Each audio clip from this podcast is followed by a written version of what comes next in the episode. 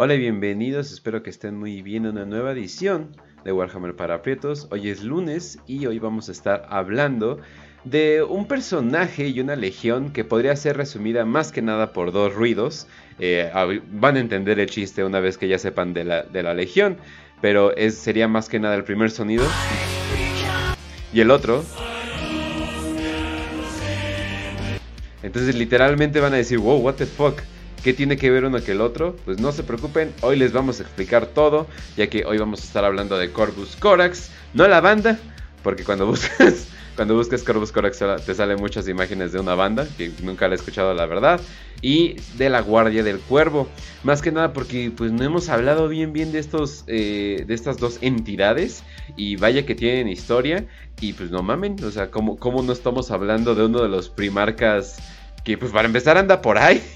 La gente sabe qué onda con él, entonces definitivamente eh, es relevante para, para ahorita, para donde va la historia de Warhammer 40k y sobre todo relevante por todo lo que ha hecho y también relevante si eres comunista. Pero bueno, Facio, ¿cómo estás?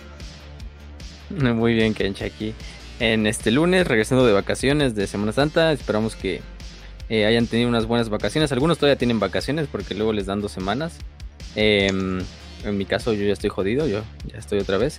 Pero bueno, una semana fue, fue buena y entonces por eso no hicimos programa de, de Warhammer para Prietos la semana pasada. Para los que, no, los que no estuvieron o los que no habían escuchado el aviso, pues ahora saben por qué hubo una semana sin episodio de Warhammer para Prietos.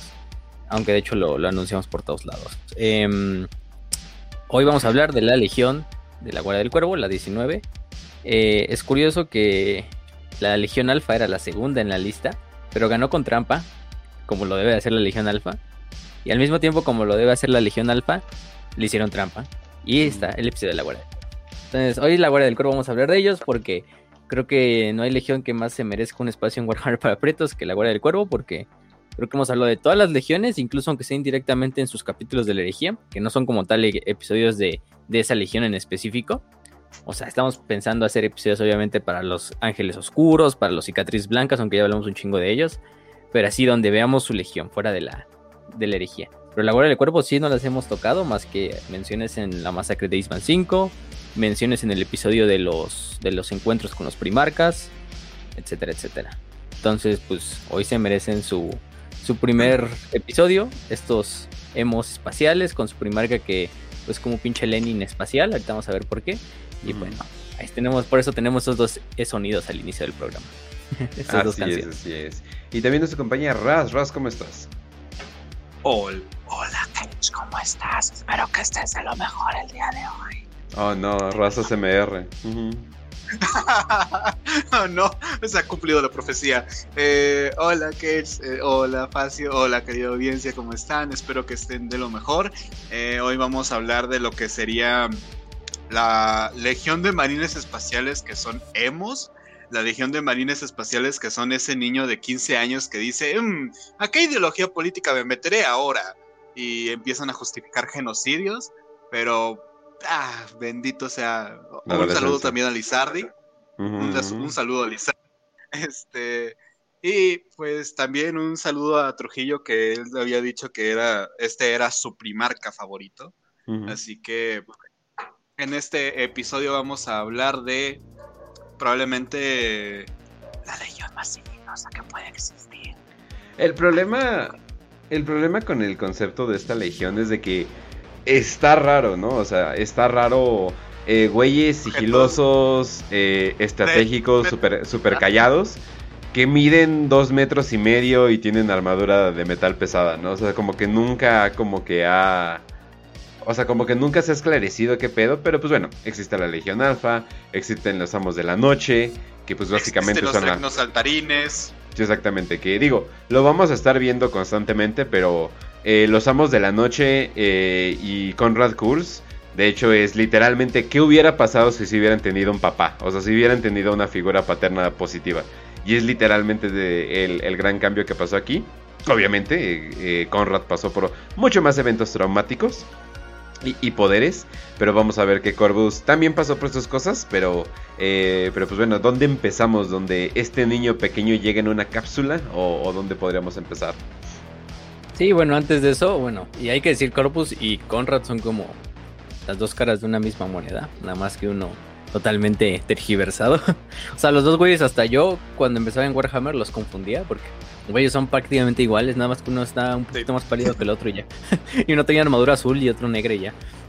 Eh, y nada más, ¿no? Bueno, en personalidad es muy diferente, pero, pero ahorita vamos a ver también por qué está esa, o sea, esa rivalidad. Los ojos ¿Eh? también eh, están. Ah, también los ojos. Los ojos también. Porque, sí, sí, sí. Eh, los tienen negros como sus almas. Entonces, pues, fíjate que todo empieza antes de la herejía de Horus. Vamos a empezar antes de la Gran Cruzada, durante las guerras de unificación. Como toda historia de la Legión Astartes, empieza por esa parte. Em, la Legión es fundada en Terra por el emperador con el simple nombre de la 19 ¿no? O la 19, para fines prácticos, la 19 Legión. De hecho, todas las legiones recuerden que ese era su nombre inicial, no tenían un nombre, lo fueron ganando con el tiempo en las guerras de unificación, en los primeros años de la Gran Cruzada, pero antes simplemente se les denominaba por su, por su numeral. Entonces, en este caso, la mayoría de estos primeros reclutas eran, recordemos, cada reclutas de cada legión venían de ciertas regiones geográficas diferentes, que pues prácticamente eh, respondían a los intereses del, emperador de cómo quería que fuera esta legión en específico, esta otra en, en específico, etcétera, etcétera, ¿no? Por una parte tenemos, no sé, gente totalmente noble y, respetada como eran los nobles de Europa, que terminaron siendo los hijos del emperador. Tenemos güeyes que eran prácticamente, em, em, podemos decir, medio balcánicos, entre balcánicos y pinches anglos, que era la Guardia de la Muerte, o sea, que vivían en lugares bastante jodidos. Eh, y así, así con cada legión, ¿no? Este, tenemos a los guerreros de hierro que eran americanos, que eran Americans, porque literalmente venían de América, este, esa región de, de, tierra olvidada por Dios. Em, entonces, pues ya saben, ¿no? Los guardias del cuervo venían de una zona llamada los campos de polvo asiáticos. Ese es su nombre. No sabemos en qué zona específica de Asia está, pero por el nombre sabemos que está en Asia. El chiste es que se agarraban. Por términos, por términos pragmáticos del show, vamos a mencionar este, este sonido de la y me llevo una funa por esto, si quieren. Mira, mi historia está como en Asia Central, un pedo así, entonces, ah. no sé, no se ven muy diferentes a los pinches, a los estos, ¿a cómo se llaman? A los, a los eh, cicatrices blancas, si lo vemos de esa forma. este, este, exsoviéticos además, guiño guiño, a lo, que va a seguir este... Kazajistán fue la última república soviética, solamente voy a decir eso. claro, este, pues fue la URSS por cuatro días, pero, pero bueno. Entonces, yo diría que es de esta zona porque lo que se nos dice es que se agarraban mucho a putazos con lo que era el bloque indonésico, que era una de las grandes potencias tecnobárbaras de esa época, que pues por el nombre Indonesia, o sea, está al sur de Asia, en el suroeste asiático, donde está Vietnam, Tailandia, Indonesia y todas esas islas, ¿no? De Sumatra y se desmadre. Obviamente el nombre llegaba y se expandía más, o sea, ya era un imperio, por eso es el bloque indonésico. Y estas tribus se llamaban o sea, no sé cómo traducirlo al español, si no será séricas, o bueno, Seric en inglés, pero vamos a traducirlo como séricas. Las tribus séricas eran estas tribus de las cuales provenían los primeros reclutas de la 19, que vivían en estas zonas de los campos de polo. Eh, era un pueblo bastante guerrero, un pueblo que le gustaba conquistar, era un pueblo medio bárbaro, pero honorable, era un pueblo que, les digo, se parece mucho a los mongoles. al final del día son eh, de Asia Central. Son pueblos túrquicos, son primos de los mongoles, o muchos incluso son mongoles, entonces no hay mucha diferencia. Y de hecho era un pueblo bastante, mm, pues, cruel en la guerra, pero bastante eh, honorable en el combate, al igual que los otros, ¿no? Eh, le hicieron muchos problemas al bloque indonésico, nunca los pudieron conquistar. Y el bloque indonésico, bueno, tampoco los séricos pudieron conquistar al, al bloque indonésico, simplemente era como una guerra fronteriza en la cual los, los éricos o las tribus éricas hacían estas como incursiones hacia el bloque, pero nada más, ¿no?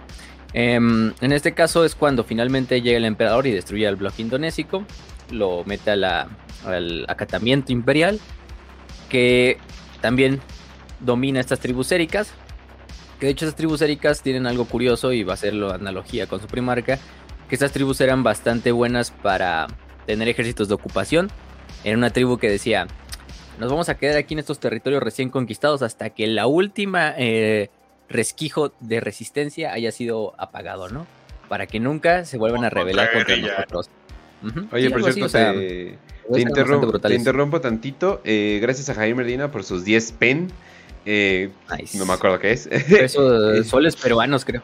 Ah, ok. Peruanos. Gente, solo una cosa, empiecen a poner el botón de unirse en YouTube. Un saludo. Eh, sí, eh, si nos quieren apoyar, nos pueden apoyar por Patreon por el momento. Nada más yo dije, eh, a los mil no creo que haya mucha gente que se quiera unir, pero sí hay beneficios. O sea, sí obtienes una pequeña eh, medalla y sí obtienes también iconos especiales que yo, bueno, más bien que tengo que hacer. Entonces yo dije, ah, me espero a los 2000, eh, ¿cómo se llama? Y ya hacemos como que un club de la gente en YouTube, pero como streamamos principalmente en YouTube, pues sí como que le tomo eh, más prioridad, ¿no? Entonces yo digo, ah, bueno, va que va. Entonces el, sí lo vamos a hacer, pero va a ser cuando ya lleguemos a los 2K, que calculo que sería como en junio o algo por el estilo, junio-julio, yo creo. Perfecto. Y ya los 2000 estamos a, estamos a mm, este, 180, no, 170 suscriptores más o menos. Tal vez más temprano. Eh, ya no me acordaba. Más temprano. no, no, ya, yo seguía en 1700. Entonces tal vez ahorita, ahorita lo acabo de ver y dices ya 1.83, que supongo que es como 1830. Ah, la verga, eso fue rápido. Sí, 1800. Eso fue rápido. A mí me sale 1830. Sí, yo me quedé por en 1200, pero bueno. Bueno, pero ya, ya casi, entonces ahí estamos a una empujada. Y de hecho vamos a hacer otra... Eh, dinámica. Ustedes, ustedes estén esperando detalles, no vamos a decirlo todavía porque todavía no sé cómo vamos, vamos a hacer videos como Major Kill fundando a los güeyes que superemos en suscripciones. Miren, para este, empezar, la, para empezar la galería de Pedrito es racista. un saludo, un saludo a la galería de Pedrito. No, no es cierto, es cierto. Hacía a Corozo Wargamer, a, a, todos los demás, ¿no? A todos nuestros compas, pero también empezamos una guerra, empezamos una guerra total en Latinoamérica, es así, no, otra vez los aztecas, no, pero bueno. Ah, eso, eso, esos pendejos de la voz quitando el velo también. ya, ahí van, eh. ahí van, eh. Ahí van. Sí, sí, sí, ahí van también. Este, pero. Darles un agradecimiento a Yair o a Jair, como le guste que le pronunciemos. Este eh, por su donación, ¿no? Y entonces, bueno, continuamos con esta parte. Estamos hablando de las tribus séricas. Entonces, las tribus séricas, pues finalmente son em, conquistadas em, por el este, por el emperador. Una vez que ya termina la guerra de unificación, se unen y el emperador decide, pues, usar estas tropas. Eh, bastante pues buenas en lo que hacen porque como dice Race contra guerrillas era una buena forma y también una buena fuerza de ocupación para crear la 19 Legión Astartes. De hecho, con esta creo que destruye incluso a lo, a lo que queda de, del reinado del tirano Calagan de Ursh. Y bueno, esa es una de sus muchas campañas. Después, cuando ganan en Terra y deciden emprenderlo hacia la Gran Cruzada, eh, el primer la primera tarea de esta legión va a ser ir a, conquistar lo que son las lunas, o la luna más bien de Júpiter, y liberarla, la luna conocida como Licitea una luna en la cual habitaban humanos ya desde hace mucho tiempo, pero durante la época oscura de la tecnología, durante la era de los conflictos, fue dominada por una especie de senos, que no sabemos cuál es. simplemente sabemos que son una eh, especie de senos que pues, conquistó a todos estos humanos. Y vaya que la batalla en Licitea fue dura, fue dura para la 19 Legión Astartes. Eh, se dice que ah, solo antes de Isban y de la batalla de la, de la puerta, la legión fue donde más perdió eh, soldados o legionarios en esta, en esta campaña de Licitea.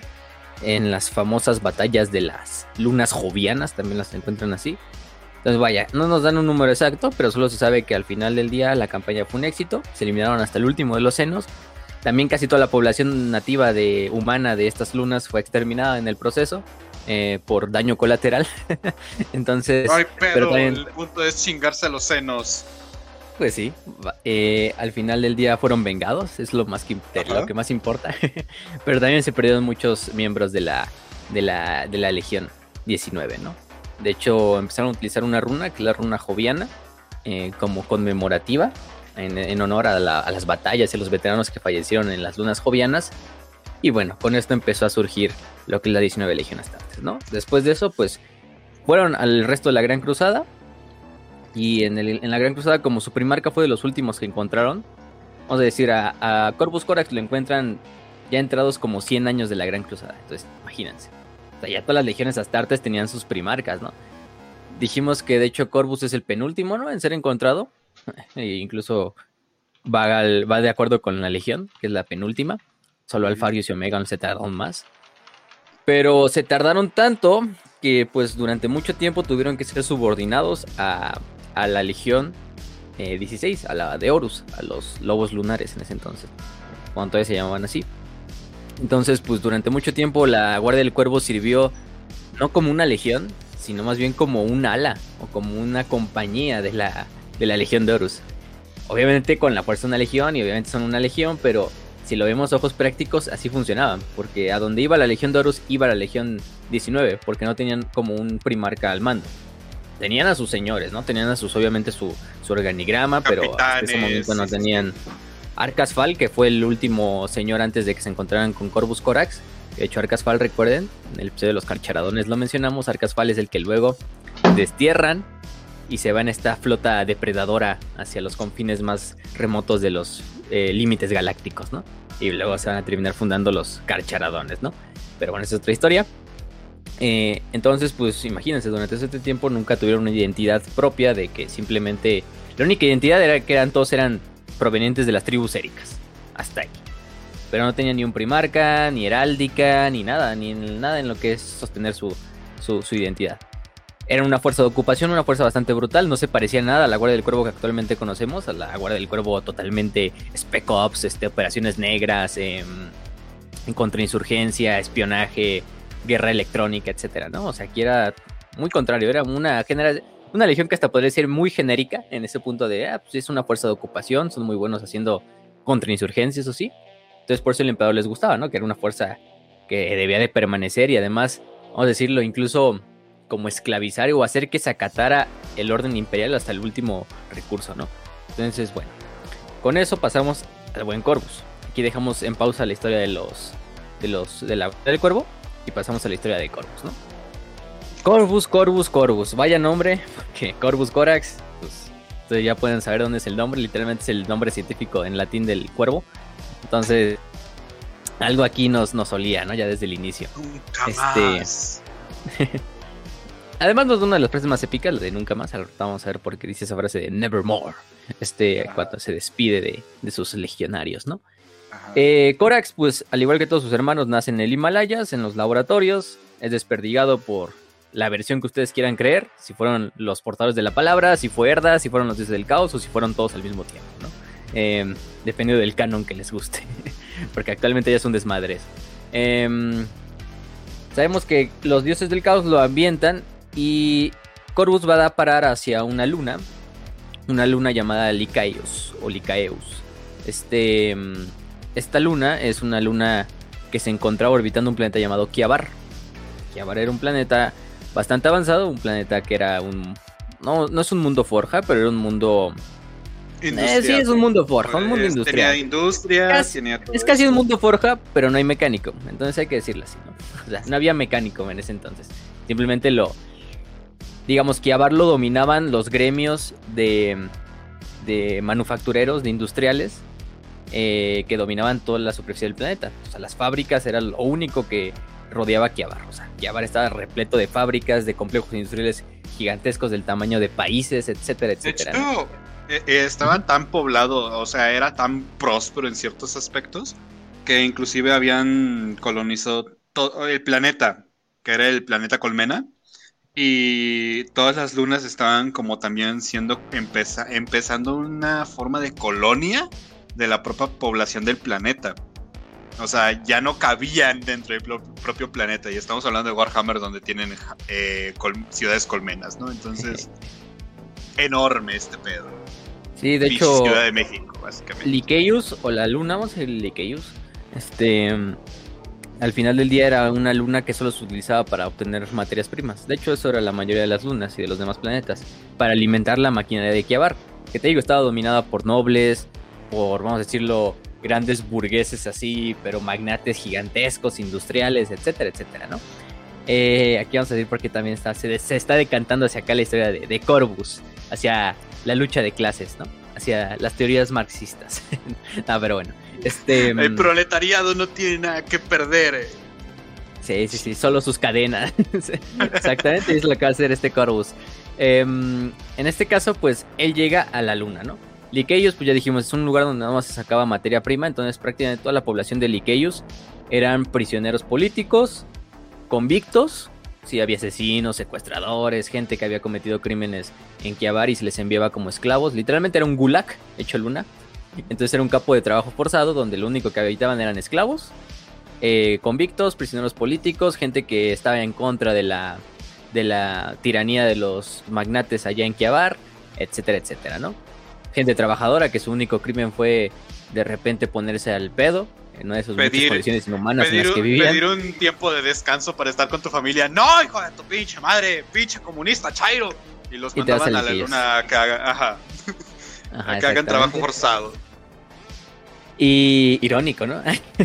este, que los que tengan los gulags. Y entonces, bueno, se supone que Kiabar eh, termina siendo este complejo carcelero, minero eh, y también medio industrial, en el cual pues, simplemente se ayudaba para, para estar esclavizando a la gente y tenerla trabajando, pero también era un gran almacén de municiones, de armas e incluso de armas nucleares. O sea, los de Kiabar no fueron, fueron muy inteligentes y dijeron, "Ah, ¿qué podría pasar si dejamos nuestras armas más poderosas en la luna donde están los esclavos que nos odian, no? No puede pasar nada malo. Esclavos, no A mames. huevo. A huevo, huevo. Entonces en esa luna cae el pequeño Corvus, ¿no? Cae su cápsula.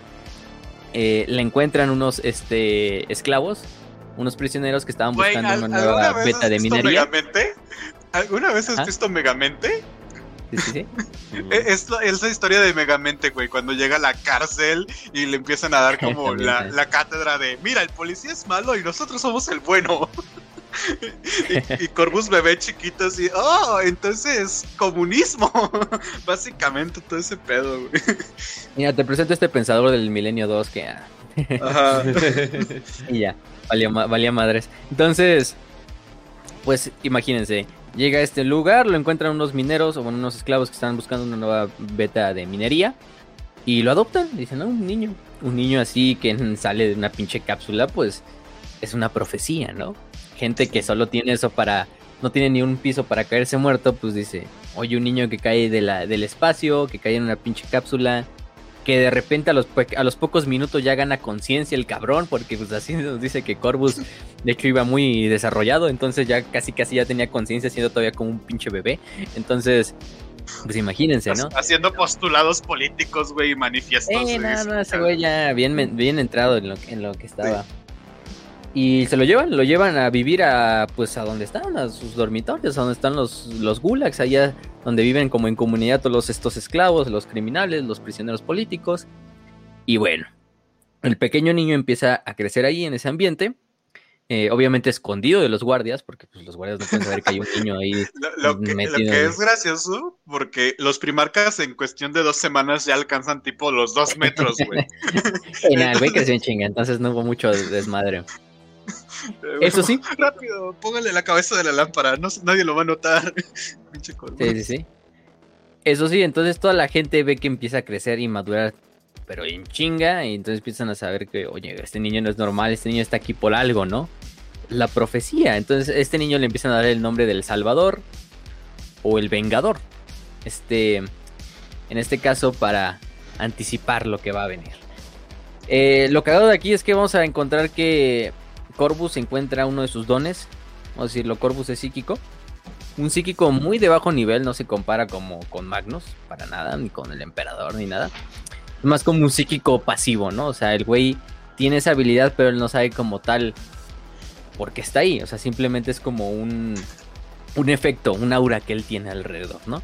Que es cuando él decide o cuando él ve que, cuando él no quiere ser visto por alguien, esa persona no lo va a ver. Ajá. ¿al- ¿Alguna vez has visto esos niños que juegan con el... don- Oh, ¿dónde estará? ¿Dónde está? Ah, no lo veo. Cielos, no puedo ver a mi hijo. Y está ahí el niño, ¿no? Y, y Corvus es eso, pero con un monigote de 2.30, güey. 2.50 cada vez. Ujú. Oh, cielos, ¿dónde está Corvus? No lo puedo ver. No, no es como su respiración nueva acá. Probablemente el pinche polvo alrededor, ¿no? Pero sí. Pero sí Ah, bueno, cuando están todos los, cuando están todos los prisioneros en la cocina y de repente ves un cabrón ahí en la fila para recibir su pinche comida hecha ahí aparte, a partir de engrudo y ves que el güey mide 2 metros 80. Nada, nada sospechoso. Ah, ok. No, y aparte, bueno, se supone que encontró este don porque lo, iban a, cazar, o algunos guardias o algo por el estilo, lo iban a encontrar, y él le hizo así como, no mames, no que no me vean, y Tarán funcionó, literalmente descubrió se tapó con la frazadita, güey. Se tapó con la frazadita. y yo dije, ¿dónde está? Exactamente, ¿dónde está? Y bueno, esa es su habilidad psíquica. Su habilidad psíquica es que no lo vean. Vamos a decirlo. Se oye medio raro, se oye medio cagado, se oye medio simple, pero sí es su habilidad y le funciona bastante bien. O le funcionó bastante bien. En inglés se llama Great Sleep, ¿no? Mm, sí, tiene un nombre, no me acuerdo en español cómo lo tradujeron, pero en, inglés es... Ay, no, no me acuerdo el nombre, pero creo que es el que dijiste. Great Sleep.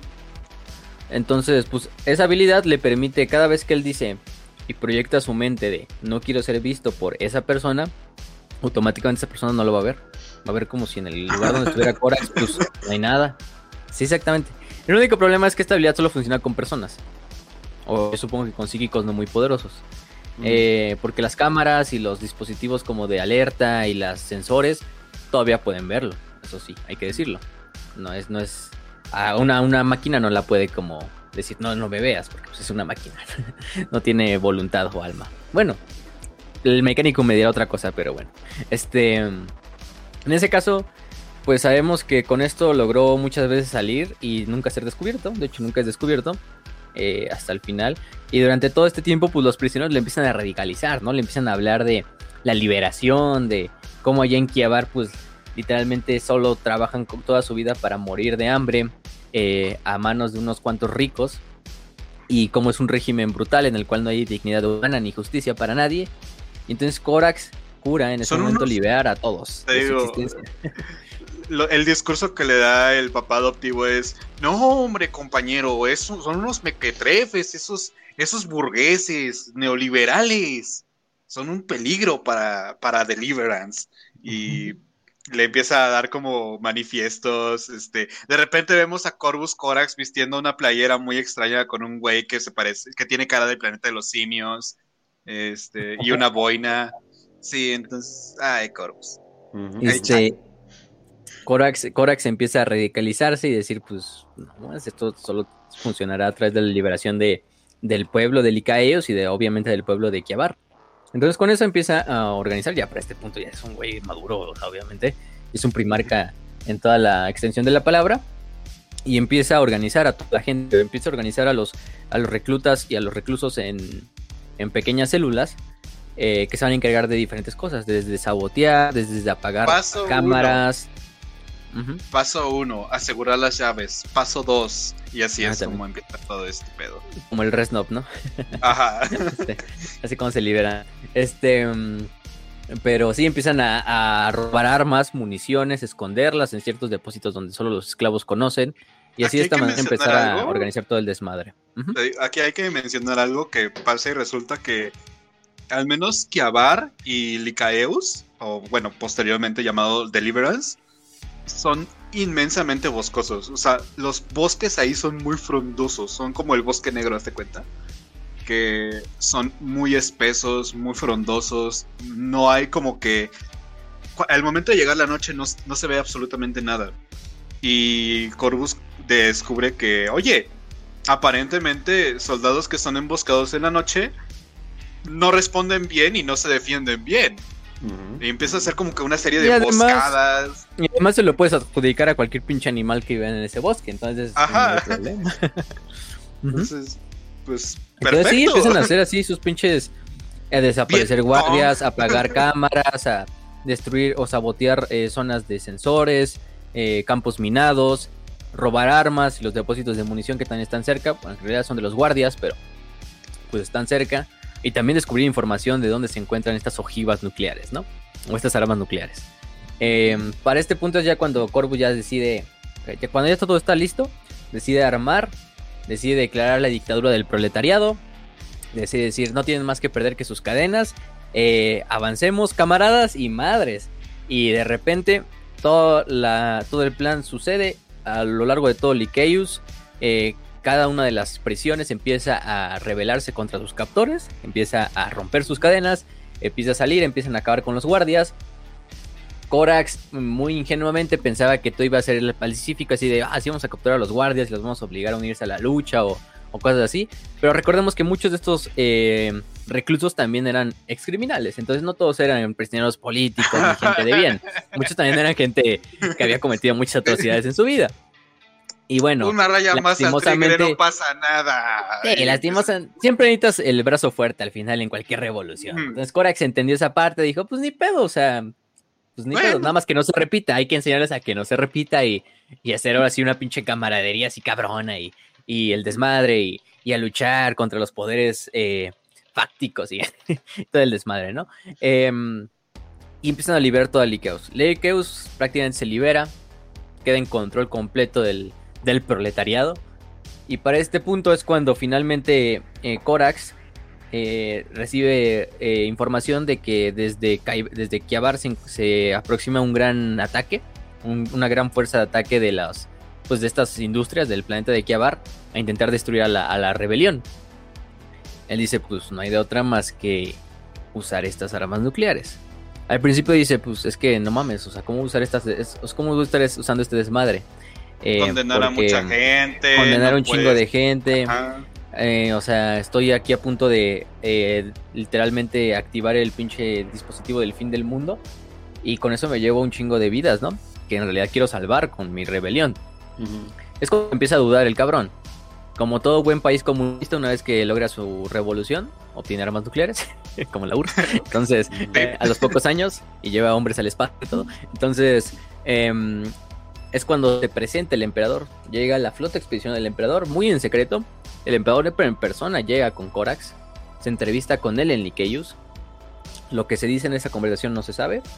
Lo que sí se sabe o lo que se infiere es que se dice incluso que el emperador le tuvo la, la confianza a Corax para contarle que hace Chavo en la disformidad algo que no a muchos otros, creo que a ningún otro primarca. Lo cual es muy. Se lo reveló a alguien por Corax, quién sabe por qué. sí. O por lo menos a darle un poco más de información de qué es esa disformidad, ¿no? No nada más lo que se aloja en la superficie, ¿no? ¿Qué hay dentro? Si son senos, eh, eh, si no son senos, si son entidades o lo que sea, ¿no? Pero bueno, lo último le dice es que la decisión está en tus manos, Tú eres el único que puede activar esas ojivas nucleares. Yo te dejo. Yo no voy a decidir por ti, Corax. Yo me voy. Te dejo a que hagas tu orden. Corax accede a unirse a la Gran Cruzada con su padre, pero una vez que se acabe el asunto en Kiabar y en la Luna, en Lycaeus, y una vez que se libera todo su pueblo, y finalmente, pues, en una de las, obviamente el emperador le dice, esto es para que aprendas una lección que va a ser importante durante la Gran Cruzada, y es cuando Corax decide finalmente apretar el botón sacar todas las armas nucleares que están en Lycaeus y dirigirlas hacia Kiabar. Prácticamente todas las industrias o los lugares donde vivían prácticamente los magnates, los, los autócratas, los dictadores de, de Kiabar, son destruidos con el fuego atómico de la liberación y de la, de la revolución. este. Entonces, pues, basadote. con eso, pues prácticamente la mayor parte de la industria de, o las, zonas principales de industria de, Oye, son destruidas. Pareció más como una prueba del emperador, ¿no? O sea, más bien pareció como, o sea, usualmente el emperador te manipula, o sea, te manipula para que hagas ciertas cosas, pero esto sí fue como que uno honestamente, pues a ver qué hace, ¿no? A ver si pasa la prueba, ¿no? O sea, a ver si entiende de que es mejor hacer esto eh, y terminar todo esto de tajón a pasar años de, de, esta guerra, ¿cómo se le llama cuando? De atrición, o sea, de simplemente perder y perder y perder, ¿no? Desgaste. Desgaste. Sí, de rebelión, de hacer guerrillas y todo ese desmadre, ¿no? De hecho, al final del día la prueba fue, en cierta manera muy de resumen, el fin justifica los medios. Corax entiende que al matar a unos cuantos cientos de miles de vidas, salvas, otras millones. Entonces, con eso salvas a los demás esclavos que encuentras en Kiabar. Obviamente es un sacrificio que es necesario. Y como nos va a demostrar la Gran Cruzada, muchos de estos crímenes y de estos, bueno, crímenes no, de estas necesidades se cumplen, ¿no? De matar a muchos para salvar a muchos otros, entonces a más, a la mayoría. ¿Te imaginas, ¿Te imaginas a Angron dándose cuenta de esta historia? no mames, sería lo más épico haber escuchado el berrinche de Angron al escuchar que el emperador lo dejó seguir su rebelión. que no tuvo ningún reparo en hablar con él tranquilamente, decirle, ah, pues mira, aquí es el pedo, te voy a dejar hacer tu rebelión, sigue haciendo tu desmadre y luego nos vemos.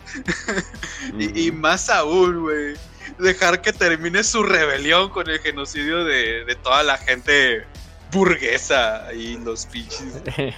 No, mames, Angron debió haberse puesto. sí. Es que Angron sí se mamó así de.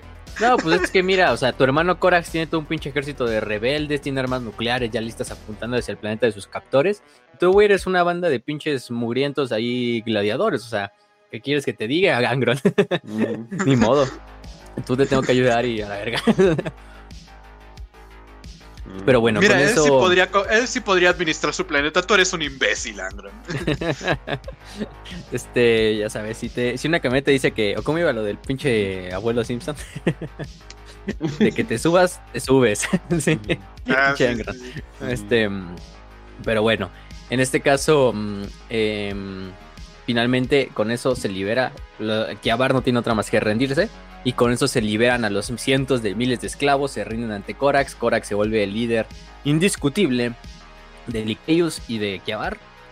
Y pues todos los toda la gente liberada le jura lealtad y lo, llaman el liberador, ¿no?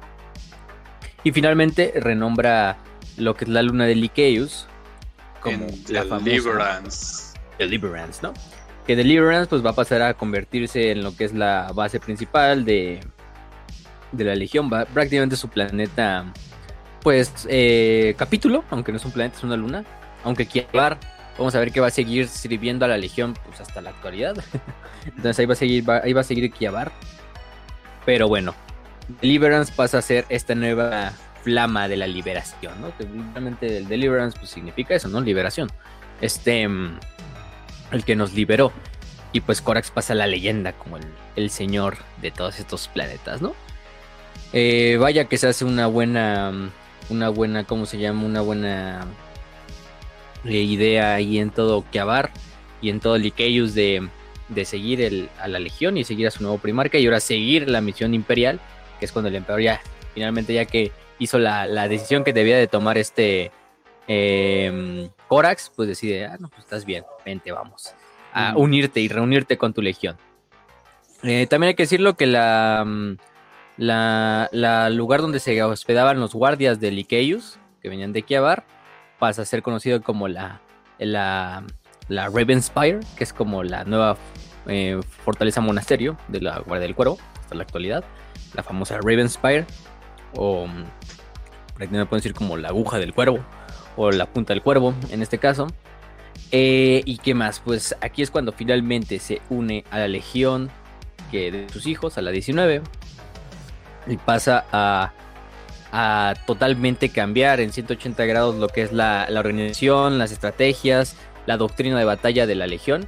Porque vemos que es una legión que venía de Terra, que venía de un pueblo llamado los Éricos, que era un pueblo bastante cruel, un pueblo que de hecho se utilizaba mucho como una fuerza de ocupación, como de, de, de, de autócratas incluso, y eso iba en contra de totalmente lo que luchó Corax toda su vida, ¿no? O lo que llevaba de su vida.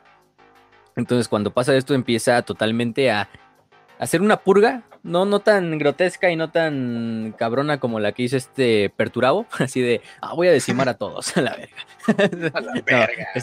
este, Corax todavía fue un poquito más, más ahí. Se aguantó, se aguantó, ¿eh? Y entonces empieza a purgar toda la legión de lo que son los grandes o de los líderes terranos. ¿Te imaginas eh, a Corvus Corax ¿Te imaginas a Corvus Corax hablándole a una señora de recursos humanos? Oye, ¿puedes hacer que firme una carta de renuncia a este Astartes de 230, por favor? Ay, sí, claro. Un plan de retiro, o sea, todo, todo bien ah, hecho, ¿no? Exacto.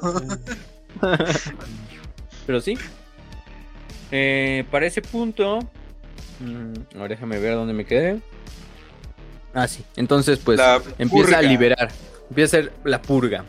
La purga funciona para quitar todo lo que era la estructura terrana y sustituirla con la estructura nueva de Deliverance, ¿no? De la gente que él conoció en Lycaeus, a la que le tenía confianza, a la que él luchó contra él y que sabía que era de que era gente de bien, en cierta manera, porque simplemente eran trabajadores, esclavos, eh, sí, en cuanto criminal, pero que con el tiempo también probablemente se le dio un arma y se le envió en las primeras líneas de la vanguardia para que fuera eliminado.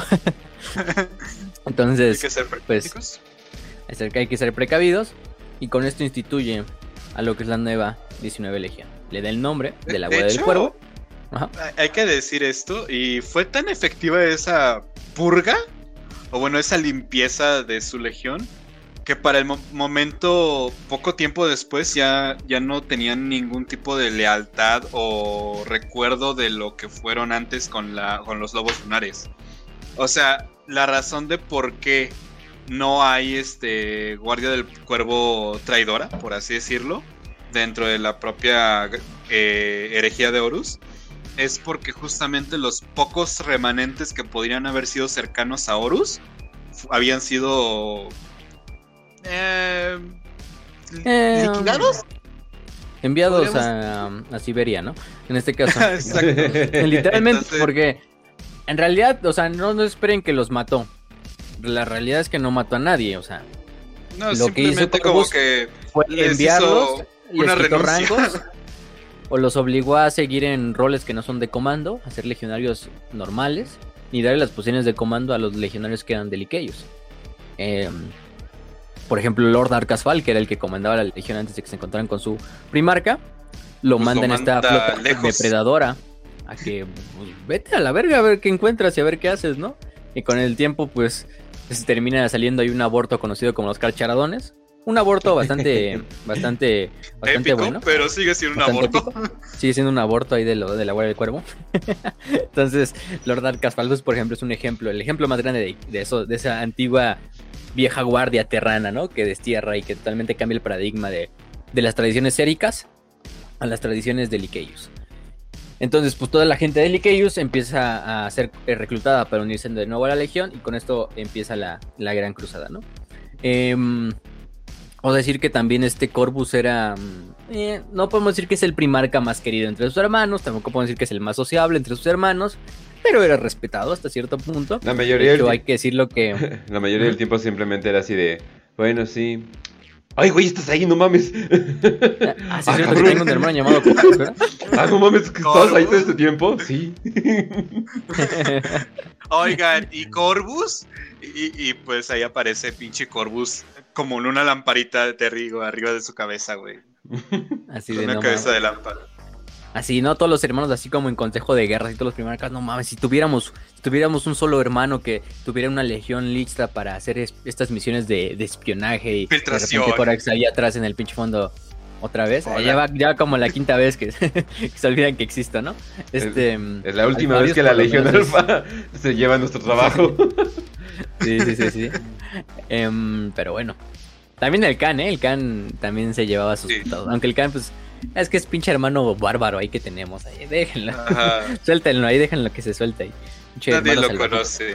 Es como la, la serie esa de, mm, de Nickelodeon que era del safari, güey. De la familia esa que era como un safari. Ah, Y que tenían a ese pinche hermanito que era como un pinche cavernícola. Es el Khan. Ah, güey. o el Eman Ross también. Este, así que The nada, que parecía un animalito. ¿no? Que parecía un animalito que ni hablaba, ni sabía hablar, nada más se balbuceaba. Este, Sí, sí, sí. Exactamente, así pues puede ser Kanye o, o Lehman. Pero bueno, Corax eh, si incluso eh, fue tan respetado, o bueno, fue, hay una de sus anécdotas que tuvo con Gilliman. Que Gilliman pues tenía así, a Gilliman le De gustó hecho, organizar le así como partía a unos... su madre, güey. A Gilliman le de organizar como un tipo de simulacros de guerra entre las legiones astartes, ¿no? Era como Ajá. una partida de ajedrez. Obviamente no usaban fuego Unas real. nada. olimpiadas de Astartes, güey, donde pues se madreaban con Sí, eran unos- de pintura, güey, así. Unos juegos de guerra, ¿no? Unos juegos de guerra. Ajá. O sea, era amistoso. Eh, no contra los primarcas, pero con los que se llevan bien con Gilliman. Y Gilliman, pues decían, ay, pues es que es el juego de Gilliman, ¿no? A huevo ese güey va a ganar. Pues es- y además es el, el güey que siempre está todo el tiempo metido en el, en el No. Imperial y sí. Corvus, todo el desmadre. Le partió a su madre, güey, hizo mejores Corax- estrategias. Corax le ganó tres veces, no tres. Ah, Tres, veces, imagínate. Este, le ganó tres veces en uno de estos simulacros, ahí incluso así siendo como el local Gilliman y todo el desmadre, usando estas eh, diferentes tropas eh, in- eh, no convencionales como tropas de sabotaje, de, de, de guerra electrónica, etcétera. Eh, y pues no, no solo fue hasta la cuarta que ya finalmente Gilliman, después de que le habían ganado tres veces, ya Sí, ideó como un plano, como una estrategia para, para luchar contra la Guardia del Cuervo. Ya, ya de ahí ya no le pudo ganar este Corax, pero pues, oye, Corax le ganó las tres primeras veces seguidas, ¿no? Ahí humillando a Gilliman, así en su propio juego. Entonces, eh, o sea, para que vean, no, no es un pendejo, yo creo que es uno de los primarcas, de los mejores primarcas también en estrategias, eh, por mucho, ¿eh? Eh, yo incluso lo pondría en un top 5, ¿eh? O sea, E- Es básicamente el Ho Chi Minh de los primarcas, güey.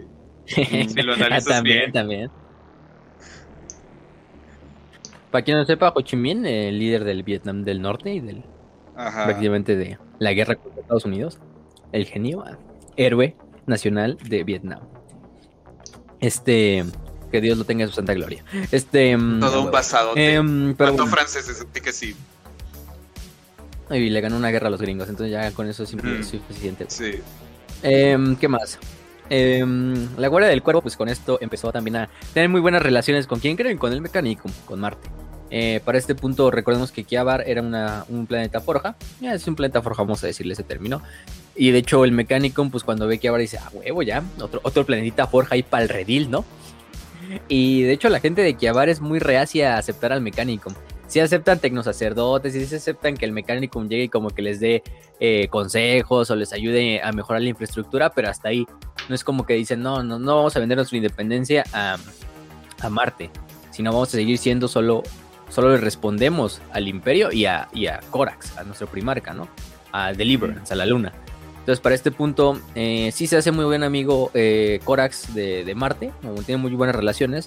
De hecho, para este punto, los tecnosacerdotes de Marte crean lo que es el Shadowhawk, que es una variante del Thunderhawk, que utilizaban las legiones de Astartes para, para desembarcar tropas.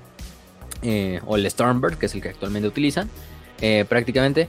Este Shadowhawk era una versión totalmente modificada para tener un poco de, de tecnología que la hacía invisible eh, visualmente y a los radares. Entonces era una versión stealth del Thunderhawk normal, ¿no? Que solo lo utilizaban la para el cuervo para sus misiones de infiltración y de todo este desmadre, ¿no? La cosa es que este equipamiento no tiene tanta armadura. Y Ah, bueno, sí. mucha- muchas otras legiones astartes que, por ejemplo, es, eh, los guerreros de hierro dijeron, no mames, esto no me sirve, no aguanto putazos. Y, y, pues los... La Guardia del Cuervo dijo, ah, no mames, ¿es para infiltración? No, no me importa, que, es rápida y, es eficaz para infiltrarse en lugares. Ah, perfecto, yo me las arreglo. Y aceptaron muchísimo equipamiento que como tal no tiene tanta armadura, pero sí tiene mucha capacidad de infiltración, infiltración táctica, eh, campos de como para no ser rastreados por este radares, todo eso, toda esa tecnología y el mecánico, ah, pues chido, gracias por gracias por participar, amigo. Como que empezaron a hacer esa Además- amistad. Además hay que entender que pues el agua del cuervo a ellos no les convenía, ellos no eran hacer ataques frontales como lo hacía el agua de la Ah. muerte, los guerreros de hierro. No, o sea, la, el agua del cuervo su paradigma como lo aprendimos era una guerra de subversión, una guerra de infiltración, una guerra electrónica, de guerrillas, de insurgencia, de espionaje, de sabotaje, de infiltración y de destruir al enemigo desde adentro y no desde afuera. Entonces, pues a ellos no les convenía mucho esas tecnologías. Les convenían tecnologías que fueran para eso, para infiltrarse, para ser no detectados. Pues, Y más si eres un marine, como dijo Kenchi, de 2 metros 30 con una pinche armadura que parece un tanque. Entonces, Sí. lo vas a necesitar. De hecho, también Kiabar crea su propio aeronave que se llama la Whisper Cutter. Es como la cortadora de, de susurros, si lo traducimos a español, que es un buen nombre este mm, que era un tipo de volador, no tenemos una foto de él, pero que tenía base de tecnología gravitatoria, entonces no utilizaba motores, sino más bien se levi- levitaba lo que era la chingadera, y con esto podía aventar a 10 legionarios en una zona de guerra en completo silencio y sin ningún chance de que la detectaran los enemigos, ¿no? Bueno, eso decía, ¿no? O sea, eso decía, ¿no? O sea, obviamente en el 1941 cualquier tecnología no es del todo falible, ¿no? Si a los gringos, los yugoslavos, les llevaron un pinche avión eh, de última generación stealth con un eh, dispositivo antimisiles soviético de los 50, entonces Ay, cabrón. pasado, ¿eh? Bas- Pasado los serbios ahí de no sabíamos que era invisible. este es un meme ahí, lo de Pasadote. cuando les derribaron sus aviones a, lo- a los, los gringos ahí, ah, sí, gastamos cientos de millones de dólares en este avión que es invisible y que ningún radar lo detecta. Y le gana un pinche Huevos. sistema antimisiles de los 50 sí, soviéticos. este, Huevos. XD. eh, basado, pero son serbios, también son más basados. Entonces, em, pero bueno, entonces decimos eh, que Avar, pues sí, se permanece como tal solo dependiente de, de, Deliverance y solo le da lealtad a Deliverance. Aquí también forman gran amistad contra, con una casa de caballeros imperiales, con la casa, eh, bueno, la Leyo Grifonicus, bueno, más bien es una casa de titanes, no una de caballeros imperiales, la Leyo Grifonicus, que se encontraba en el planeta mm, Forja de Grifón, ¿cierto? Esta Leyo Grifonicus va a luchar contra la Guardia del Cuervo durante la mayor parte de la Gran Cruzada, durante parte de la herejía de Horus y hasta la actualidad, ¿eh? la Legión Grifónicos tienen como un pacto ahí de, hermandad con la Legión de la Guardia del Cuerpo y con Deliverance. Entonces son buenos amigos. Ya ven, o sea, Corax también es de los primeros que más hacía amigos. Otra de las grandes eh, hazañas o de las grandes tecnologías que le dan por, por convertirse o por ser gran amigo del Mechanicum es la armadura Mark VI, la armadura Corvus. Esta armadura eh, la Vicky, como la conocen coloquialmente, ahorita ya se popularizó con las nuevas miniaturas que van a salir de la, de la herejía de Horus. Estas nuevas miniaturas de plástico que vienen. Eh, que ahora todos tienen Vicky casualmente. Lo dijimos, ya, ya se publicó el episodio de hecho del Patreon. Ya está en YouTube disponible para que todos lo puedan ver. Ahí hablamos un poquito de qué pedo con estas Vicky, porque eh, como que descuadran un poquito con las demás legiones de Astartes, porque si lo ven desde el punto de la perspectiva del lore, vamos a decirlo, la Mark 6 se crea como un prototipo no tan blindado, pero con gran capacidad de tener sistemas internos que le permitía bastantes cosas como infiltración, velocidad, eh, velocidad, este, capacidad de mimetizarse con los sistemas de, otras tecnologías, etcétera. No era la mejor armadura en el sentido de proteger a un legionario, pero sí era una, una armadura muy buena para un propósito específico, que era eso, ¿no? Algo que necesitaba la Guardia del Cuervo o la Legión Alfa. Entonces, de hecho, la única legión con la que tiene contacto el Mechanicum para probarla es con la Guardia del Cuervo, porque todas las legiones astartes demás dicen, oye, qué chingados esta armadura, a mí no me sirve para nada esta chingadera, ¿no? O sea, yo soy la Guardia de la Muerte, yo soy los Guerreros de Hierro, yo soy los Puños Imperiales, yo necesito una armadura que me proteja para cuando a pinche avance de frente contra el enemigo y lo desmadre todo, ¿no? Eh, a mí me, a mí esta armadura, pues pues dásela a los pinches gatos esos de la Guardia del Cuervo, es cierto. Entonces, no es cierto, gente que es amante de la Guardia del Cuervo. Este, que creo que no hay muchos. Casi no, no conozco a nadie que diga, ah, sí, soy fan de la Guardia del Cuervo, personalmente. De hecho, el Trujillo. Trujillo. Ah, bueno, Trujillo, Trujillo. Sí nos dijo que es su legión favorita. Este, bueno, fuera de Trujillo nadie, ¿eh? Ni ahí como en internet, ¿eh? Pero bueno, Fuera de eso, eh, la Legión dice, pues vamos a... el mecánico dice, pues tenemos que probar la armadura, ¿no? Es un prototipo, hay que ver si va a funcionar la chingadera. De hecho, también las salamandras se oponen mucho a esta armadura porque tampoco... También las salamandras son mucho de, pegar así de frente, entonces... Pues no mames, tienen lanzallamas, güey, o sea, eh, pegan con lanzallamas. ¿Tú crees que van a querer algo que, no los proteja? y entonces, pues, utilizan a esta... Mm, le dan mm, la, la, la... ¿Cómo se llama? La armadura a lo que es la Legión 19. La Legión 19 la acepta y dice, vamos a probarla. Y vaya que tienen éxito durante una de las misiones de, de la destrucción del sector Scalant, que era un sector eh, dominado por Eldars, por Eldars que habían sobrevivido a la, a la destrucción de sus mundos astronave. Y entonces, pues estaba dominado. Entonces, la Guardia del Cuervo la utiliza muy bueno. Totalmente destruyen a la, a la resistencia Eldari. Van cazando a uno a uno a todos los Eldars que se encuentran en esos mundos. Con esta nueva armadura, que les da mucha ventaja. Y pues felizmente la Guardia del Cuervo la acepta, la adopta como suya. Incluso el Mechanicum ya diciendo, ah, la armadura sí tiene éxito, vamos allá a producirla en masa, pero vamos a nombrarla Corvus, en honor a el primarca Corvus hacia la Legión de la Guardia del Cuervo, ¿no? Y de hecho, pues así se queda inmortalizada la armadura, como la Mark 6 modelo Corvus, ¿no? Eh, hasta el día de hoy sigue. Y es esta armadura famosa Vicky con el piquito en el casco, que además le... El pico es porque tiene más como sistemas de, escucha y de habla y de canales de comunicación, etcétera, etcétera. Para eso es el piquito. Y además también porque pinche cuervo, ¿no? Hay que hacerlo para que se vea muy identitario a la, a la legión de, de, de corvos, ¿no? Eh, um, y vaya que les, les queda, ¿no? Les queda bien. También luego la Legión Alfa también va a empezar a utilizar muchas de estas armaduras. De hecho, podemos decir que los que más la llegaron a utilizar es obviamente la Guardia del Cuervo y la Legión Alfa. La Legión Alfa incluso, claro, le, hace unas propias modificaciones eh, y la, hace propia también, pero no tanto como lo hace la Guardia del Cuervo, ¿no? Que prácticamente casi la totalidad de sus startes llegan a utilizar la Corpus. Y las demás legiones astartes, pues sí llegan a de repente pedir una Corvus para quizá algunos em, astartes muy especializados que tienen que hacer tareas muy, muy especializadas, pero hasta ahí. Por eso es que desentona eso de, ese desmadre de ahorita de que ya todos van a tener vikis en la herejía Pero bueno, es un, dato menor, es un chicasco. Este, ¿cómo se lo puede hacer convertírselo y ponerle otro, ¿no?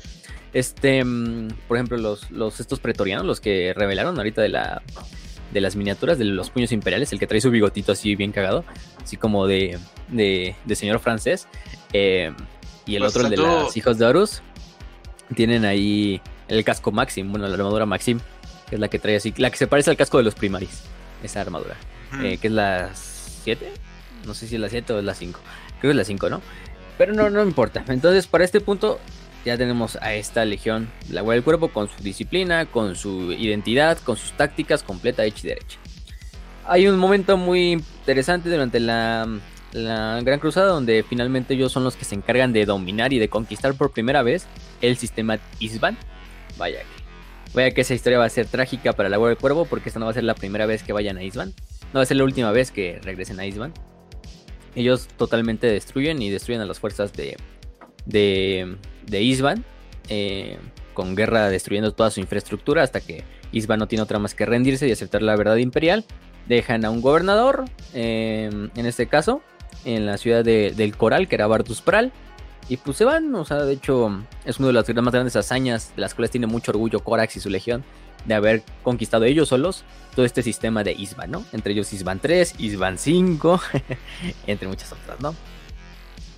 Eh, y bueno, Después no tienen otra batalla que vale la pena mencionar porque aquí es el punto de inflexión donde ya la legión podemos decir que se vuelve totalmente incorruptible, por lo menos, que es la batalla de la Puerta 42, ¿no? Era una batalla en la cual fue en el sistema eh, Aucum Sotos, bueno, en el cúmulo Aucum Sotos, que era un lugar donde había un chingo de planetas, que ya los había conquistado Horus, los había conquistado Horus con su legión de los lobos lunares, para este punto durante los primeros años de la Gran Cruzada, entonces ya llevaba mucho tiempo, ¿no? Para este punto, Horus ya era señor de la guerra. Y de repente se revela el sistema entero. Se vuelve a revelar. Y pues este pinche Horus dice, no mames, ¿cómo se va a revelar el planeta que yo conquisté? Y que yo me encargué de traerlo a la compliance, ¿no? Y ahora yo como señor de la guerra debo de tener la obligación moral y todo el desmadre de irlo a conquistar yo mismo, ¿no? De hecho hizo un juramento de momento y dice, voy a revelar y voy a destruir otra vez la rebelión que hay en, en todo este sistema, ¿no? En todo este cúmulo. Y bueno, se dan cuenta de que la rebelión es a causa de unos de un tipo de alienígena, de parásitos alienígenas que se metían en los ojos de las personas y los controlaban a la verga. Y con esto hicieron que se, se, se rebelaran todos estos, estos, estos pueblos. Y Horus pues dice, pues voy a necesitar otras cuatro legiones, digo otras tres legiones para que me acompañen junto a mi legión para conquistar el planeta, ¿no? Porque es un sistema entero, o sea, no voy a poder solo aunque sea el más verga, ¿no? Aunque quisiera, ¿no? Pero también para emprender el respeto con mis hermanos y para que vean que sí me merezco el título de Señor de la Guerra, pues los voy a traer, ¿no? Se trae a, la, a, los lobos, a los lobos espaciales, a los guerreros de hierro y a la Guardia del Cuerpo. todos convergen en lo que es la fortaleza final de donde están todos estos eh, Overlord Xenos. Em, eh, donde se va a hacer la batalla final o el asalto final. En esta famosa ciudad de Domio hay diferentes puertas y una de esas puertas es la puerta 42. Eh, durante el plan, durante el consejo de guerra donde están reunidos los cuatro primarcas, Horus le dice a Corax que su misión y la misión de su legión es hacer un salto frontal directamente a la puerta 42. ¿Qué? Y dice, ¿qué verga? ¿Qué verga? sí, o sea, dice, o sea, Horus, tú sabes cómo me maneja mi legión, tú incluso la manejaste por mucho tiempo, sabes que lo mejor que yo podría hacer es mi plan, te lo presento, mi plan es yo hacer em, ataques de ida y venida para atraer a la mayor parte de defensores hacia la puerta 42, pero para que pero no atacarla de frente, sino para que la mayor parte de fuerzas de la puerta de la puerta 42 se acerquen ahí pensando que debe ser el ataque final para que mientras Perturabo, tú y Lehman ataquen las demás puertas donde ya no hay defensores y de esta forma puedan destruirla. Pero yo voy a hacer una misión como de, de ataques de, ida y venida. Simplemente no voy a atacar de frente, ¿no? Es en ese momento en cual el perturbador dice: Corax, eres un pinche cobarde. Corax, eres un pendejo. ¿Cómo vas a hacer ese plan?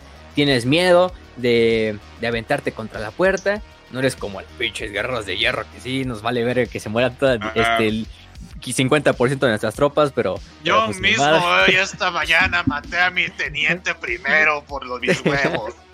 Porque, porque tampoco quiso atacar la puerta. sí. es el desmadre. De hecho, ya los dos están a punto de agarrarse a vergazos y, a, y a agarrarse a vergazos, pero letales, ¿no? Hasta que Lehman Ross interviene. Imagínense que Lehman Ross debe ser el más cuerdo, el más cuerdo en la sala. no así de, sepárense, sepárense, cálmense, cálmense, ¿no? No, no, no, no, no nos bajemos a nuestros instintos. ¡Ya! Imagínense. ¡Ya! Para ese ¡No le punto está el desmadre, ¿no? Que Lehman Ross así de, ya, don Chava, ya, ya, no le pega. ya. Este, este, ya cálmese. Y este, el rey lobo los, los estos, los, los, los, los separa y le dice a eh, que escuche las palabras de del primarca que su padre puso hasta arriba de ellos, que escuche a Horus. Si el plan es de Horus, el señor de la guerra, se va a hacer lo que diga el señor de la guerra. Em, pero le dice, tampoco pierdas tu enojo, porque ese enojo te va a servir a la hora de la batalla. Libéralo, pero contra las tropas del enemigo, ¿no? Este, imagínense, ¿no? Pinche Lehman Ross de filósofo y todo el desmadre, ¿no? Güey, yo sabía que había tomado esa mañana que, que andaba muy, muy de buenas, ¿eh? que estaba muy cuerdo. Entonces, pues no tiene otra más que Corax aceptar la misión. Y, y se, se ve emputado, se ve emputado del concilio. Acepta la misión, pues se ve emputado y dice, pues, bueno, vamos a hacer la misión. Y bueno, vaya, lo que sigue ese mismo día es uno de los momentos más eh, eh, oscuros de la Legión. Eh, lo que hizo aquí Corax sí fue. Aquí, de hecho, es un plan que a lo mejor Corax no quería, pero le sirvió bastante. Vamos a decir por qué le sirvió bastante. Él no lo hizo con esta intención, pero Corax en la vanguardia o en el ataque frontal pone en la vanguardia a lo que es todas las tropas que todavía quedan de origen terrano. Que eran tropas que todavía estaban muy en plan o muy amistosas con las tropas del Señor de la Guerra, con Horus. Horus todavía no caía al caos, pero eran muy buenos amigos. Además, ya en este punto ya estaban surgiendo las logias de guerreros dentro de la Legión de la Guardia del Cuervo. Pero las logias de guerreros en ese punto están casi totalmente ocupadas por guerreros de, Por tierra, de tierra. Por terranos. Entonces, al poner en el ataque frontal a todos los guerreros terranos de la Legión, cuando se viene la masacre, que es una masacre para los defensores, pero también es una masacre para los, para los atacantes, que es la Guardia del Cuervo, porque en la puerta 42 es donde estaban las defensas más fuertes, prácticamente de milagro los Guardia del Cuervo puede destruir la puerta, y es por la intervención directa de Corvus que, que pueden romper el, el, el, asedio y, y- y ¿Te romper la puerta. Si no, ¿Te pues, imaginas el ahí. diálogo que tuvo Corvus Corax ahí de Señor, acabamos de perder todas las compañías terranas. Oh, oh, no, mira, estoy llorando. Oh, no, tengo que irme a celebrar, digo llorar. No puedo creer esta pérdida tan terrible. En tu cara, pinche Horus estúpido, eso te gana. Sí, o sea, mm, no sabemos si lo hizo con ese con esa intención. Yo creo que a lo mejor sí. o, o simplemente fue de suerte. "Ah, Vamos a poner a los de la Terra ahí en la vanguardia, ¿no? No, yo creo que sí lo hizo con Baña, porque es muy obvio de, Sí. oye, ponte en la vanguardia. Quizá él, él no sabía de las logias, pero bueno, de todos modos no le caían muy bien los de Terra. Te Oh, al parecer sufrimos una pequeña desconexión. Ya ven que son típicas de vez en cuando en, en este... imaginas así de, Oye, ¿tú eres terrano? Eh, no. Ok, vas para atrás. Sí, sí, sí. Entonces, pues durante la batalla, pues finalmente tienen éxito. Horus entra a lo que es la fortaleza y asesina a los. ¿Qué pasó? Ya estamos todo bien. no, ya. Se escucharon, de hecho, entonces eh, todo bien. Solamente un poquito apresurados, pero ya, ya quedó todo bien. Así se escuchó así rápido. Bueno, ahí cualquier cosa nos dijeron, ¿no? Ajá. Ahí nos digan desde dónde nos escuchó. Pero bueno, dijimos que para este punto, pues dejó en la vanguardia a todos los terranos y los terranos sufrieron las mayores partes de las bajas durante la batalla de la Puerta 42. En esta parte es donde finalmente mm, la legión se ve reducida a 80.000 miembros. O sea, no sabemos cuántos eran después de la herejía. Digo, antes de esa batalla, perdón. Pero eran muchos más. Entonces, al final de la batalla solo quedan reducidos a 80.000. Prácticamente todos los astartes terranos casi son exterminados. Unos cuantos quedarán por ahí desperdigados entre las compañías. Pero no muchos. Lo que queda en la legión pues, prácticamente son originarios de Deliverance. Nativos de allá. O de Kiabar. Entonces, pues sí, al final del día pierde un chingo de tropas. Pierde cientos eh, de, de legionarios buenos. Muchos de ellos terranos. Pero bueno, al final también le conviene porque de esta manera se purga totalmente el sistema de logias de la legión. Porque Mm. sin güeyes que asistan a la logia, pues ya no existe la logia. Entonces, em, pues así se eliminan muchas de las logias dentro de la legión. Y para el punto de la herejía de Horus vamos a ver que el Señor de la Guerra Horus ya no tiene ningún alcance o ningún agarre sobre la Legión de Corvus, porque ya no hay ningún lugar donde te puedas afianzar para intentar subvertirla desde dentro, ¿no? Porque todos los que quedan son de Deliverance, son totalmente leales a Corax, porque crecieron con él, lo vieron luchar, lo vieron liberar sus pueblos, etcétera. Mientras que la gente de Terra, pues, pues fue exterminada. Entonces, pues sí, les digo, les ayudó mucho, les ayudó mucho esta, esta, esta, esta batalla. Y bueno, después de eso se viene la lastimosa herejía de Horus. Creo que aquí ya todos saben qué pasa con la legión de la, de la, de la Guardia del Cuervo. Todo converge en la famosa operación eh, conocida como el desembarco de Isban 5. Eh, durante esta batalla eh, sabemos que pues para este punto él, llega junto a los salamandras y junto a los manos de hierro y junto a sus dos hermanos Vulcan y Ferrus a poner orden, ¿no? Así de ya les dijeron que se reveló Horus, que está listo el desmadre, etcétera, etcétera. Y el pedo es que aquí se debe de, acatar, ¿no? Se debe de, de llevar al acatamiento a estas legiones traidoras y exterminarlas y llevar a Horus a juicio. Él va muy, muy engañado junto a sus demás hermanos de que pues ahorita se les van a unir las demás legiones, ¿no? Que los manos de, que las esta Legión Alfa, que los guerreros de hierro, los amos de la noche y los porteros de la palabra vienen en ayuda, ¿no? Vienen como refuerzos a ayudar en Isban. Oye, ¿quiénes son los refuerzos? ¿Quiénes son los refuerzos? Ah, eh, pues mira, se supone que la lista dice manos, de, digo, guerreros de hierro, Legión Alfa. Perfecto, oye, qué genial. Vamos a tener mucho apoyo a esta batalla. Seguramente la ganamos rápido. No vamos a sufrir nada, ¿verdad? No. ¿Verdad? Oye, ¿por qué, los, oye, ¿por qué los, los refuerzos están apuntando sus armas hacia nosotros? y de repente, pues, abren fuego, se hace la masacre completa, se revela que estas legiones que venían de refuerzos son traidoras y están con el coludidas con el Señor de la Guerra y atacan completamente desprevenidas a estas tres legiones leales, ¿no? Entre ellas la que se lleva el peor ataque son los, los manos de hierro, que es totalmente rodeada por la legión de Fulgrim y por otras legiones, y de hecho Ferros es asesinado por el mismísimo Fulgrim durante su duelo. Eh, Vulcan eh, también es totalmente junto a su legión aislado. Incluso los guerreros de hierro tienen que aventarle una pinche nuke para, para desmantelarlo al cabrón. este y el resto de su legión. Y la Guardia del Cuerpo podemos decir que es la legión que más salvada sale, ¿eh? Bueno, no, tan ni tanto, ¿eh? Porque también la sufren, pierden muchos elementos, pero sí le da muy buena pelea. Pierden 77 mil guerreros, vamos a decirlo así. Al final de la, batalla solo quedan 3 mil eh, legionarios de la Guardia del Cuerpo de los 80 mil que originalmente fueron a Isman 5. Entonces imagínense. a la verga. Este. Vaya que, vaya que Corvax les da batalla y dicen, no mames, aquí no me voy hasta que el último de estos pinches traidores esté muerto. De hecho, recordemos que... Te, enfrenta, creo que se enfrenta a Lorgar ahí, ¿no? Sí, se enfrenta cuando Lorgar decide, pues Lorgar así muy, ah, soy, ya soy el, elegido de los dioses y muy nalgas, ¿no? Voy a, voy a aventar a mis Galborback, voy a aventar a mis Galborback para que maten a... Ni siquiera voy a entrar, ¿no? Mis Galborback es suficiente para que maten al pendejo de mi hermano Corax, ¿no? Y de hecho avienta a sus Galborback, ¿no? Que son los guerreros de élite, estos seres mitad de mitad demonio, liderados por el mismísimo Argeltal. Y bueno, no, pinche Corax se da un festín, ¿eh? Con esos pinches Galborback literalmente nada más dejar el tal y a otro güey vivo. de los que enviaste, de las decenas que enviaste este, este Lorgar y Lorgar no mames. El Lorgar dice, no mames, ya, ya como que ya me mataron a todos mis hijos bendecidos.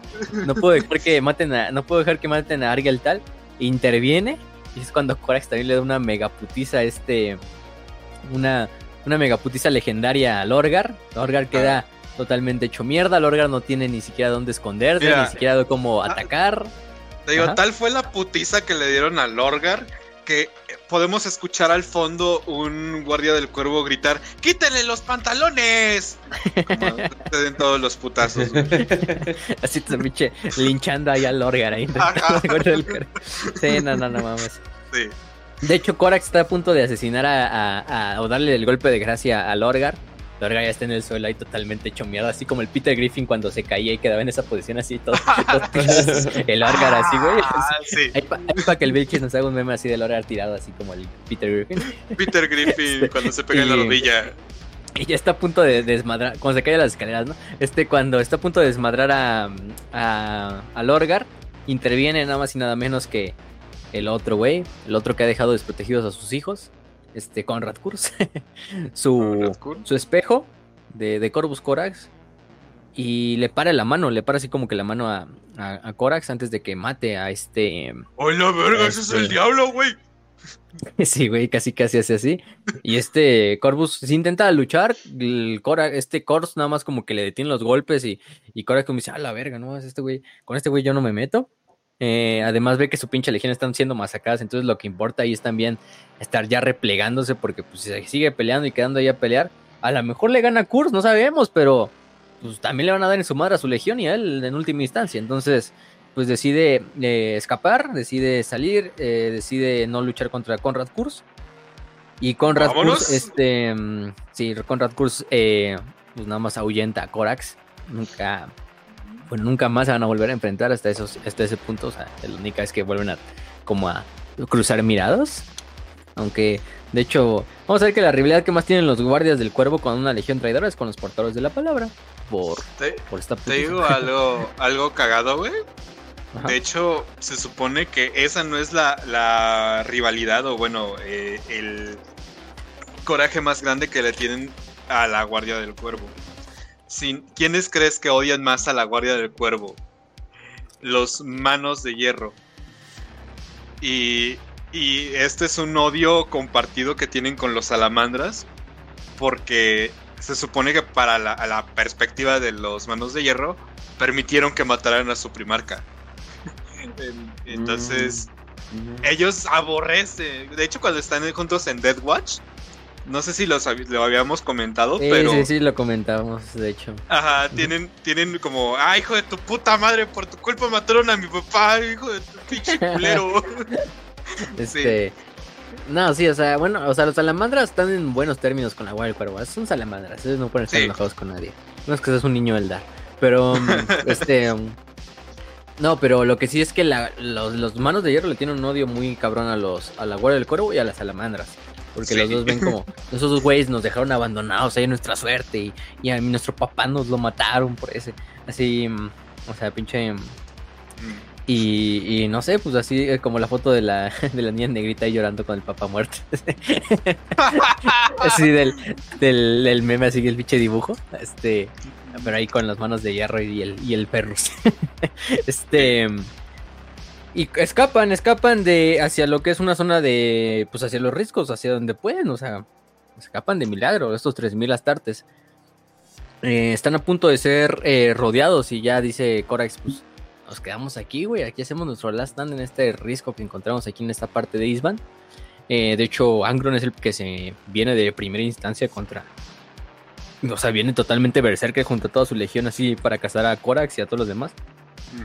Y bueno, es cuando llega, en este caso, el comandante Brain Neff, que era un guardia del cuervo, que se había quedado en. un capitán que se había quedado en Deliverance Em, en este caso, él pues, tuvo un como presentimiento y dijo, vamos a ver qué pedo, ¿no? Y se dirige hacia Isvan.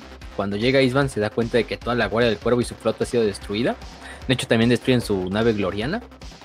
Que no me acuerdo del nombre, pero eh, le destruyen la nave Gloriana. De hecho, la destruye la Terminus Est de este Typhus.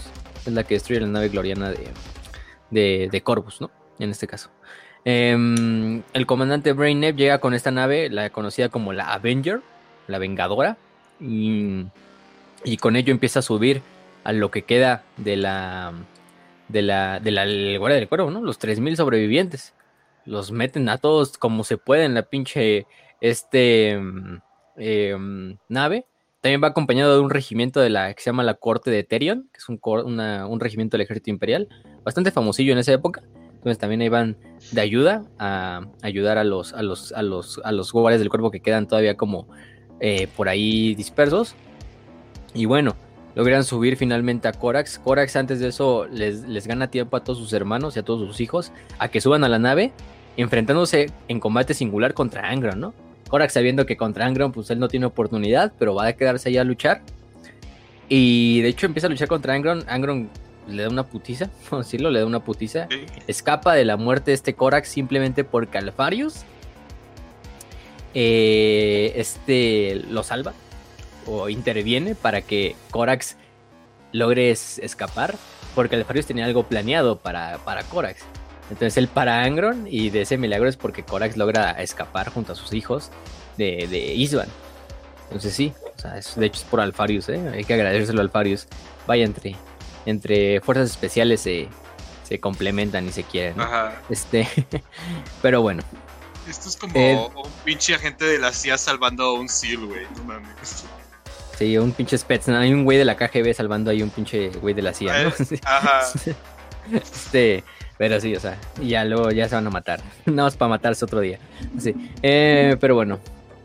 Entonces, pues de ahí se dirige hacia lo que es el Palacio Imperial. Corax junto a toda su legión se dirigen hacia allá. No se dirige solo.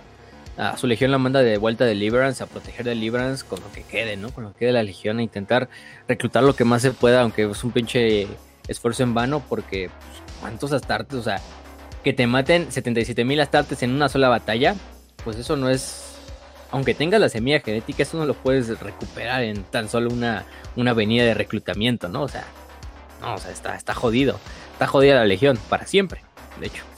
Em, y también hay que considerar que esta madre de cómo se reclutan es como reciclaje, güey. O sea, tienes que agarrar el órgano, la glándula progenoide de los, de los, los órganos directamente del muerto, güey, para pasarlos a otro Astartes.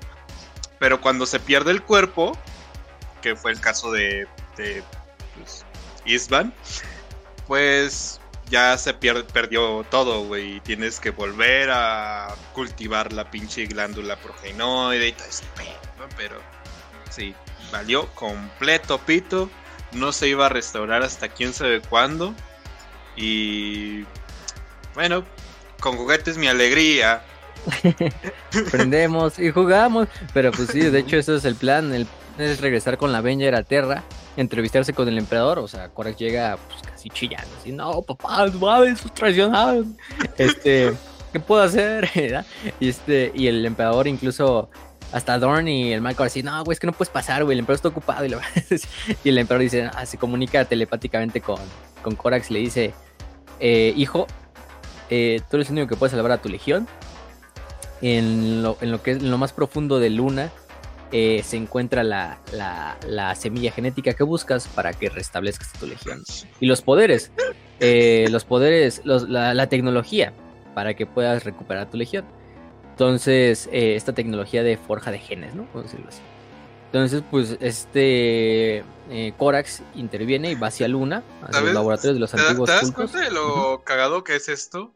Porque en sus comunicaciones telepáticas o te putea o te dice, ay, no, pobrecito, si has sufrido, te quiero mucho. Aquí tienes, no, estés llorando, ya no llores, ten, te doy este, un regalo. Eh, y con otros, por ejemplo, con Gilliman, que en, bueno, ya en 40k, bueno, 42k más bien, eh, a Gilliman le dice, no mames, eres un pendejo, pinche decepción, me cagas, me cagas estúpida. y con Corvus, ay no, mijito, ya ven, no llore, no llore, lo quiero mucho. Y le empieza a dar como que una sobada en la, cabeza. me lo imagino así, güey, todo lindo. Y ahí, ahí, tiene, ahí tiene su pinche... Ahí tiene sus pinches juguetes ahí en la luna para que vaya por ellos. Aquí estoy ocupado. no puedo. Este, mm, pero sí, entonces le da esta oportunidad y él va a buscar en Luna lo que es en estos antiguos laboratorios de los cultos lunares que, eran los que se encargaban de la semilla genética, donde estaban los repositorios de semilla genética junto al Himalayas, también en el Himalayas había. Entra, lo que no se da cuenta es que la Legión Alfa había metido eh, eh, agentes dentro de la Guardia del Cuervo cuando se escaparon de Isban. De hecho, van algunos guardias del Cuervo acompañando a, Corax, pero algunos son legionarios alfa eh, con esta tecnología de de mimetización, de que se hacen ver como otros legionarios otras legiones. Entonces, pues saben el plan y dicen, ya sabemos el plan de, del buen Corax, pues vamos. Para este punto, este, finalmente Corax logra obtener la tecnología y con esa regresa Deliverance, ¿no? De hecho, lo acompañan los custodes, porque este Malcador les encarga a los custodes de que eh, ayuden y hagan que este Corax y la semilla genética permanezca a salvo, porque no puede caer en manos de, de más traidores, porque eso les permitiría hacer más semilla genética a ellos y de esta manera pues pues ganar la guerra para Horus. Em, y bueno, con esto regresa a, Deliverance y empieza a no, otra vez a formar con esta tecnología genética nuevos, eh, nueva semilla genética, pero forma una nueva semilla genética bastante poderosa, eh, bastante muy buena, ¿eh? de muy buena calidad, vamos a decirlo incluso. Con este empieza a reclutar gente de Kiabar y les empieza a implantar esta nueva semilla genética. Eh, entre ellas eh, les, da el, les, da el, comando, de hecho, a Brand Neville, que lo salvó de, de Isvan. Les da, el, les da el comando de estos nuevos guerreros que se llaman Raptores, que les da este nombre de Raptores. Uh -huh. Y que pasan a ser, o sea, estamos diciendo que son astartes jóvenes, ¿no? Son lo equivalente a un scout, un scout astartes, neófitos. Eh, pero la semilla genética los hace más altos incluso que los legionarios antiguos. La semilla genética incluso los hace más eh, poderosos. De hecho, su primera misión es ir a acabar con una. con una. Un, una fuerza de portadores de la palabra. En una de sus fortalezas. Y prácticamente los raptores eliminan hasta el último de los guerreros eh, de la Legión del Orgar. Que eran veteranos de por sí. Sin ellos sufrir casi bajas. ¿eh? Entonces. Eh, de hecho, reciben heridas que batallan otros tartes, pero ellos simplemente están al 100, güey. O sea, pero el peor es que en este momento es cuando le, los agentes de la Legión Alpha les dan la información a su primarca, se la dan a Omegon, al otro gemelo, y Omegon eh, está dentro de Kiabar, y con eso empieza a, promover la rebelión dentro de los gremios de tecnología a lo largo de todo Kiabar. Entonces es otra batalla en Kiabar. Se levanta una rebelión, incluso los legionarios Alpha salen desde, desde sus guaridas y desde sus pinches disguises a, a apoyar la, la, esta, la rebelión.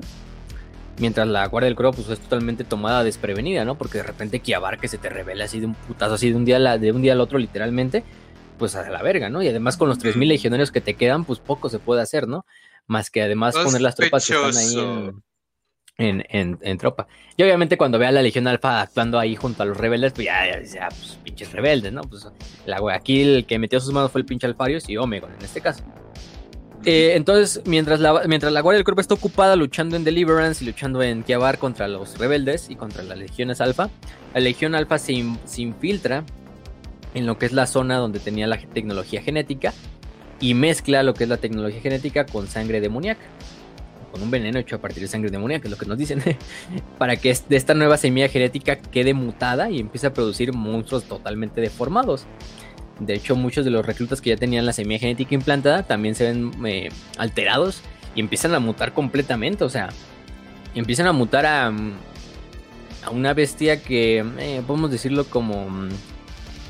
Eh, pues una mezcla una entre humano y cuervo y pinche demonio. Y ahorita vamos a ver. Entonces, estos raptores, ¿no? La, la batalla empieza cuando finalmente los, los, los, los reclutas reciben, muchos de los reclutas que están a punto reciban la semilla genética y pasa esta mutación. Eh, lo cagado es que los, el plan le sale completamente al revés a la Legión Alfa. ¿eh? Imagínense, la Legión Alfa eh, echando a perder un plan. No es mucho, mucho que decir. Estos astartes, aunque al principio pusieron totalmente mutados y parecen algo parecido a un Galborback, uno de estos marines poseídos, uh -huh. siguen siendo leales a Corax y de hecho hacen mierda a los legionarios alfa. Empiezan a hacerle mierda a los legionarios alfa. Eh, y de hecho salen completamente a ayudar al resto de su legión. Pinche Corax queda horrorizado cuando ve a estas madres ahí peleando a su lado. Pero sabe que son sus hijos que están totalmente hechos mierda, ¿no? Eh, para este punto, pues la batalla es totalmente ganada por la legión de la Guardia del Cuervo. Los agentes de la de la, de la legión alfa son expulsados pero pues cuando se dan cuenta de lo que hizo la guardia de la, la, la, la, Legión Alfa, se dan cuenta de que ya es demasiado tarde. Esa tecnología con la que estaba creando la semilla genética, pues ya es irrecuperable porque ya la mezclaron con esta chingadera. Eh, eh, y Korak se da cuenta que tiene aproximadamente 4.000 astartes, 500.000 cortes de Terion, 150 puños imperiales que se los encuentra por el camino. bueno, también que les Hola. había mandado Dorn. Y que Dorn también le había mandado así como de, ah, pues para que te lo lleves, ¿no? De refuerzo así. Este, 20 custodes. Eh, eh, pero bueno, en este punto sí sabemos que ahí es cuando este... Mmm, Corax tiene que hacer una decisión, ¿no? De que es determinar finalmente el programa de Raptor. El programa este del... Sí, de los Raptores. Eh, los Raptores no les da... Y de hecho ahí va con la... O con otra de las decisiones más que cambian su vida, ¿no? Que es darles la muerte o darles la, la, paz del emperador a sus hijos. Porque no mames, o sea, pinches güeyes mutados ahí, ¿no? O sea, si uh -huh. son tus hijos, si todavía son leales a ti, pero los güeyes están ahí hechos mierdas, sufriendo y y son un pinche medio demonio, medio humano, ¿no? Pero... Mm, pero bueno, lo, les... Corvus unos cientos de años después. sí, no, no. Este... ¿te imaginas a Corvus Corax hablando de esto con sus hermanos diciendo, no, sí, entonces tuve que darle la paz del emperador porque se estaban haciendo bestias? Y Leman Ross, ah, no mames, güey, son bien útiles. Puedes utilizarlos, recicla. Sí, sí, sí. De hecho, se los queda, o sea, se queda y les da, les da los más grandes honores a los raptores y de hecho les da el chance de, luchar junto a la Legión y todo. Eh, esto va a tener un, un, poquito más de problemas más adelante, en especial con los, los, lobos espaciales cuando se vuelvan a encontrar, porque pues no mames. este, bueno.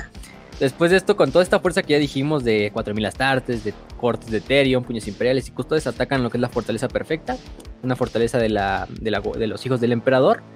Eh, el plan estaba hecho para que lo intentara con 10.000 astartes, pero pues después del ataque de la Legión al solo quedaron 4.000, más las demás fuerzas. Eh, lo que hizo fue con las cortes de Ethereum hacer un ataque de distracción, mientras la guardia del cuervo y se infiltraba y destruía la fortaleza desde dentro. Es totalmente destruida la fuerza traidora, la fortaleza perfecta era un sector bastante importante para las fuerzas traidoras y Corax de ahí empieza a hacer una guerra de guerrillas. Literalmente va acompañado de toda su legión. O sea, los 4.000 cabrones que le quedan, más los raptores y más las demás fuerzas. Em, a lo largo de la galaxia, atacando las, líneas de los enemigos por detrás, ¿no? Así. Eh, de esta forma, haciendo cada vez más lento el avance de las fuerzas traidoras, ¿no? Corax vuelve a liderar a las tropas de la Legión de la Guardia del Cuervo en lo que es la batalla de Yarant, eh, rescatando los lobos espaciales. Em, la batalla de Yarant es una batalla en la cual, eh, pues es una batalla que era un asedio en el cual participaron eh, prácticamente los lobos espaciales, tropas lideradas por Abaddon, de los hijos de Horus, y que finalmente fueron em, liberados o rescatados por las fuerzas de, de Corax, ¿no? De hecho, este creo que incluso el propio. ¿Cómo se llama este güey? Este. ¿Jorn? No, Jorn no, este. Lemon Ross, creo que es malherido en la batalla la batalla de Yarant. Este.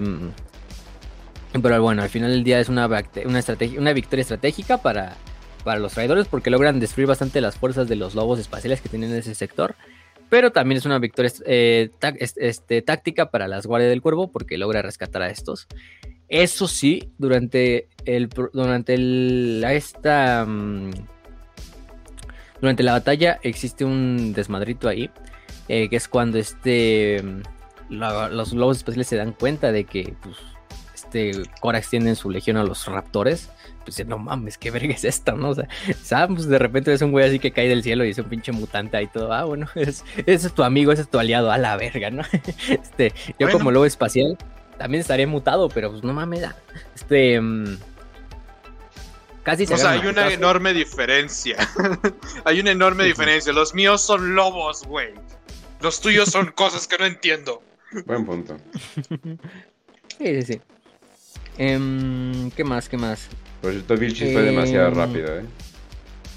A la verga, ya lo hizo. ya, ya, ya lo No mames, qué rápido. Me sorprende. Bueno, es que el güey es diseñador gráfico, güey. O sea, ese güey ya es como pinche de respirar, Aún así, güey. Ah, lo amo. Sí, no, lo amo. Te amo, Vilchis. eh, ¿Qué más? Pues de hecho sucede este desmadre donde de hecho algunos eh, eh, raptores asesinan algunos eh, lobos espaciales. Pero bueno, el pedo es que mm, eh, al final del día se logra rescatar a las fuerzas imperiales. supone que Jorn lidera una carga final a las líneas traidores. ya es otra historia en la batalla. Pero bueno. el Corax decide irse con lo que queda de su legión, decide tampoco seguir dándoles, no decide tampoco darles ya la dormir a los a los a los raptores así, simplemente todavía se los queda. Em, con esto pues la legión queda totalmente destruida, ¿no? Queda con estos 4000 astartes eh, y se separa en diversas células de guerreros que empiezan a hacer pues lo que dijimos, una guerra de guerrillas en las líneas eh, traseras de lo que es las fuerzas traidoras. Entonces atacar convoys traidores, atacar eh, astartes traidores que están a lo mejor dispersos por ahí. Y bueno, no es otra forma en la única que pueda hacer este, este Corax que su, legión funcione, ¿no? Pero bueno, Em, ¿Qué más? también algunas fuerzas de la Guardia del Cuervo se unen con, con salamandras y con manos de hierro y hacen sus, propias misiones a bordo del Sisypheum, que es una de las naves que he hecho la misión en el Angel Exterminatus, haciendo campañas de venganza ahí, eh, asesinando a todos los traidores.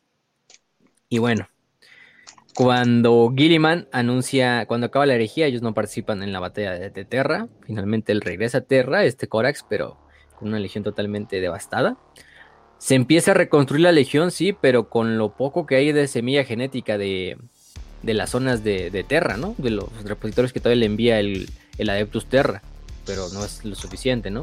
Y para chingarlo todavía llega Gilliman con su nuevo Codex Astartes, en el cual divide todas las legiones en capítulos organizados. Corax eh, tiene que adaptarse a las nuevas reglas. Al final del día no le costaba mucho porque su legión, ¿eh? sí, además su legión ya estaba hecha totalmente mierda. Entonces, dividirle en cuatro nuevos capítulos o en tres nuevos capítulos, pues como que no hay mucho pedo, ¿no? Por si ya la Guardia del Cuervo trabajaba así. Entonces, lo acepta, lo acepta como, es la única forma de que sobreviva la legión. Entonces, pues lo acepta de esa forma, ¿no? Tampoco es así ah, súper entusiasmado por el Codex Astar. Nada, pues. Pero dijo, ah, ok, ah. vamos a institucionalizar que somos células.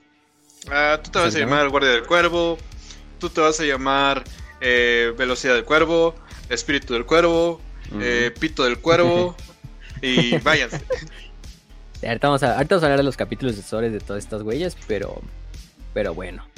Este, entonces, pues si de esta forma eh, Corax finalmente logra salvar lo que se puede de la herejía, ¿no? Todavía quedan novelas de la herejía, a lo mejor se escribe algo, otra cosa del propio Corax, pero, pero bueno. No, no, no sabemos, no, no, no, tampoco les decimos, ¿no? Les mentimos, ¿no? Les decimos cosas que, que no sabemos todavía. Corax pues, se une a la famosa fundación, a la segunda fundación. Su capítulo, La Guardia del Cuervo es reducida a un capítulo de mil astartes, como La Guardia del Cuervo original, y a surgir otros, otros capítulos astartes sucesores con el tiempo, ¿no?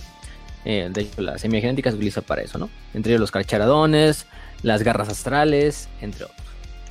Em, finalmente, pues hay algo que decir que este Corax queda totalmente. Pues sí, es un pinche emo. Hay que hacerle honor también a ese punto de su. Es un proletario, es un luchador proletario, pero también es un emo. Entonces también hay que hacerle honor a esa parte de su personalidad.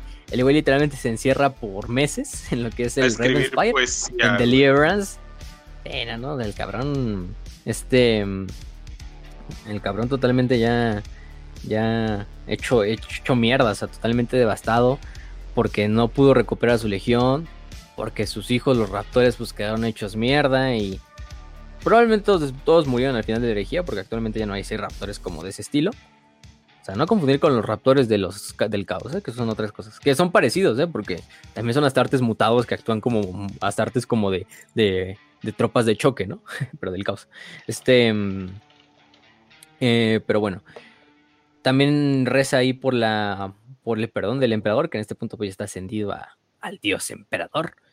Corax eh, personalmente le da la paz a, todos los, a todos los mutantes, a todos los raptores que queden vivos. Ahora sí, finalmente, cuando decide salir de la Raven Spire, en parte es por esa decisión de, pues les doy, les doy la paz del emperador o los dejo con vida a estos hijos eh, malditos, ¿no? Que nacieron los, los raptores.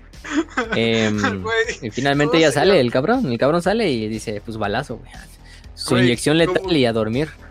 ¿Cómo se llama ese, ese libro en el que se supone que como que escapan de una de una prisión granja en Estados Unidos y es un güey todo retrasado y un güey como que normal? Ah, que, termina matándolo cuando está viendo el lago. Ah, puta madre, es que vi una parodia de eso, pero nunca, nunca he leído el libro, no me acuerdo ni cómo se llama. No, no, no, no lo ubico, güey. Bueno, si no, ahorita la buscas y nos dices. pero. Pero bueno, o sea, finalmente sin. O sea, hace la decisión, pero se queda con la culpa. Y después de un año, exactamente después de su, de su exclusión, Corax toma un transporte que se encarga de ir directamente hacia el ojo del terror. Corax eh, no le da ninguna información a sus legionarios, simplemente les deja, los deja a su suerte. Sus últimas palabras es lo único que sabemos. Sus últimas palabras, una vez cuando dio su último vistazo de regreso a Deliverance, fueron Nevermore, que se traduce como nunca más. ¿no? Se dirige al ojo del terror. y pues nunca se le vuelve a ver. Por lo menos hasta el milenio 42, hasta, hasta la actualidad, ¿no? Que es donde estamos. El milenio 42 prácticamente. O por lo menos los leales no lo han visto, ¿no? Aquí hay que decir, y aquí va la, teoría, o bueno, no es una teoría porque pues, está como confirmado de cierta manera. Eh, tenemos esta historia de que finalmente Corax, una vez que entra la disformidad, va con una misión, una misión que su misión principal es ir a acabar con este, con, con su hermano Lorgar, eh, como venganza, ¿no? Yo veo a Lorgar como el más grande traidor de todos Em, también a saldar esa deuda de que no pudo acabar con su vida en, en Isman 5. Además de que, sí, los portadores de la palabra fueron los que más bajas les dieron a, los, a la guardia del cuerpo en la batalla. Entonces, pues también está este agravio ahí. Y podemos decir que se vuelve como mutado por los poderes de la disformidad, se sintetiza con la disformidad y se vuelve lo que podemos decir como un demonio leal, un demonio del emperador, un príncipe demonio del emperador, algo como lo quieran ver. Ajá. De hecho, se vuelve como. Con el todo solamente por puro odio a lo que es. Sí, no, el cabrón. O sea. Esa historia sale en la. Se llama, esa historia se llama eh, Sombras del Pasado, Shadows of the Past, y sale en la, en la antología de la herejía de Hijos del Emperador. Para que la, si la quieren leer. Este, la gente que nos escucha.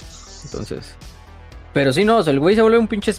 Es que no, es, o sea, lo que nos dicen es como que se vuelve un pinche espectro disforme, o sea, como una mezcla entre demonio, espectro, fantasma y que va. Te lo cuentan, en la historia te la cuentan desde el punto de perspectiva de los ojos de los, portadores de la palabra, ¿no? Pero es cagado porque te lo cuentan, o sea, son hasta artes del caos, ¿no? O sea, están conviviendo todo el tiempo con demonios, o sea, pinches güey totalmente demoníacos y todo el pinche desmadre ahí.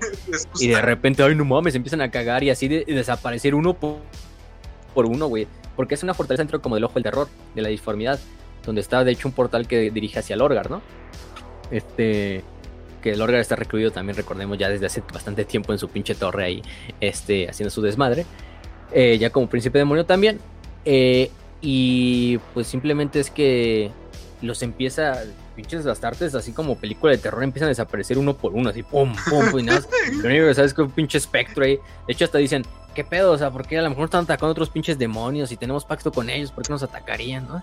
dicen, no, pues es que aquí en la disformidad también habitan otras cosas que, que no son como de los dioses y eso, son como la fauna, ¿no? Pero, pero, pero así de no mames, pero eso no tiene sentido, ¿no? Porque nos atacarían y ahorita así somos astartes, ¿no? No es como que un pinche. No se supone que ellos nos quieren o bueno, nos protegen. Eh, bueno, o sea, sí, pero somos astartes, güey. Y pues hay muchas cosas que pasan. Y de repente, oye, güey, ¿y tú dónde está? ¡Puta madre! ¡Ah! no, y sí, o sea, Corax empieza a hacer una pinche masacre y, o sea, lo único que escucha al Orgar desde el otro lado del portal es como, no mames, nos están matando, nos están matando. Ya me morí. como el, como Tilín, ¿no? Oh, pobrecito. Sí. No, ya, ya me morí. Este, ya me Ahí morí. quedó la partida de guerra Los Tilines. Reportada. Y, y, y, el, y, el, y el Orgar así de, ¿Pero dónde están? ¿En dónde están? Estamos en la rotonda, en la rotonda. Nos están matando, nos están matando. Estamos muertos. Ya, me mataron. Ya me mataron. Me mataron. Este, este y ya, güey, o sea, el Corax, ya el Orgar, Corax, el Orgar entra y, y, ya cuando ve, pues se encuentra contra otro espectro. Que no lo, no lo, no lo, no lo, no, no, no lo logra como ver a la primera o no decir quién es. Hasta ya que luego empieza a pelear contra él, se da cuenta que es el propio Corax. Y Corax le vuelve a dar una putiza al, príncipe demonio Lorgar, imagínense. ¿eh? O sea, no, o sea, Corax lo domina completamente, lo hace suyo, o sea, pinche humillado ahí otra vez el pinche Lorgar como, un, como el pendejo que es. Este... Pinche, pinche Lorgar diciendo, ¿tienes alguna idea de quién soy? Y Corvus, mi puta. Exactamente. Y pues Corax lo, Lorgar tiene que otra vez escapar y, meterse al portal de donde vino así con la cola entre las patas ahí así corriendo literalmente y Corax cierra, bueno, Lorgar cierra el portal y Corax así como un juramento de seguir cazándolo hasta que le dé muerte. Y probablemente pues probablemente es por eso que Lorgar no ha salido recientemente durante los últimos 10.000 años porque va a estar corriendo todo el tiempo de pinche Lorgar, ¿no? es como esa película esa de terror que es la de, de Messi, bien, no sé qué desmadre, ¿cómo se llama? En, It Follows. Algo así. It Follows, ¿no? El de, de esa cosa que te va siguiendo, ¿no? Que va bien lento, ¿no? Caminando como si fuera un pinche es una persona normal, bueno, se parece una persona normal, Pero, pero, ya ya si está. te agarra te chinga, ¿no? Pero simplemente va caminando así. Si el Lorgar hacía de estar ahorita en la disformidad, güey, corriendo, literalmente cambiando de portales cada pinche rato ahí para que no, lo, no le encuentre el, el Corax. Es que pinche Chapo moviéndose de casa de seguridad, así el Corax, güey. Digo, así el Lorgar, güey. Sí, exactamente. Sí, de las casas de seguridad ahí de, de la disformidad, ¿no? Este, Ajá. ¿O qué cree? Ya viene, ya viene, ya nos, ya nos llegaron reportes ahí de que ya se chingaron otro tilín ahí en, en, en, en Bárbaros, ¿no? En un pinche planeta ahí de la disformidad, ¿no? Desde el planeta de la plaga, entonces ya, ya, muévase, muévase. ya se le llevan por, se le llevan por un túnel. Este, Ajá. mm, y ahí está, pues ahí está. Eso es lo que sabemos actualmente de, de Lorgar. Digo, de Lorgar, ¿eh? de Corax. Hasta ahí les decimos, esto está en la novela, en la historia de, de, de Sombras del Pasado. The Entonces, para que la vayan a leer también, vale la pena, es una historia corta, o sea, bueno, ese libro es una recopilación, es una antología de historias cortas. Entonces, vayan a leerlo, vale la pena. Eh, y después de eso, pues, ¿qué podemos decir de la Legión? De la Legión, eh, de la, del capítulo. El capítulo, hasta el cierto punto, volvió a prosperar, o sea, actualmente quizá ya no son los años gloriosos de las Legiones Astartes, donde tenía más, donde tenías decenas de miles de Astartes eh, juntos luchando por el emperador. Pero bueno, o sea, es un capítulo hecho y derecho, mil astartes por lo general. Aunque sí, ese trauma de la semilla genética les quedó bastante claro a, los, a la hora del cuervo. Y vea que todavía tienen problemas para reclutar tropas. Pero bueno, actualmente han tenido muchos éxitos. Tuvieron éxitos durante la guerra de Damocles. Bueno, éxitos y tampoco, y también eh, algunos eh, eh, fallos, ¿no? Como por ejemplo la muerte de su señor del capítulo Corbin Severax a manos de, de esta um, Shadowson, la comandante Tau, en la campaña de Prefectia durante la guerra eh, contra los Tau, que fue lo que hizo que Kay Brack Shrine ascendiera a ser actualmente el, el actual señor de- del capítulo de la, de la Guardia del Cuervo. Pero fuera de eso, pues han tenido muchas otras batallas. Yo creo que las hablamos un poquito más al final. Pero bueno. Con eso ya podemos, ah, ya, po- ya podemos acabar lo que es historia. Vaya que eh, tiene Vaya. mucha, o sea. Pero bueno, Sí. nos abrió mucho paso para dar el contexto. Ahorita nada más vamos a hablar prácticamente de la organización de la Legión, de sus estrategias, etcétera, etcétera, etcétera. Eh, bueno, hay que empezar por su homeworld, que es este. mm, eh, Deliverance, ¿no? Deliverance, ¿qué vamos a decir de Deliverance? Pues Deliverance sigue siendo una moon, una, una, una moon, ¿eh? una luna. este caso eh, tiene todavía lo que es la Ravenspire, la Ravenspire sigue en pie, no le ha pasado nada. De hecho, podemos decir que hasta ese punto fue uno de los planetas que más pacíficos quedaron durante la era de Hedorus, ¿no? Los traidores no decidieron atacarlo completamente. Em, hasta eso, vaya. Vaya que, vaya que tenían la oportunidad. Porque de hecho Deliverance está en el sector Tempestus. Entonces, pues tampoco es que digas, ah, está muy, está muy, muy protegido, ¿no? Deliverance está de hecho cerca de ahí. De hecho ya lo han atacado, lo atacó por ejemplo el Wag de Garagak, que era un Wag orco, en el año 996.000, no, 996 del 1041, eh, perdón. Este, mm, pero bueno, tiene la Ravenspire, que es la fortaleza monasterio, y es un planeta bastante, o una luna bastante protegida, ¿no? Tiene lo que son un chingo de trincheras, de sistemas de defensa, de antibaterías, antimisiles, fortalezas que hacen que todos los complejos mineros de Deliverance queden como protegidos uno por uno, entonces cada uno es como una ci- ciudadela propia.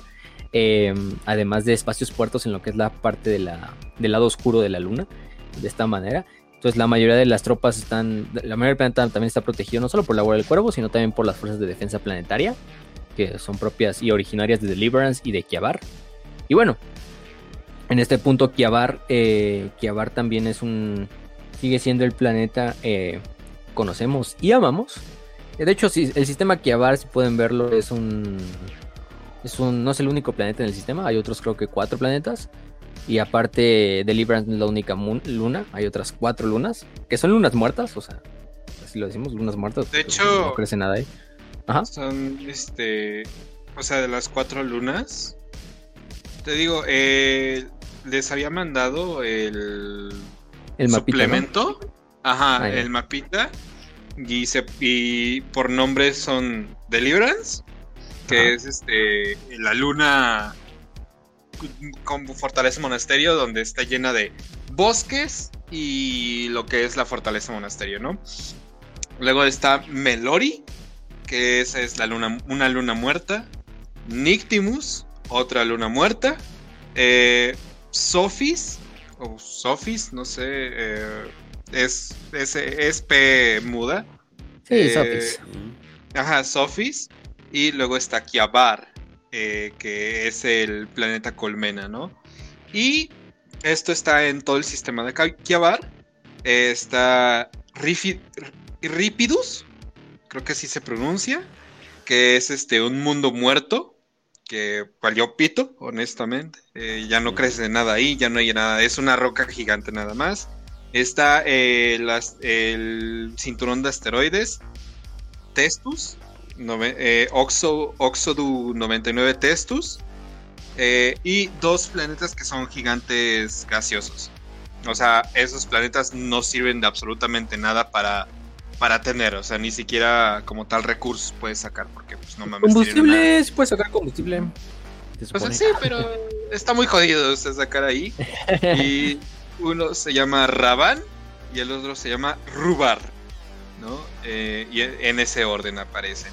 Em, pero sí, ese es como que tal lo que hay en el sistema Kiabar. Es, es un sistema muy solitario, es un sistema solo va a estar este de valor Kiabar y la luna de este, Deliverance. Pero fuera de eso no hay absolutamente nada de, de, de vida, de ecosistemas, no. Pues muy adecuado, ¿no? Para la guarda del cuervo, así muy solitario y muy pinche. Sí. Hasta el- sí, imagínense, hasta el pinche sistema es un pinche emo espacial, ¿no? O sea, no, no. Este, Dejen, quiero estar solo y se encierra Así. en su cuarto, ¿no? eh, no, no, no, está jodido. Pero bueno, de hecho, Kiabar sigue siendo el mundo colmena que conocemos y amamos. O sea, bastante contaminado, bastante tóxico. De hecho, gracias a eso han los subido, los niveles de mutaciones han subido bastante. Incluso más allá de la tolerancia que el Adeptus Ministorum debería de tener.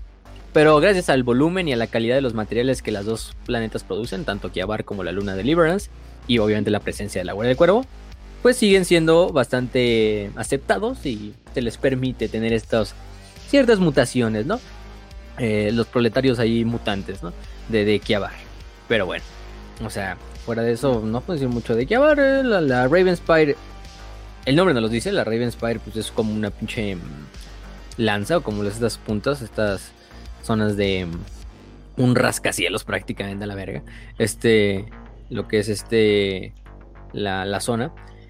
Eh, pero bueno, la, la Ravenspire sigue siendo por mucho el lugar más santo, el lugar más protegido y el lugar con más significado para toda la Guardia del Cuervo, ¿no? Tiene desde lo que es la, mm, la, ¿cómo se llama? Em, este, ¿cómo decirlo? Se puede decir que toda una parte de la Ravenspire está eh, completamente ocul- oculta por, por, por polvo. Otras están totalmente selladas. De hecho, solo la patrullan servidores. em, eh, a lo largo de toda la, esta zona de, la, de los interiores y de los exteriores. De hecho, ustedes podrían pensar, ah, pues no mames, pinche fortaleza ni protegida está, ni nada, ¿no? El chiste es que se debe de ver así, que no esté protegida. La guardia del cuervo habita dentro. Entonces, suerte interviniendo. A lo mejor tú ves unos cuantos servidores ahí. Tú ves unos cuantos servidores ahí en las pinches pasillos, pero de repente nada más la cámara se pandea hacia tu perspectiva desde atrás y no hace un pinche guardia del cuervo ahí en el techo, así parado, así, así, pegado, así como, estamos abriendo los ojos, ¿no? Así, la Te verga. atrapé, esponja. Y ya te llega ahí, ahí, güey. Y a la verga. Y, y pues sí, no mames. Pero, ¿no quieres decir, Raz? O Kench, no. Eh, yo, yo iba a decir una, una frase que representa un poquillo esto. Antes de que entremos de lleno, de lleno. Eh, esta frase es del teniente Siras Ordin. Eh, somos las sombras que te rodean. Somos la oscuridad que se acerca. Los pasos que no deberían de estar. La daga en tu garganta. El miedo que roba el cuerpo cuando ya es demasiado tarde. Somos la guardia del cuervo, somos la muerte. Creo que eso representa un poquillo cómo, cómo se organiza la guardia del cuervo, cómo es la guardia del cuervo, así que sigamos. Solamente quería tirar esa frase del teniente Siras Ordin. Nice. Mm, bueno, pues con eso terminamos lo de cómo es un mundo capitular. Su semilla genética, vaya que la semilla genética es un poco de las semillas genéticas, yo creo que más degeneradas que hay por ahí. En el buen sentido de la palabra, si es que existe un buen sentido de la palabra para degenerado. Pero eh, en el sentido de que muchos de los órganos, yo creo que es de las legiones de Astartes con más órganos que ya no son funcionales. Eh, quizás solo los puños imperiales se les pongan. Ah, no, no te creas, ras. No, los puños imperiales también son medio, ya medio degeneró su, su semilla genética. ¿eh? Ay, este, sí, sí. Eh, lo, dice el, lo dice el chico que, que tiene unos hermanos que son literales reptiles. Ok. Literalmente solo son, solo son este redacted, solo son n los, los salamandras, ¿Qué, ¿Qué, es ok? Ah, ah, este, pero bueno, de hecho, de hecho también los, los Guardias del Cuervo comparten una de las mutaciones con, de hecho comparte una mutación con los puños imperiales y comparte una mutación con los salamandras. Comparte la mutación de que su órgano melancrómico, es el nombre, eh, recordemos que este órgano es el que permite que la piel de unas tartes como que se adapte a la, al tipo de radiación eh, que está en su, eh, rodeándolo. O sea, la piel literalmente se puede hacer más oscura, más blanca, dependiendo de las situaciones climáticas y el nivel de radiación, como una forma de proteger. Pasados, son blancos. Se quedan blancos estos, se quedan pálidos. Estos, estos, sí se quemaron en Acapulco, pero pues regresaron a su color normal, güey. Este. recordemos que este órgano es. Eh, podemos decir que en, en el este, en los salamandras es hiperactivo entonces lo que hace es que su piel se entinta colarmente así con este color negro azabache, pero desde el inicio, en el momento en que se las implantan, el, órgano hace que la piel se vuelva completamente negra, nivel carbón. Este, mientras que en los guardias del cuerpo es como un tipo hipoactivo, o sea, no está muy activa. Entonces lo que hace es que hace todo lo contrario. En el momento en que le implantan este órgano a unas tartes, a un neófito, lo que va a pasar es que el color que tenía, fuera el güey moreno, fuera el güey este negro, fuera el güey blanco, etcétera, etcétera, su piel va a convertirse así en un pinche lienzo blanco, así como si tuviera la pinche anemia más grave de todo el pinche mundo. Este, así hasta ese punto, y su pelo se va a volver negro, también hay que decirlo. Se vuelve negro y su piel completamente blanca, así de un güey que no viste la luz solar o que tiene una anemia, este, así como el Doom, ¿no? Este, obviamente, este, obviamente. Así la pinche anemia más cabrona que exista. Pero, o sea, cabrón, o sea, el güey pinche Te convierten en el sonorense promedio, güey. El Gasparín, así, entonces. Es lo que hace, de hecho, que su. Su piel se vuelva completamente blanca pura. Pero que sus ojos y su cabello. Negros, eh, negros. Se vuelvan negros, negros. Sí, negros, pero así negros, así. Hasta la esclerótica, que es la parte blanca del ojo, para los que no sepan. Se vuelve negra, la verga. Muy parecido también a lo que le pasa a la, bueno, también de hecho los amos de la noche tienen esta mutación. O sea, y, Conrad y, Korak la tenían, ¿no? De que los güeyes se volvían pinches pálidos y con los ojos así totalmente negros. Eh, al final es algo más estético, no es como que haya muchos problemas. Obviamente sí, al no estar activa, pues son mucho más susceptibles a la radiación, aunque pues es unas tartes, como que eso es el menos de tus problemas, ¿no? O sea, que te quemes con el sol a la verga, ¿no? En realidad es, en realidad es un método más que incluso hasta como de mimetización y todo el desmadre. Yo me acuerdo que una vez leí en un, creo que era un este, de estos cuentos cortos de 40k, que el cáncer era como una gripa, güey, y la podías curar con una simple pastilla antirradiación. Entonces, pues siendo Astarte, güey, o sea, si eso era con humanos normales, siendo Astarte, pues te vale pito, güey, si te cae un poquito más de radiación. Ajá. Como, no es como que te vaya a dar cáncer de piel, ¿no? Exacto. Es un pinche Astartes, o sea, tienes el mejor sistema inmune, entonces el cáncer se la va a pelar. Pero bueno, a menos que seas, no sé, los pinches hijos del emperador o los mil hijos. Ahí sí estás jodido. Este. Mm, pero es que ese es pinche cáncer espacial del caos. Este, mm, bueno. Otra de sus mutaciones es la. Mm, la, la glándula mucranoide. La glándula mucranoide es la glándula que permite que un. Que este. Que una artes eh, libere esta como sustancia viscosa que le permite soportar bastante cambios bruscos de calor, de frío, altas temperaturas y bajas temperaturas, y que también prácticamente lo que hace es como que sellar la piel, no sellar el cuerpo, incluso pueden permanecer así en el espacio, en el vacío del espacio unos cuantos minutos gracias a este órgano, ¿no? Que es lo que, por ejemplo, a Gilliman le permitió ser su desmadrito ahí en casa. este, eh, tampoco le sirve esa, esa glándula, que es la 16, y tampoco le sirve la glándula Becher, que es también la que no le sirve a los. Y, innecesaria completamente. ¿no? es necesaria en ningún aspecto. Así que todo perfecto. Eso no es lo que dirían todos esos puños imperiales que fueron capturados así por los pinches de Legión Negras y encadenados ahí en un pinche mazmorra. ¿eh? si tan solo tuviera la manera de salir de aquí. o sea, mordida, ah, este, la pinche ahí. Pero bueno. La glándula Becher, acuérdense que es la glándula que le permite a un Astartes con sus glándulas salivales escupir una especie de veneno que al mismo tiempo también funciona como ácido. Entonces con esto puede destruir desde cadenas, metal, corroer, corroer eh, incluso ceramita, carne obviamente. Entonces pues le permite, es una forma más de, defensa, ¿no? Pero tampoco la tienen. Entonces ya dijimos, miren, tienen tres glándulas o tres órganos pues, jodidos, jodidos en la mucranoide, la glándula de Betcher y el órgano melanocrómico. Entonces, pues imagínense. Aparte de eso, también tienen eh, problemas con, recordemos a los raptores, los raptores o esta mutación que le generó a estos, estos raptores, pues la que, parecieran esas cosas, esas abominaciones que terminaron siendo, hizo que también todo el proceso de, implantación de semilla genética en Deliverance fuera corrompido. Entonces lo que pasa es que ya desde el 1932, eh, una, una, degeneración más causó muchos órganos eh, que fallaran en ciertos neófitos, y desde ese entonces la Legión ahora solo obtiene semilla genética que se le envían desde Terra desde el mm. Himalayas. O sea, tienen que llevarles la semilla genética hasta pinche. Mm, hasta Deliverance para que puedan seguir sacando este guardias del fuego. Si se cosecha, o sea, los apotecarios sí cosechan la, la, semilla genética, porque al final esa semilla genética es la que han estado trayendo de, de Terra, entonces no hay tanto problema. Pero pues no es lo mismo, ¿no? O sea, porque esa semilla la cosechas cada vez que te matan unas tartes. Entonces, pues, y si el cuerpo no lo recuperas, como bien dijo Ras, pues no hay forma de tener esa semilla genética. Entonces tienen que estar totalmente o la mayor parte del tiempo eh, dependiendo de Terra para traer su semilla genética.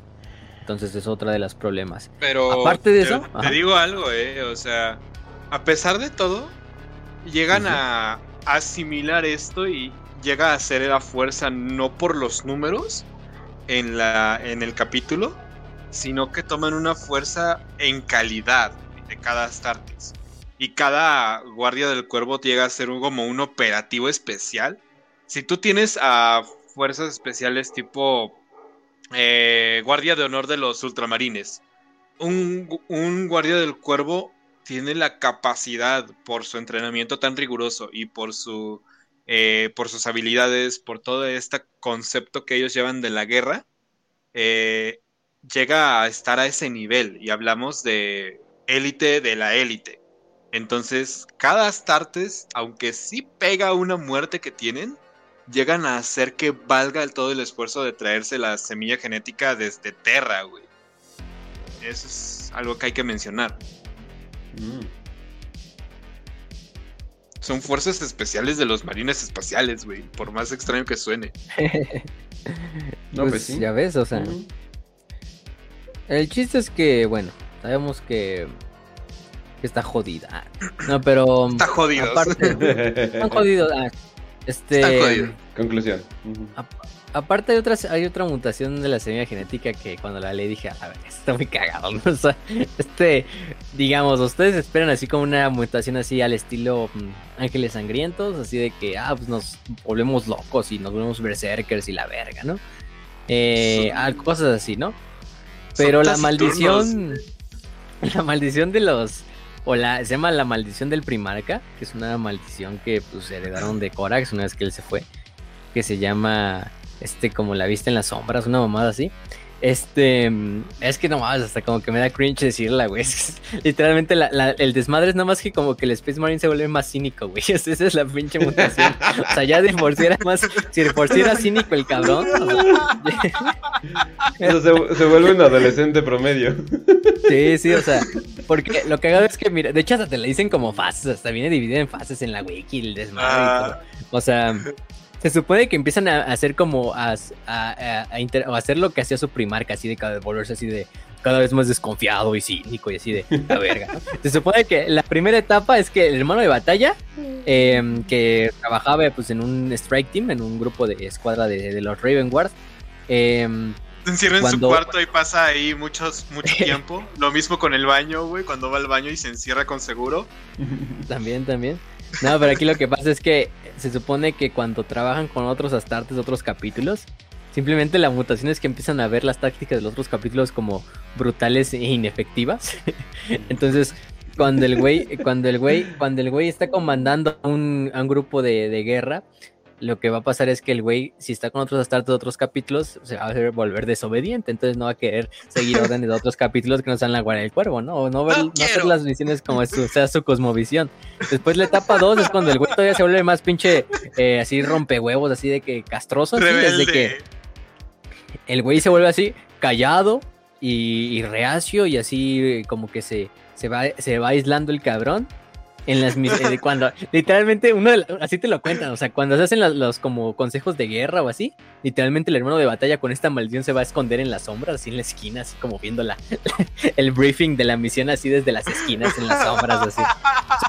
Cuando es absolutamente necesario, este eso, eso le trae muchos problemas eh, cuando es trabajan con la, con la Dead Watch.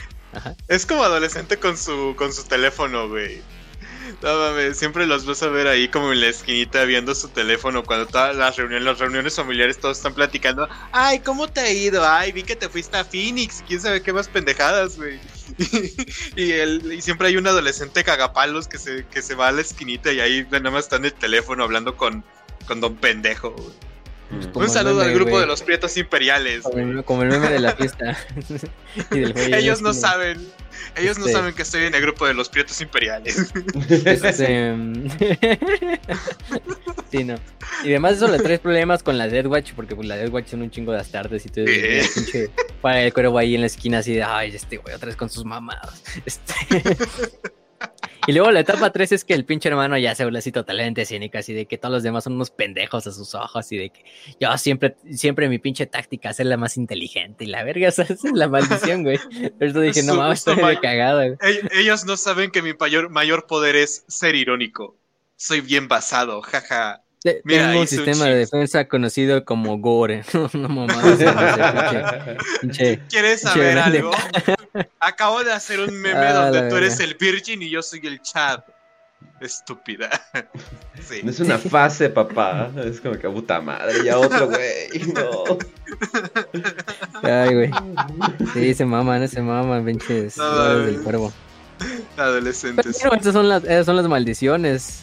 La maldición, más bien. Entonces, pues, ay, güey, pero bueno. Pinche adolescente Este- de 400 años, güey, no mames. De, de 700 kilos el cabrón. ¿eh? No, Ajá. No quiero hacerlo. Pero todo porque el pinche papá así los crió. Este, y los dejó, los, los también se fue por cigarros, como todos los demás Astartes. o sea. no, pinche, es que. Warhammer, mm, ya, por mí que todos los pinches autores de Warhammer, como que es una pinche proyección así, o sea, pinche Dan Abnett, o sea, el este, ¿cómo se llama el güey que, el, que- el, el, Graham McNeil. sí, también, o sea, todo, y, lo- Uy. y los güeyes que crearon Warhammer, Este ADD. hay- ¿cómo se Daddy? Issues, güey, así de, Este ADD. eh, Aaron Dembski Bowden, Ajá, sí, del no, Rick ese- Priestley, que fue de los pioneros de Warhammer, Ajá. Todos esos güeyes pinche sin papás y ya, güey. Vamos a hacer un pinche universo donde llevemos eso, pero con güeyes espaciales. La, la justificación son los güeyes espaciales, güey. Pinche ciencia ficción y la ópera, güey. En realidad es un pinche Cualquier estudio parecido con la retrospectivo realidad es de, mera coincidencia. de por qué abandonar a tus hijos está mal, güey. Pinche pinche mamada, ¿no? Pero, pero sí, güey, o sea, de esa manera, de esa manera, pues, eh, así están, así está la guardia del cuervo. Bueno, es en su semilla genética. Ay, güey. Sí, no. Este, bueno, Ah. vamos con su organización. Ok, antes, Su antes, organización, quiero, Dale, antes dale. quiero decir este, una frase. Eh, sé que son muchas frases, pero es que esta sí está bien vergas y explica cómo es la organización. Dilas, o tú bueno, dilas, ¿no? ¿qué objetivo tiene un, la Guardia del Cuervo, güey? Demasiados de nuestros eh, capítulos hermanos toman orgullo en el soportar la furia del enemigo. Ellos, ellos proclaman que su resiliencia y su resistencia eh, bajo fuego es el orgullo, ¿no? Pero nosotros, de la Guardia del Cuervo, no haremos jamás ese tipo de estatutos. Nuestros enemigos siempre va a estar van a estar muertos antes de que puedan hacer sobre nosotros cualquier tipo de daño. Ay, güey. Eh, Este, pinches, frases, que pones así al lado del Shadow, así del Shadow de Hedgehog. y ya, güey. O, del, pinche señor, señor hijo de puta, o el bromas, güey. Sí. Desmotivaciones.com. Qué mamá. Con, con una imagen de Naruto triste, güey, ahí en el columpio, güey. es, e, esta frase es del sargento Agjay Corvaris. Así que Ah, ya ves, ya ves. Está bien chido. Edgelords, Edge, Lords además no dar, O sea, entre ellos y los estamos de la noche ahí, ¿quién se la llevan, eh? Los dos cabrones están, están tan fuertes, ¿eh? No hay nadie. No puedo decir que hay un ganador entre los dos, porque los dos están, te digo, güey. Pinches, adolescentes corran más OP, güey. Perfecto. De señor hijo de puta, güey, así, ¿no? Güey, y el guasón ahí. Pero bueno. Wow. Cuando, cuando, el niño callado al fin sí trae un arma a la escuela, es como que, hola, verga. no Cuando el pinche niño callado además se, puso a leer pinche manifiesto comunista y no, No, hombre, Verga. Como todos en la secundaria que salen así, socialistas, Tengo amigos de Twitter que están así, verga, güey. Bueno, en la prepa todos salen socialistas, ¿no? sí. Este, pero bueno. Eh, también me, incluyo, ¿eh? Ah. Em, nada más que yo le puse nacional social. Ah, digamos, digamos con el programa. Como Lours, como Lours, claramente. Ah. por cierto, ¿qué, qué basados que sean todos blancos. este, pero bueno. Em, ¿Qué más? Entonces, Organización, organización del capítulo. Este, vamos con esa parte, ¿no? El, la Guardia del Cuervo se organiza, como todos los capítulos del Codex Astartes, en diversas compañías, en 10 compañías, 10 grandes compañías, vamos a decirlo eh, estas 10 compañías son comandadas por un capitán. Cada una de estas compañías pues, está a cargo de diferentes estrategias, de diferentes eh, misiones, de diferentes eh, tácticas de batalla. Y todas están lideradas por un señor del capítulo, que en el caso de la Guardia del Cuervo recibe el nombre de El Señor de las Sombras, o Maestro de las Sombras. Master of Shadows. Es el nombre que, tiene. Eh, no es ellos no usan el nombre de Señor del capítulo, ¿no? De hecho, también para referirse a los capitanes, ellos utilizan el término de eh, Capitán de la Sombra, ¿no? O Capitán Sombra, no sé cómo se traduzca. Eh, Shadow Cat en inglés. Em, en este caso, pues eh, el orden de batalla a nivel del 999 del milenio 41 es que cada compañía está compuesta por 100 Marines, em, cada uno cuando obviamente teniendo su fuerza eh, máxima. Em, aunque bueno, hay que decirlo que las compañías de la Guardia del Cuervo no es que todo el tiempo estén juntas como en otras legiones de Astartes o en otros capítulos de Astartes, que por ejemplo la, la compañía entera va a la batalla, sino que con la con la Guardia del Cuervo, pues muchas veces se dividen en, fuerzas de tarea, en escuadrones de batalla, para llevar a cabo las misiones. Eh, cada compañía está liderada por, ya dijimos, su capitán, que es un héroe de la Guardia del Cuervo, y además em, cada uno de nuestros capitanes está liderado o lidera uno de los de los diferentes aspectos de la logística del capítulo de Space Marines. Eh, a nivel actual, el, el, capítulo es liderado por Kaven Shrike, una leyenda, un, una tiene, Tiene una miniatura hermosísima. Ah, está chingona, güey. Chingona. Sí. O sea, el güey ni parece un Astartes, parece un pinche. No sé, güey, un pinche Tawa y un Eldar Astartes, no sé, desmadre. O sea, le, queda muy bien. O sea, ahorita vamos a hablar más de Kevin Shrine al final. Pero bueno, Kevin Shrike se hizo capitán después de que este. Ay, ¿cómo se llama el cabrón? Lo dijimos hace rato, este. Mm, bueno, el antiguo señor del capítulo muriera en la, en la campaña de Preceptia, ajá, que lo señala Shadowson, cuando Kevin Shrike toma el mando eh, de lo que es el, capítulo. Eh, también está liderado por su guardia de honor, que son exterminadores, sus servidores y sus escuderos. Y bueno, aparte de eso, debajo de él ya siguen las como, no son las compañías, pero son como los diferentes organismos eh, regentes de la, de la legión. Tenemos a la armería, que es liderada por el señor de la forja o el maestro de la forja, que recordemos son los Tech Marines, los que se encargan de toda la tecnología, servidores, tanques, eh, Land Raiders, Gunships, em, centuriones, etcétera, de la legión, y que están liderados por el señor de la forja, ¿no? El señor de la santidad, que son los eh, que se encargan del reclusium, que son los capellanes. El apotecario, que está al mando del señor apotecario, o del jefe apotecario, que pues, comanda a los apotecarios, son los médicos. El Librarius, que es el señor del bibliotecario, el jefe bibliotecario, que se encargan de los psíquicos astartes, ¿no?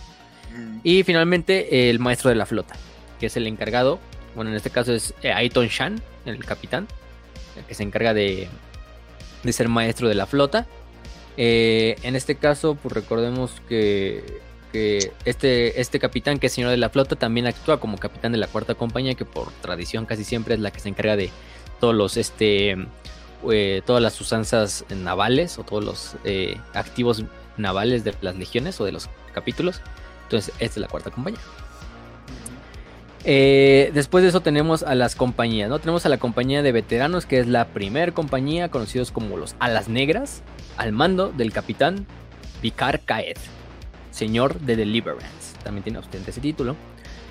Eh, como el nombre lo indica, es la compañía de veteranos, para los que ustedes ya sepan y los que ya, como digamos, conozcan aquí de, Warhammer, pues la primera compañía por lo general es donde se involucran los Marines más viejos, más veteranos, más longevos de toda la legión, los que tienen derecho a utilizar la armadura de exterminador, que así la utilizan, ¿eh? Los, los, los, la...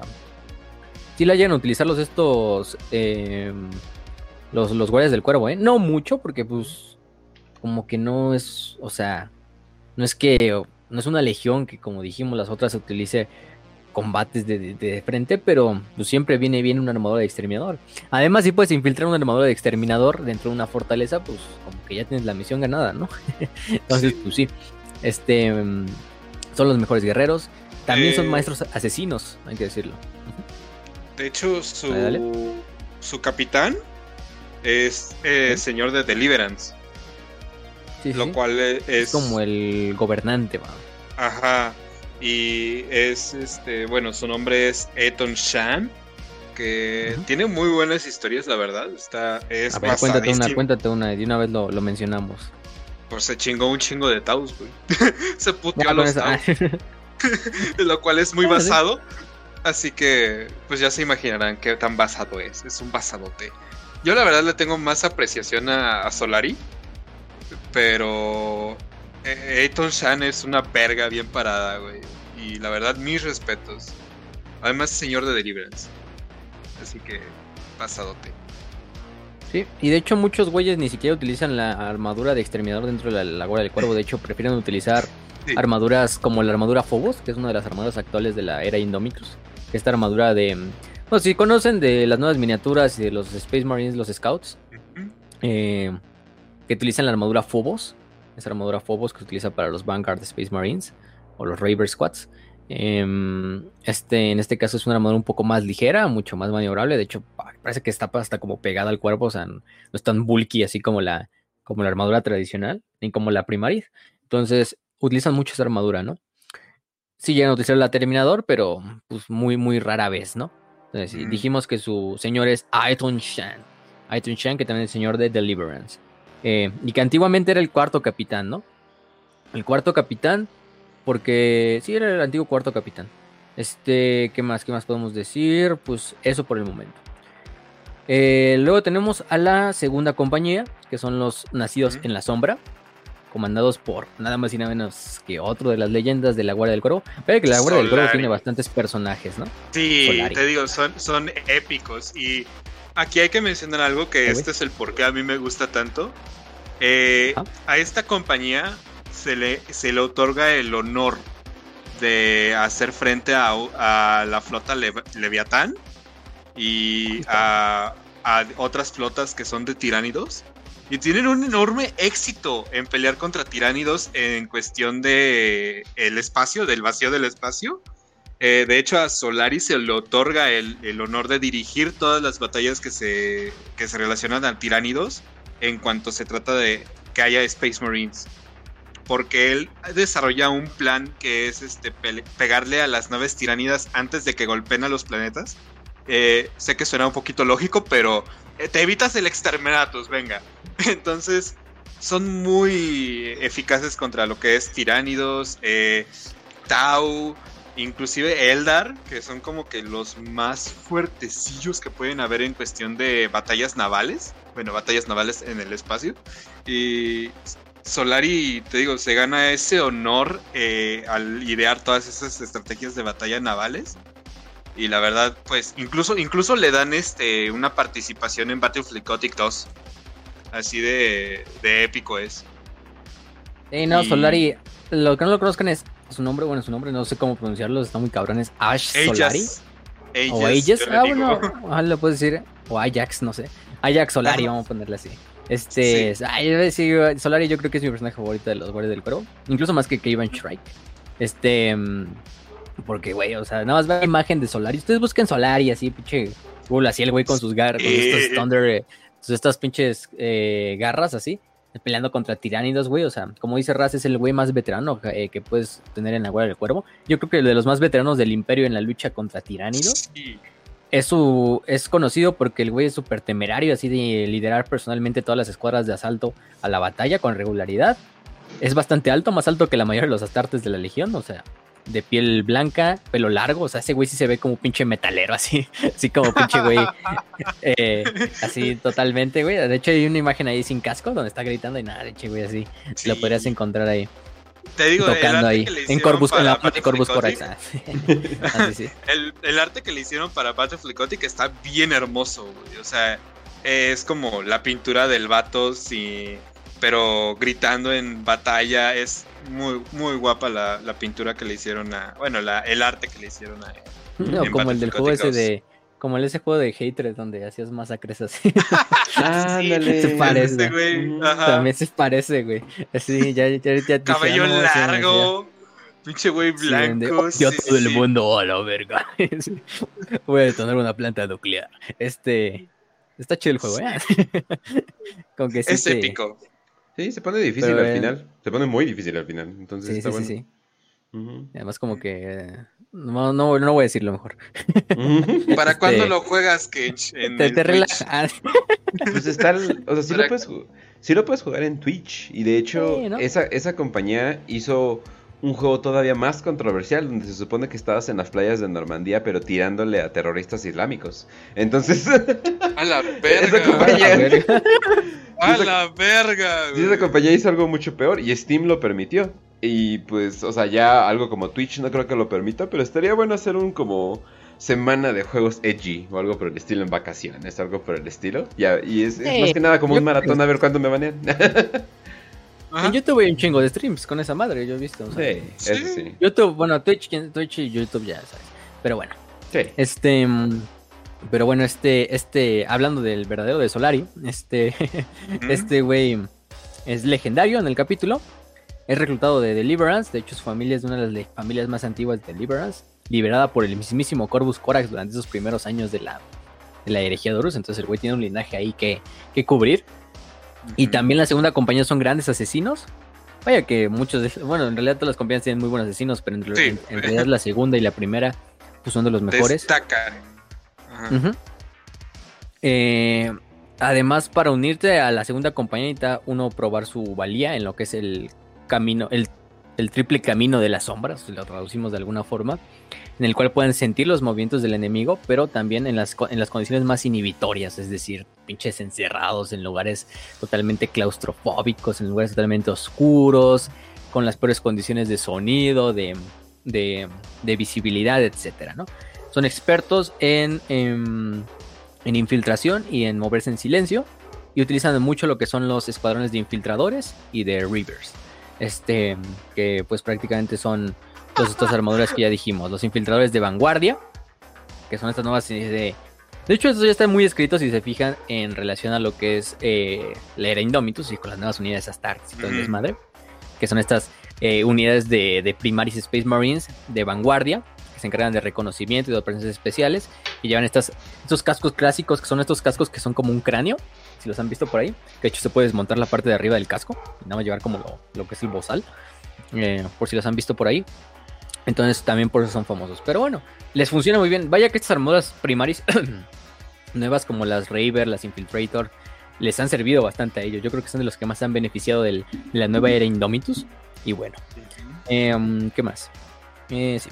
Entonces, de hecho, podemos ver cómo las compañías van a ser como compañías que se encargan de cierta manera de, de, todas las compañías, o sea, Inclusive la décima compañía, que es clásicamente la compañía que es este de reclutas, de scouts, de vanguardias, pues no hay mucha diferencia entre ella y las demás compañías, ¿eh? porque las demás compañías también llegan a utilizar mucho de esto.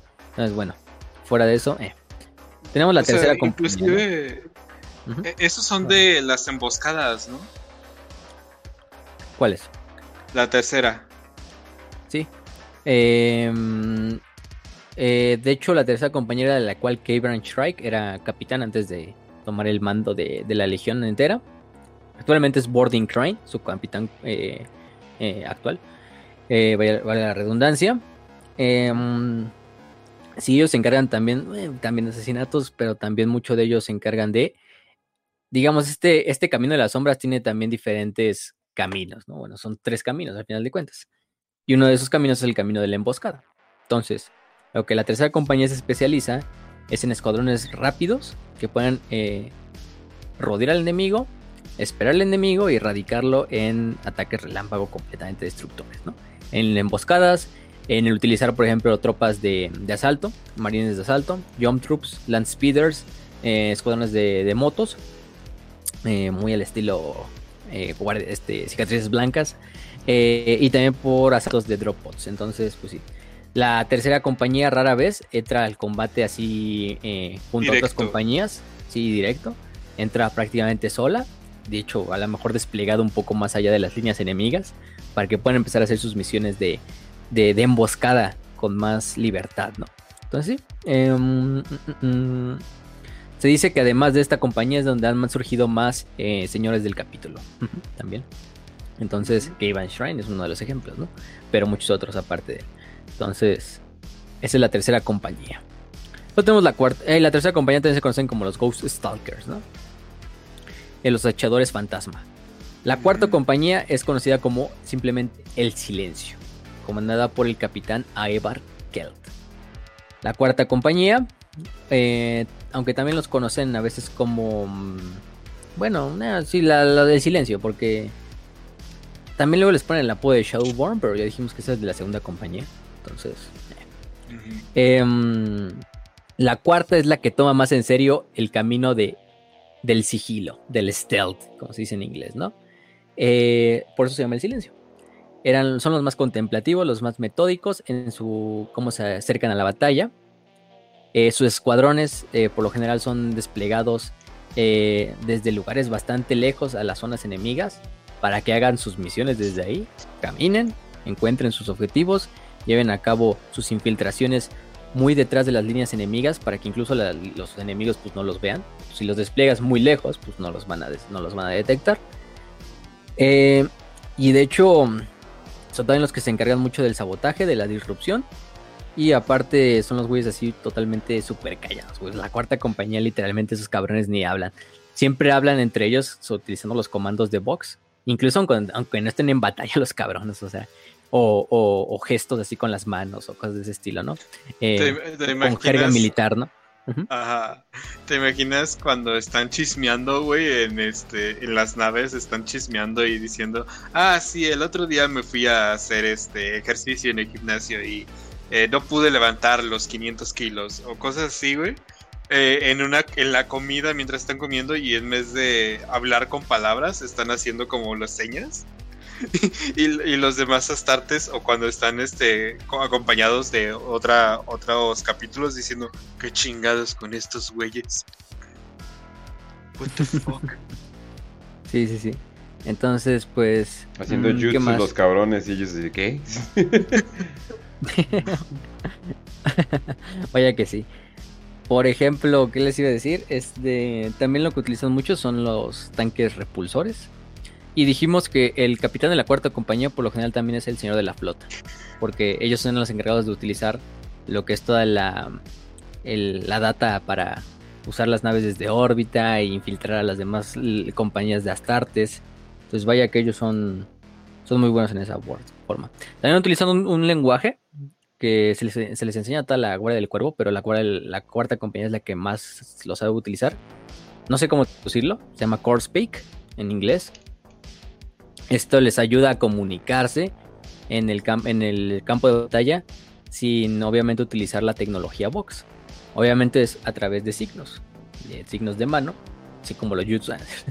no, pero clásicamente, sí, cualquier película militar que ha visto de fuerzas especiales, ahí siempre están haciendo códigos con las manos. No sé si tiene un nombre en específico, pues yo no, soy pinche militar. Hay una, hay una señal que a mí me gusta mucho. Eh, que se trata de enseñarle tu puño al revés a una, a una persona y bajar cuatro dedos y mantener el dedo del medio arriba. Ese es de oh. mis señas favoritas que hay. Eh, la verdad me encanta. ¿Er-, ¿Eres el número uno? Exacto. Ah. Eres el número uno. Es muy, muy, muy buena seña. Y se la das a tu mejor amigo, por ejemplo. O a, tus papás. Háganlo, ni háganlo, chicos. Yo sé que les puede ir bien. Ah, y el, capitán actual es Vin ¿eh? No, no es Evarkeld. Evarkeld es de la quinta, me confundí. Pero Vin es el ah. actual comandante. Vin De hecho, Aiton Shan, que es el actual eh, capitán de la primera, era el antiguo capitán de la cuarta. Entonces, ese es el famoso silencio, el silencio. Luego tenemos la quinta compañía, eh, que es la Watchful, o The Watchful. Eh, ahora sí, liderados por el capitán Aevar Kelt, también conocido como el Señor de la Verdad. Eh, creo que ya por el nombre pueden también estar infiriendo de qué se trata. ellos escogen el tercero y, y final camino de, la sombra, que es la vigilancia. se supone que este es el más importante según Corax. Ellos se encargan del reconocimiento en el campo de batalla el de contraterrorismo, bueno, de contrainfiltración, eh, guerra electrónica. Y también tienen la capacidad, o son los que tienen mayor acceso a la armería de la Guardia del Cuerpo. Utilizan mucho lo que son tanques, eh, eh, tanques, es trajes centuriones para lo que es la infiltración, bueno, para el reconocimiento. Y también son bastante buenos como francotiradores, ¿no? también es decirlo. Eh, y también, bueno, el nombre de, Quinta de, la, de los señores de, de, ¿Cómo se llama? Del Señor de la Verdad. También nos puede estar eh, llevando como un poquito hacia lo que es el interrogamiento, ¿no? Entonces también ellos son maestros de la interrogación. Em, ellos, vaya que. Si ellos te van a sacar información, pues vaya que te la van a sacar, ¿eh? Entonces, ya saben con qué métodos, pues depende de, de cada uno, pero pues ellos no se andan con mamadas y vaya que tienen mucha estima la información, ¿no? Pues son al final del día los que se encargan del reconocimiento. Entonces sí. ¿Te los, te los imaginas eh, como la, la, ¿Cómo se llama? La el interrogatorio que le hacen a Don Cangrejo Bob Esponja de... ¿De qué color es mi calzoncillo? Y le da una cachetada, güey. pues algo así. Ah, este... Pero bueno, ellos son la quinta. Ahora tenemos la sexta la séptima y la octava y la novena, que son compañías de reserva. Las primeras cuatro, digo, las primeras, la primera es, recuerden, compañía veterana. Segunda, tercera, cuarta y quinta es compañías de batalla. Y la 6, 7, 8, 9 de reserva. Y la 10 es de scouts. Vaya, que scouts, pues ya, ya tenemos un chingo de scouts. Bueno, tenemos la sexta compañía, que son conocidos como las espadas oscuras. Su capitán es Sard Gairon, señor de la liberación. Esta compañía, em, la sexta compañía, no se encarga de reforzar a otras compañías de batalla, como lo hacen en otros capítulos astartes, sino que ellos se encargan de infiltrarse en mundos esclavizados. Y es una, de hecho es una, una misión muy específica que solo ellos tienen, que es encargarse de infiltrar en mundos, ya sea caotas, mundos rebeldes, etcétera, infiltrarse y desde adentro em, hacer que la gente o revelar a la gente, ¿no? Y liberarla desde dentro. Son como lo que harían los Greenbirds, los que son los estos los los boinas verdes de los Estados Unidos. Es una fuerza especial que no son como los SEALs ni nada ni como la Delta Force, ¿no? Su misión principal son como ellos se encargan de entrenar milicias locales para que se rebelen, no para entrenar a milicias locales. Entonces lo que hacen en la sexta compañía es algo parecido.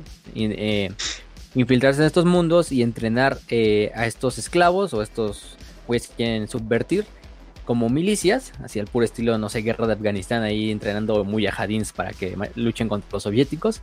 Em, y de esta manera destruir los regímenes tiránicos desde adentro y como dándole obviamente su, su, su este su nombre, ¿no? De la, de la que se encarga del Señor de la Liberación, que es este Sadgaron, que es actualmente su este su, su señor del capítulo. De hecho, ellos fueron muy conocidos en la materia de Mulwell Bay, donde incluso ayudaron a, muchos eh, auxiliares humanos del Imperio Tau a pasarse del lado imperial o a regresar al lado imperial. Obviamente después ya pues les dio un balazo, ¿no? probablemente. Entonces, pero no, se encargan desde mundos rebeldes, mundos del caos, culto Gene Stealer, eh, Tau, también de a los humanos que están en los mundos Tau y, regresarlos o traerlos de vuelta al redil. Básicamente, entonces, me estás diciendo que básicamente dicen Wololo y yo me los estoy imaginando llegando a un mundo diciendo Wololo, Wololo y subvirtiendo un montón de gente, güey, diciendo, ah, cierto. A la antigua. El verdadero enemigo. Ajá. Y bueno, esa es la sexta. La séptima es la séptima conocida como las garras susurrantes. Eh, ellos se encargan de eh, misiones de, o bueno, ataques de, de, hit and run, de pega y corre, en este caso. Utilizan mucho lo que son los land speeders y aeronaves, obviamente, em, como los Thunderhawks. Eh, obviamente utilizando más que, la, más que el stealth o la, el sigilo, la velocidad. Muy al estilo mm, pues, cicatrices blancas, ¿no? Por así decirlo, por sacar un equivalente. Entonces, pues de esa manera. Em, ¿Qué más? Pues eso es lo que más puedo decir de la séptima, es bastante autoexplicativa. La octava compañía son los no vistos, y lo decimos así, o los invisibles, de cierta manera. Eh, son lo que son los escuadrones de, combate cuerpo a cuerpo de, de apoyo cercano. Es decir, prácticamente todos los que se encargan de utilizar jump packs, ¿no? Y las famosas lightning claws. Las garras estas trueno, ¿no? Eh, de hecho, son la que más tiene jump packs. O estos jetpacks que le sirven para hacer estos ataques de, salto. Em, obviamente utilizando lo que les enseñó su primer que recordemos que Corax tenía su pinche jetpack gigantesco ahí en la espalda que tenía hasta alas así, artesanales, todo bien verga. Que ahorita vamos a hablar de él. Más al rato vamos a hablar de él. Eh, y bueno, eh, lo que hago es que sus estas jump packs tienen unas modificaciones que los hacen como hacer el sonido de lo que son unos pinches animales de de, de... Hello. Oh, hubo una pequeña desconexión, banda, ya saben cómo funciona. Esta parece sí haber sido más grave. Pero estamos en el stream, estamos bien, entonces yo creo que yo creo que vamos a a, esperar tantito. Por el momento, les aviso, porque solamente me están escuchando a mí. Eh, es más, déjenme salgo de la llamada. ¿O fue Telegram completamente? Ah, fue mi Telegram completamente. Entonces déjenme salgo. Perfecto. Eh, no, sí, les iba a decir de que vamos a estar dando otra copia. Bueno, nosotros no, más bien nuestro usuario, eh, buen amigo Killemall, va a estar dando otra copia de Chaos Gate. Pero yo creo que lo vamos a hacer con una partida de Dawn of War. Y ya con esa partida de Dawn of War vamos a estar. Dawn of War 1, por cierto, Soulstorm. Eh, y vamos a estar ahí decidiendo, eh, pues, qué pedo, ¿no? O sea, cómo chingados. Eh, pues, cómo chingados sabemos. cómo podemos ver las partidas y todo eso, cómo se va a definir si es un campeonato, cosas por el estilo. Pero parece ser que ya regresé, ya parece ser que todo normal. ¿O estoy equivocado? ¿Fácil? Aquí estamos, aquí estamos. Ah, ok, perfecto. Fue un lagazo. Sí, sí fue, un fue un lagazo, entonces, pero... Así pasa como a las dos horas y media de estar hablando. sí. Raz también lo sacó y creo que también, o sea, todos como que a la verga. Pero bueno. Fue Telegram, fue Telegram, fue ya que lo... Ya cayó una bomba eh, atómica en Moscú. Es un ataque, te digo, de la compañía, de la quinta compañía o algo así, porque estamos dando electrónica guerra electrónica, estamos dando información vital de la, de la Guardia del Cuervo. Entonces, sí, no, ya estamos dando todos sus secretos, güey.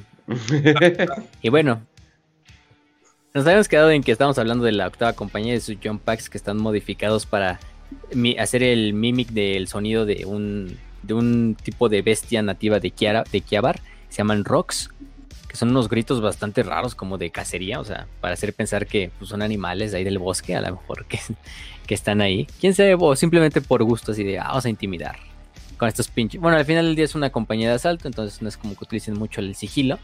literalmente los güeyes cabrones brincan así en esos pinches jetpacks. o sea, entonces yo creo que lo utilizan más como táctica de, de terror.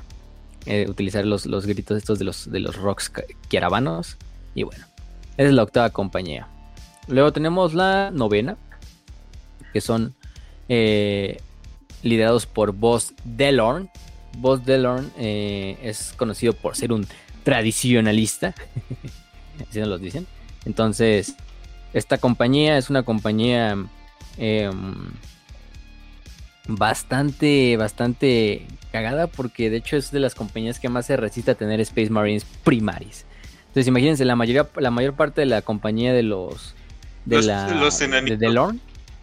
Sí, son los enanitos, son los Tactical Marines así clásicos, ¿no? Los Marines así, los Firstborn. Entonces, pues está cagado porque de cierta manera, eh, ¿cómo se llama? Eh, eh, los su apodo es los el canto fúnebre, como los, can- los cantantes fúnebres, y lo traducimos de cierta manera. Eh, es la, no- la novena compañía. Pero bueno, la novena compañía sí se encarga de eso. Entonces la compañía casi no tiene Marines de, de primaris, eh, pero actúan como escuadrones de, de reserva, prácticamente. Esta sí es muy, muy básica. Em, prácticamente todos los, los- los reclutas que terminan su entrenamiento en la compañía de Scout, que es la décima, se unen a la novena. La novena también tiene bastantes Dreadnoughts. eh, entonces son los que se encargan también del, del armamento pesado en el campo de batalla. Y de hecho los, los Dreadnoughts son bastante venerados en la novena compañía, ¿no? De hecho actúan como oficiales de batalla. Y pues es lo que podemos decir. Es una compañía incluso de, de apoyo pesado de fuego, ¿no? Entonces no es tan delicada ni tan ni tan sigilosa como las otras compañías, pero pues, porque se encargan de esto. Y sí, dijimos que son muy hostiles a lo que son los Primaris Space Marines. Gracias a su capitán, que es este Boss Delorn. Entonces el güey, pues no, no le gusta, güey, no le gusta para nada. Este, los pinches, los Primaris. Lo entiendo, lo entiendo en cierta manera, ¿eh? O sea, no, no lo culpo. Eh, aunque yo ya compré Primaris, vale verga. Entonces ya ni modo, ya, ya me, ya, ya caí en el veneno. Eh, bueno, la décima compañía es la última, la compañía eh, de los Scouts, la compañía donde van todo lo que son las fuerzas reclutadas, eh, también donde van prácticamente lo que es el, los Scouts, los neófitos. Eh, también es conocida como la compañía sutil, bueno, el nombre no los dice, y se compone obviamente de fuerzas de Scouts y de fuerzas de vanguardia. Obviamente son, son fuerzas que tienen lanzallamas, explosivos, este, escopetas, armas ruidosas. eh, sí, ¿verdad? Ya que son Sí, sí, los sí, sutiles. Los sutiles. sutil. No, pero esos son los Space Marines Scouts. Vaya que yo, los Scouts estén dentro de la legión de la, des- de la 19 o de la, del capítulo Astarte actual. Son bastante requeridos pues, por sus misiones. Em, de hecho, la armadura, si se fijan, la armadura de, de Scout de la Guardia del Cuervo es la misma armadura al final de cuentas que la de las demás legiones, o sea, o capítulos de armadura de Scout pero sí es mucho más especializada. De hecho, hasta tiene más sistemas, tiene una capa que se le ve muy chingona así. De hecho, también muchos de estos nuevos son francotiradores y obviamente scouts para estar haciendo reconocimiento en la batalla. Y bueno, su líder actual es Kaela Corvidae, que es el capitán actual y también es eh, maestro de los reclutas de la décima compañía. Bueno, maestro de los reclutas de todo el capítulo. Eh, que es un maestro en, en lo que es el sabotaje y, y los- al, al enemigo. Entonces, pues sí. Em, mm, ¿Qué más? ¿Qué más? Eh, de hecho, es muy, es muy poco conocido dentro de la Legión, o del capítulo más bien. Porque el güey pues, no sale mucho. El güey simplemente se encarga de, de, de criar a la nueva generación de guardias del cuervo. Y de ahí no sale, güey. Entonces sí. Este, ¿qué más? Y esas serían las 10 las 10 compañías, porque ya no nos falta ninguna. Sí, ya son las 10 compañías. Sí. Em, vaya que tienen mucho que dar. El reclutamiento, pues dijimos, la compañía, la- la- el capítulo eh, recluta exclusivamente de lo que es Deliverance o Kiabar, en última instancia. Obviamente ya saben todo el proceso, ¿no? De escoger al más, al, al más fuerte sí, físicamente, psicológicamente, mentalmente, espiritualmente. Pero aparte recordemos que el ciclo de reclutamiento dentro de la Guardia del Cuervo es muy lento porque se tiene que traer toda la semilla genética de Terra a Deliverance para poder hacer otro proceso, otro ciclo de, de reclutamiento. Entonces, casi siempre el capítulo, aunque sí llega a la cuota de mil, pues cuando recibe bajas se tarda tiempo en restablecerlas. Porque pues, hay que esperar y un pinche viaje entre Terra y, y Deliverance, pues se puede llevar años. Entonces, Y años y suerte si no la derri- si no se chingan el- la nave en el camino, ¿no?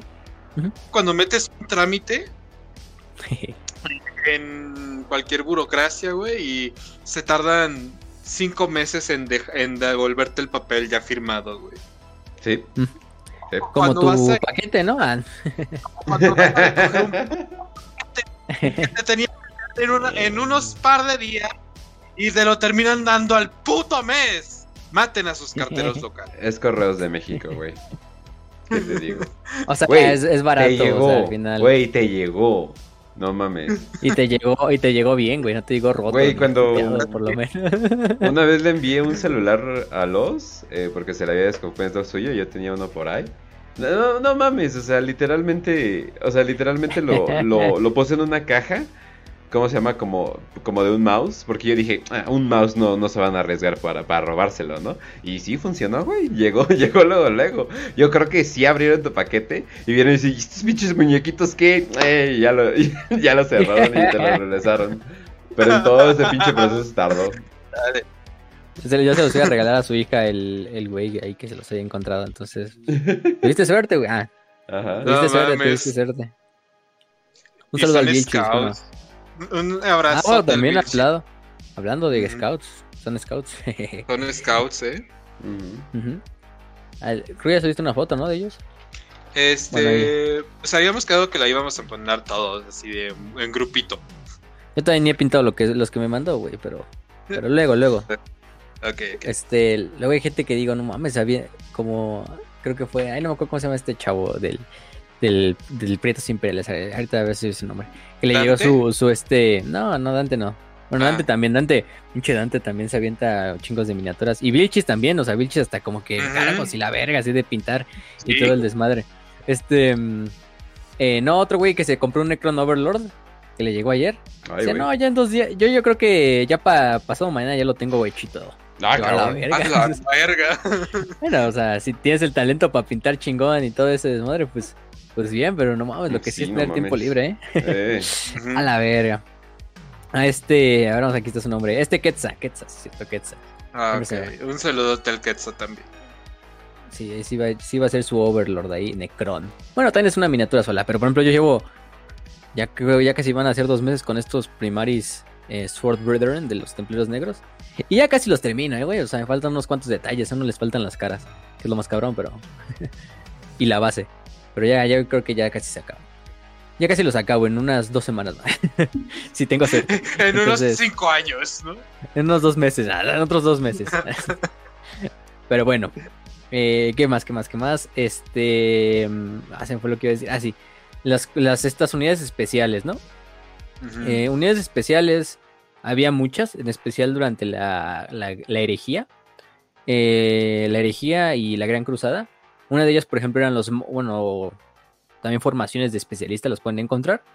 Una de ellas era las, los Mordeitan, es el nombre que tenían. Los Mordeitan eran una eh, legión, o bueno, eran una de las em, unidades creadas por el mismísimo Corpus Corax, que eran tropas de élite, de reconocimiento y de scouts, francotiradores, conocidos también como los maestros de la sombra. Eran los legionarios de élite del capítulo. Eh, lo que hago es que de hecho se dice que tenían la... Ellas eran los únicos marines, los escogía aparte personalmente Corax, porque eran los únicos marines que habían heredado de, Co- de este de, de Corax la Shadow Walk. O sea que también podían hacer esta forma de promover su voluntad en la mente de otra persona para que no los viera. Entonces, de, de esto, pues de esta manera, ellos podían pasar también efectivamente invisibles al ojo humano o al ojo superhumano. Entonces se supone que los Mordeitan también tienen esta habilidad de hacerse pues invisibles a los ojos de la de demás, de los demás. Entonces, pues vaya, vaya que eran un- un- una fuerza de temer, estaban totalmente armados con chainswords, con pistolas de bolter silenciadas, snipers, escopetas, em, y pues sí. ¿Qué más? Em, de hecho, solo el primarca y unos cuantos apotecarios de la legión conocían de la existencia de los Mordeitan. Entonces, imagínense, los Mordeitan eran tan secretos que incluso los demás miembros de la legión ni siquiera conocían que había una, una propia eh, unidad conocida con ese nombre. Entonces, en el tiempo de la, de la atrocidad de Eastman 5, pues muchos fallecieron durante la batalla. Eh, otros se fueron a través de la galaxia a hacer misiones propias de los eventos, eh, eventos de, de sabotaje, de, de, destrucción, de objetivos traidores, etc. Y bueno, eh, no se sabe, y no se sabe si siguen vivos o si todavía existen Mordeitan.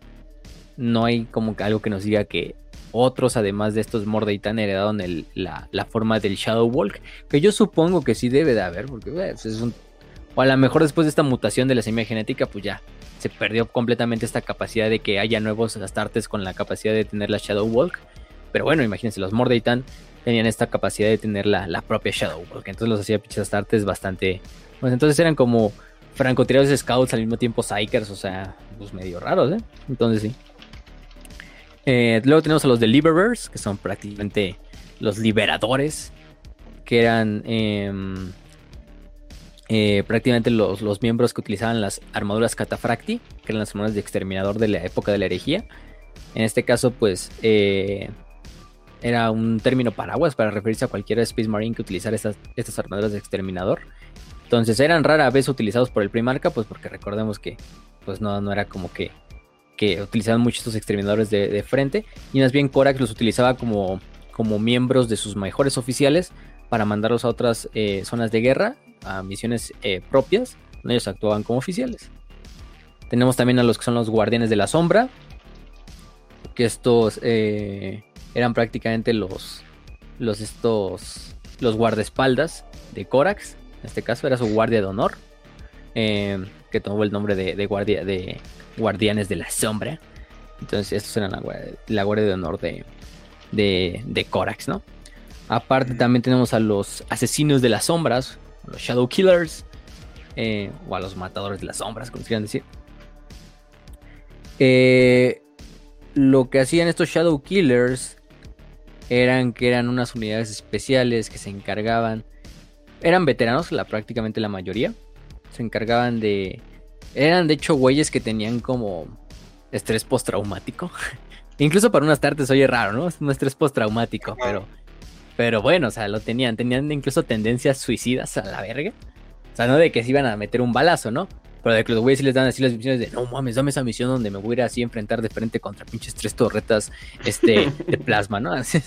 este, sí, no, o sea, los cabrones eran unos pinches escuadrón suicida clásica, casi, casi.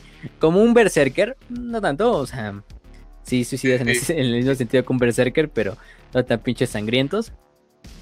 Y pues los, los, eh, Corax, pues no viendo otra forma de curarlos, pues los organizaron en, en estas formaciones especiales, que eran tropas literalmente de asalto y asesinos, que pues finalmente veían su, su final hasta que pues los mataban en batalla y ya de esta manera veían su misión cumplida.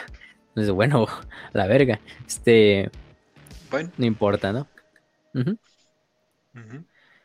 Luego tenemos a los escuadrones de asalto eh, de la Furia Negra, o Furia Oscura más bien, Dark Fury Assault Squads. Eh, eran prácticamente escuadrones de decapitación, así también se les, denomina, que eran encargados de asesinar a líderes del enemigo en el, medio de la batalla.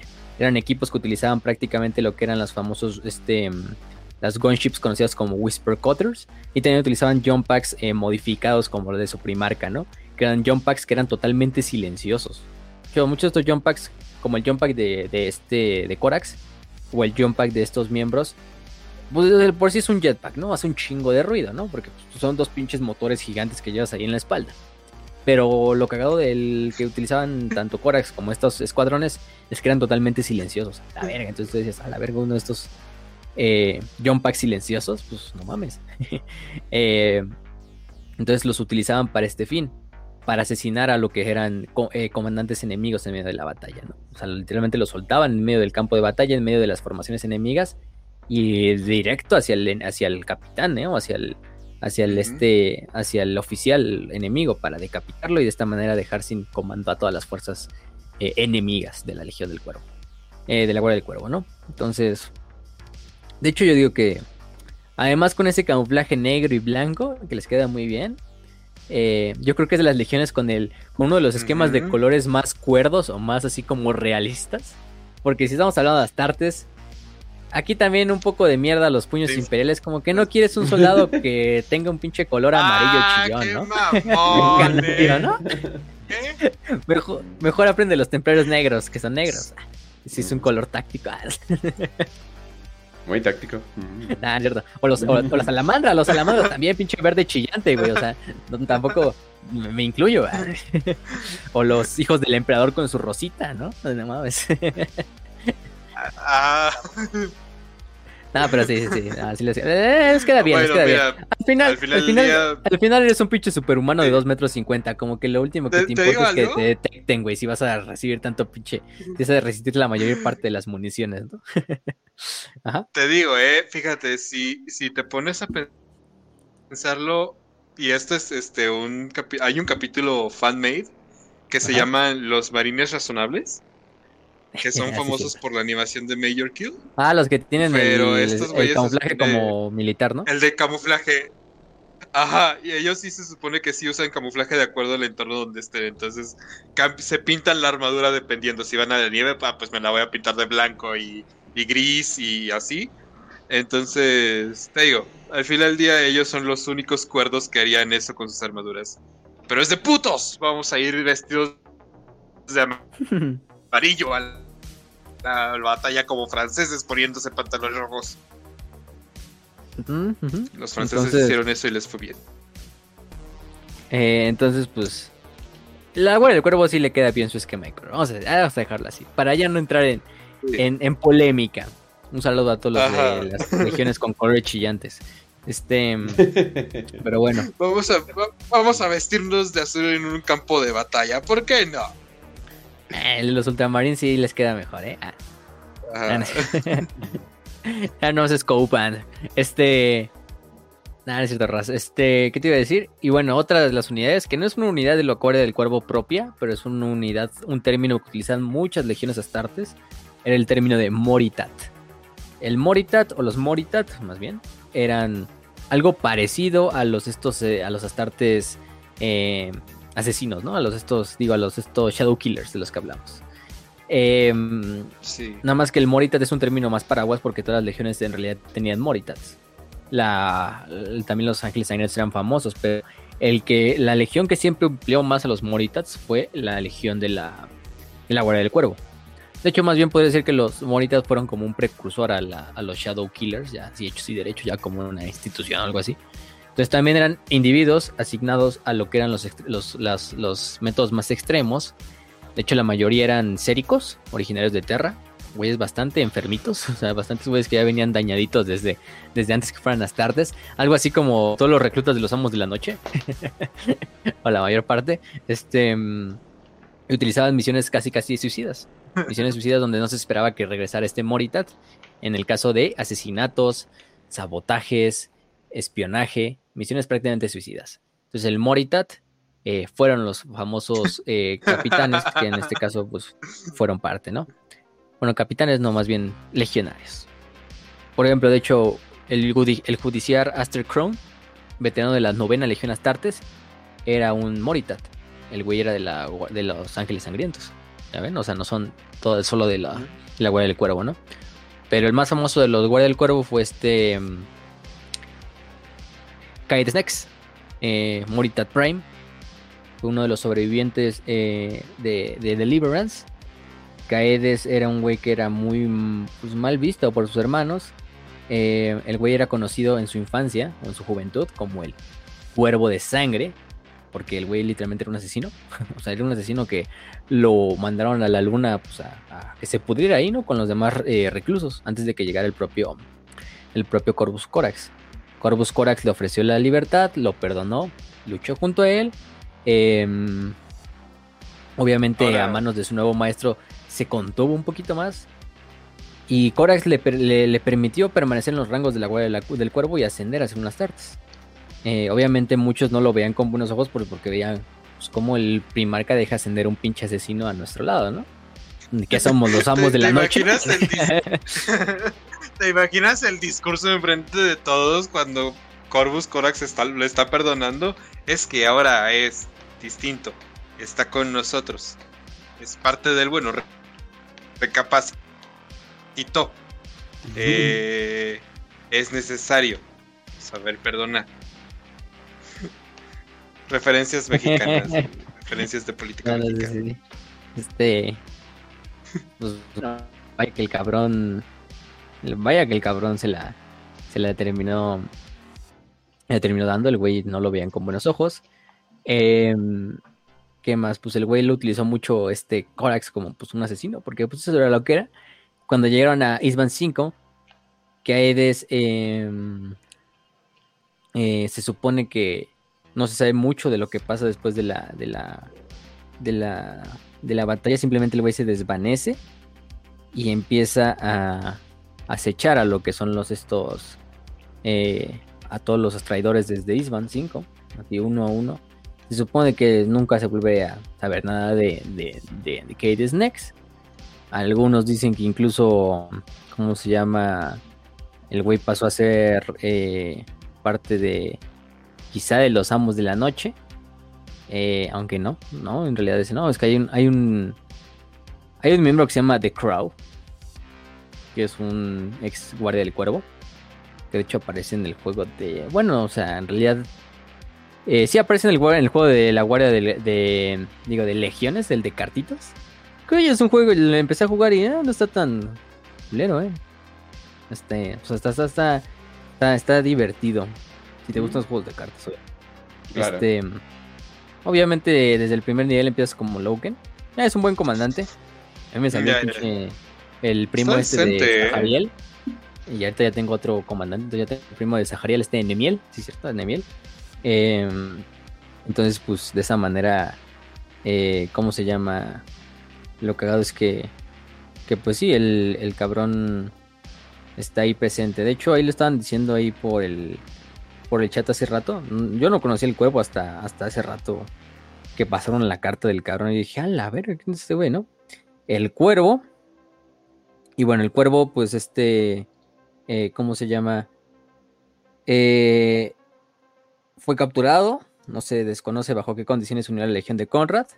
Eh, se le cortó la lengua y apoyó a ese avatar en la lucha de poder. Que después fue la octava legión. Entonces, pues hizo un desmadre. Pues no sabemos quién es el cuervo. Algunos dicen que es Kate Snacks, algunos dicen que no, o sea, depende. Estaría interesante saber más de esa información, pero bueno, es un simple apéndice ahí. Este, ¿qué más? Se fue con sus primos ahí, todos más edgys, entonces así. Dijo, no, pues ya, a la verga, ¿no? A la verga Corax, mejor me voy con, con el otro güey, también Nemo, el pinche curso. Bueno.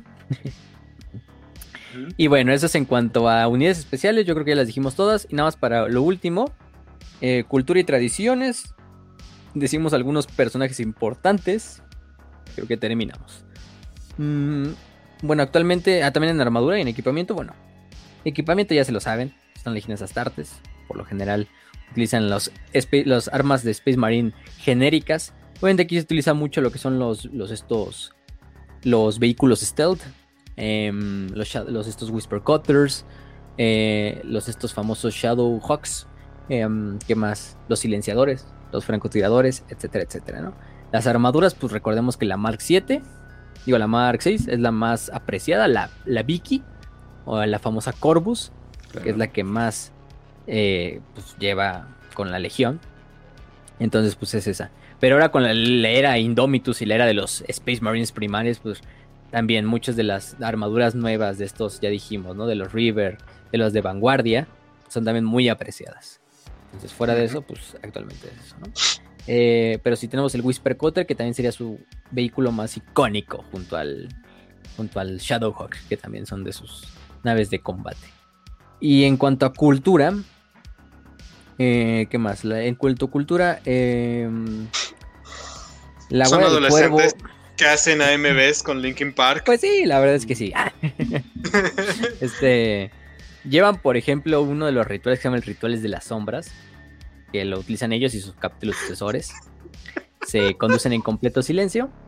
Utilizan solo el, lenguaje Corpsake, este lenguaje de señas, en el cual utilizan eh, em, preguntas y respuestas con este lenguaje de señas tradicionales.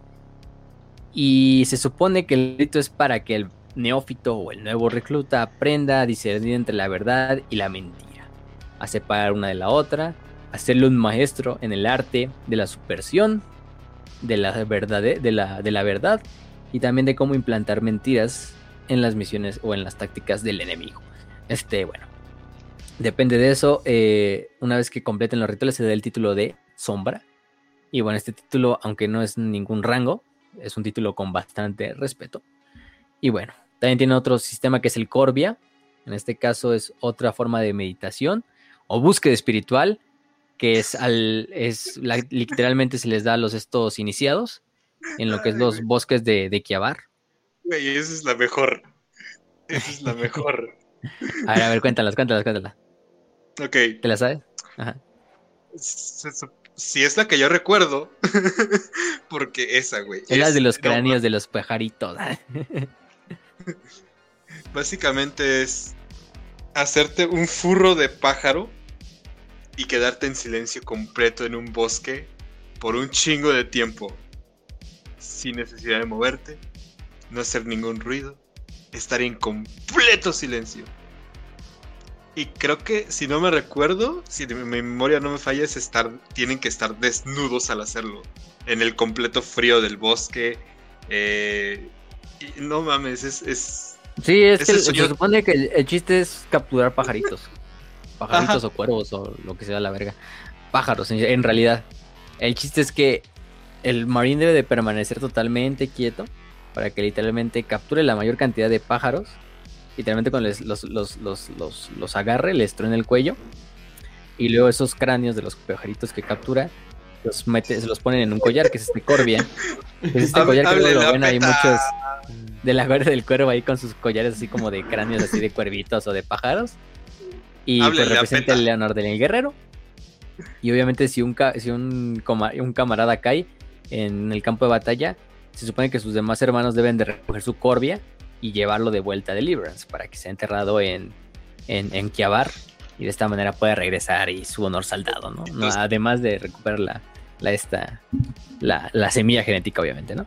Porque además para ellos es como una reliquia, ¿no? O sea, es como un recuerdo de su hermano caído. Mm. Tanto en espíritu como en, en, lo que fue como para ellos, ¿no? Y, o sea, lo cagado es que su manera de celebrarlo es tener una, una meditación en completo silencio y dormir dos semanas. Eh, es, cagadísimo, güey, no mames. Básicamente, celebras el silencio con más silencio.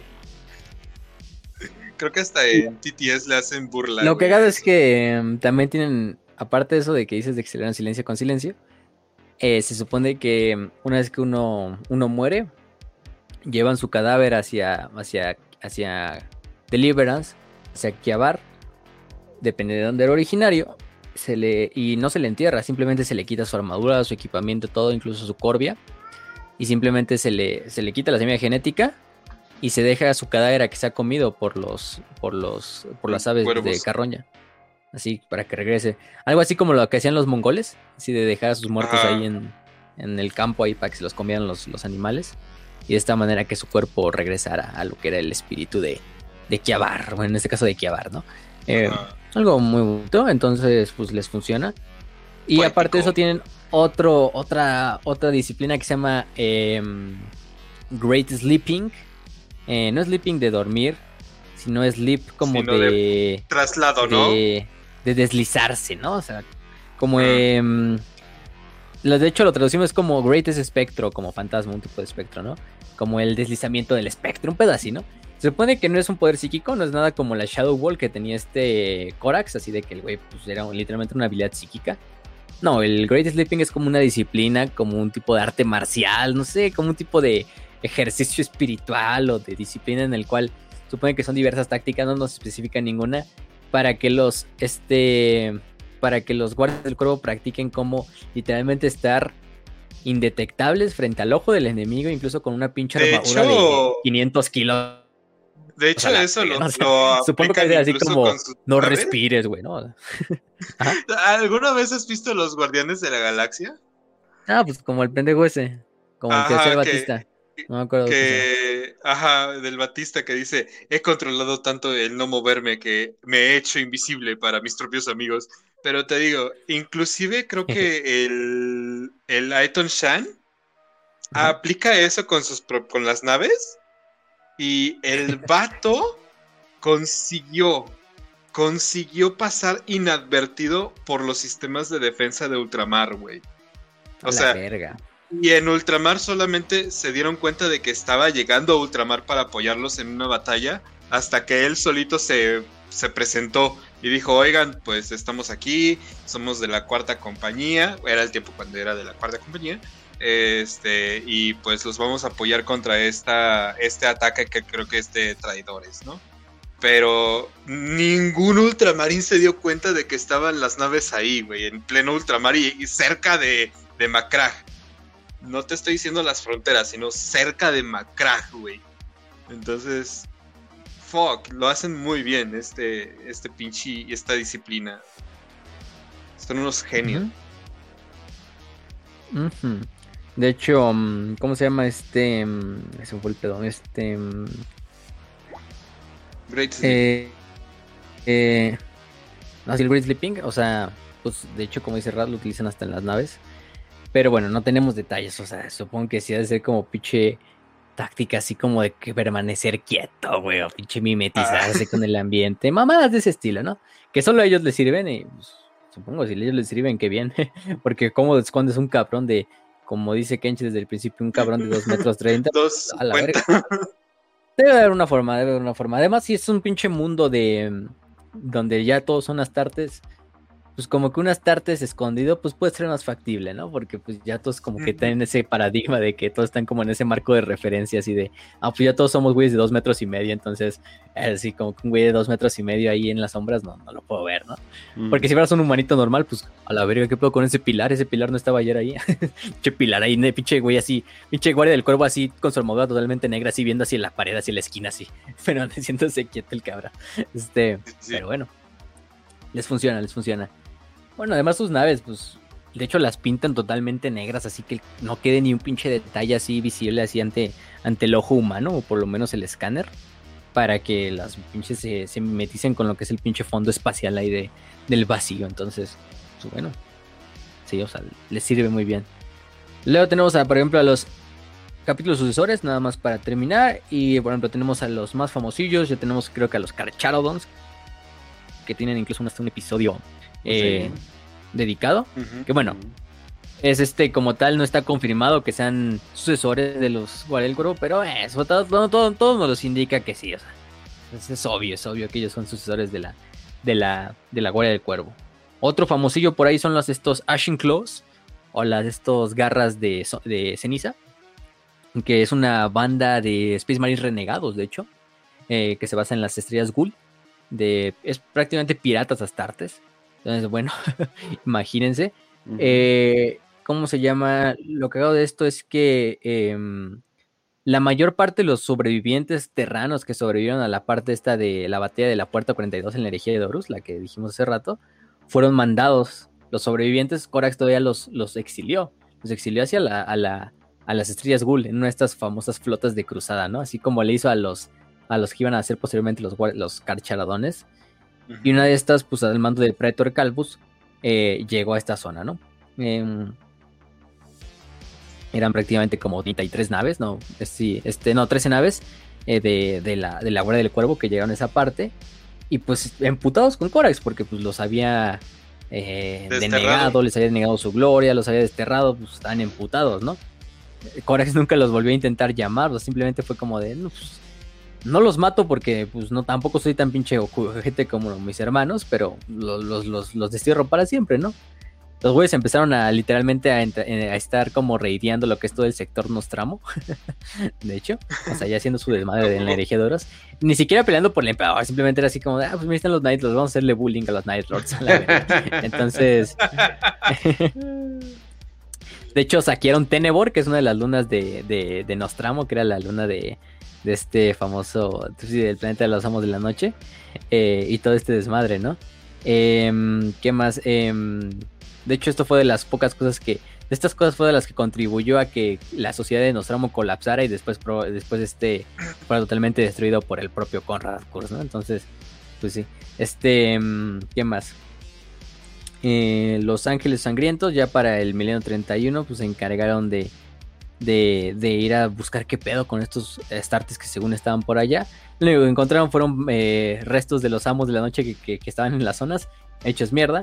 Eh, que es estos Shadow Claws, ¿no? y pues actualmente los cabrones, pues ahí siguen. Este. Mm, no son leales al caos, pero tampoco son leales al imperio. Hay que decirlo así. De hecho, han ayudado a los carcharadones y tienen una amistad con los carcharadones en el sentido de que los dos tienen un punto en común de que los dos fueron prácticamente exiliados por Corax, eh, pero, los, pero así de que los, los se, intercambian materiales, armas, eh, armaduras, reclutas incluso, entre ellos. Y de hecho ayudaron a los carcharadones en contra de la, en la batalla de Piety 5 contra los cultistas Gene Stealer que habitaban ahí. Entonces, bueno, pues ahí están los cabrones, o sea, no le hacen daño a nadie, pero pero pues tampoco son del caos, entonces pues deja vivir, ¿no? salen ahí las novelas, ¿no? las que dijimos la otra vez en el capítulo Los Carcharadones, la de Outer Dark y la de Red Tide. Ahí, también, ahí, ahí, ah, ahí, aparecen los estos Ashen Claws. Es bastante, bastante cagado los Ashen Claws. Ahí de, ah, sí, pues, todos en nuestro desmadre. Pero bueno. También tenemos luego otros como la Guardia Negra. La Guardia Negra también es un capítulo sucesor de los, de los estos guardias del cuervo. Eh, de la segunda fundación. Su emblema lo van a ver porque es un, una hombre negra con un círculo rojo, con un rayo blanco. Eh, bastante comunista, ¿eh? hasta, cierto punto. Eso sí, todo ese pedo proletario. Este. Eh, pues no hay mucho que decir de ellos. Este.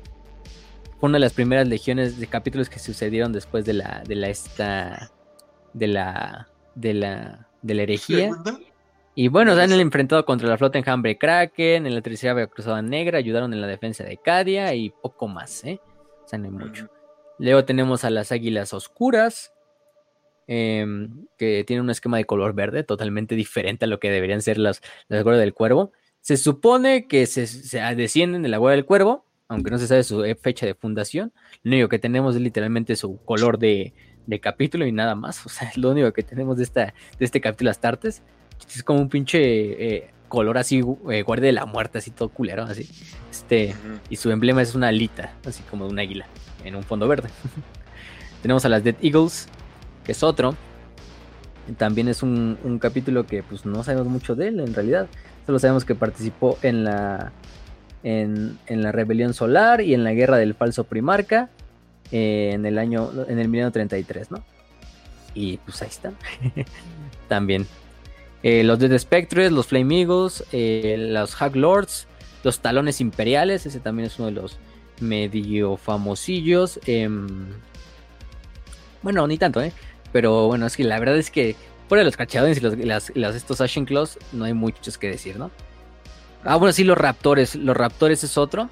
También los Caballeros del Cuervo, los eh, Halcones de la Necrópolis, la Guardia de... Bueno, es que este es hay otra que es la Raven Watch, que literalmente lo podemos traducir casi igual, o sea, literalmente, o sea. Eh, los guardianes del cazadores de sombra. Pues sí, los guardianes del cuervo, más bien, ajá. Así como traducen en la, la Dead Watch. Este. Mm, eh, pero bueno, los raptores. Los raptores sí son uno de los más famosillos. No sabemos mucho tampoco de, de, estas, son de la segunda fundación. Eh, su actualmente señor del capítulo es Lias Isodon The Grim o el Sombrío, lo traducimos. Este, su fortaleza monasterio está en el planeta de Prime. Y también son muy conocidos. Quizá ustedes muchos ya los vieron. Tiene una armadura verde. Muy al estilo este verde guardia de la muerte. Así también. Em, con esta cabeza de águila, ¿no? Que es prácticamente lo que, lo que llevan en la, en la parte de arriba. Y bueno, vaya que esta, este, esta legión. Bueno, esta legión, este capítulo. Eh, desciende prácticamente de lo que son muchos de los estos primeros eh, reclutas eh, originarios de la propia eh, de, la, de, la, de, lo que pasó después de Isban, ¿no? De los raptores, de los raptores que fundó este, este, este Corpus Corax, de los originales, los que terminaron convirtiéndose también en las monstruosidades, pero estos primeros raptores que nacieron sanitos, fueron de los cuales finalmente descendieron, pues prácticamente todos estos em, raptores, ¿no? Entonces, de hecho, son marines bastante fuertes, o sea, bastante buenos porque, digamos, decían estos Space Marines que tenían esta genética un poquito más chetada. Entonces, pues los cabrones sí están muy, muy, muy poderosos. Eso sí, todavía no tienen, tienen las mismas eh, malfunciones orgánicas que los demás capítulos eh, descendientes de la Guardia del Cuervo. Pero lo que creo que hace más icónico este capítulo es su eh, capacidad de tener grandes francotiradores. Es una de sus principales exportaciones, o, que podemos decir, ¿no? y de scouts en general, pero más de, de francotiradores. De hecho, bueno, no me acuerdo si si era de ese capítulo. De hecho, ves que hicieron una animación una de donde armaban un Space Marine, ¿no? No la de Game Workshop, la que habían hecho antes. Este, mm. que era de fanmade. No sé si eran raptores, la, los estos que el que salía armándose con la armadura. No me acuerdo la verdad. Pero bueno, fuera de eso también participaron en la batalla de la guerra de Badaf. La guerra de Badaf, ahí donde pues mucho hubo mucho desmadre, ya sabemos, entre entre los estos seguidores de los Corsarios Rojos, del Luthor Harkon, de los pobres estos eh, guerreros mantis y también los pobres, eh, ¿cómo se llaman estos? Lamentadores, que también fue como en feria. O sea, los güeyes ahí estuvieron.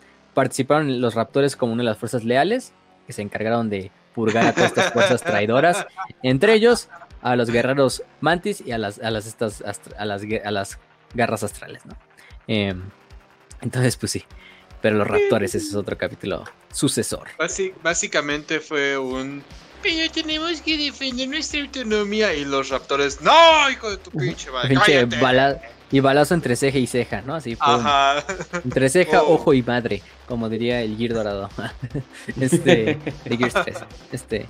Eh, pero bueno, ¿qué más? Eh, pues sí, yo creo que con esos hay, hay muchos más, ¿eh? De hecho, ahorita creo que con la, con la era Indomitus surgieron más. No sé, nunca fui muy fan de estos cabrones, la verdad.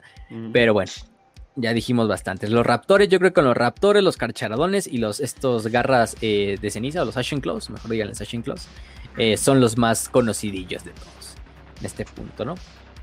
Eh, ¿qué, más, ¿Qué más que nos falta de, mencionar?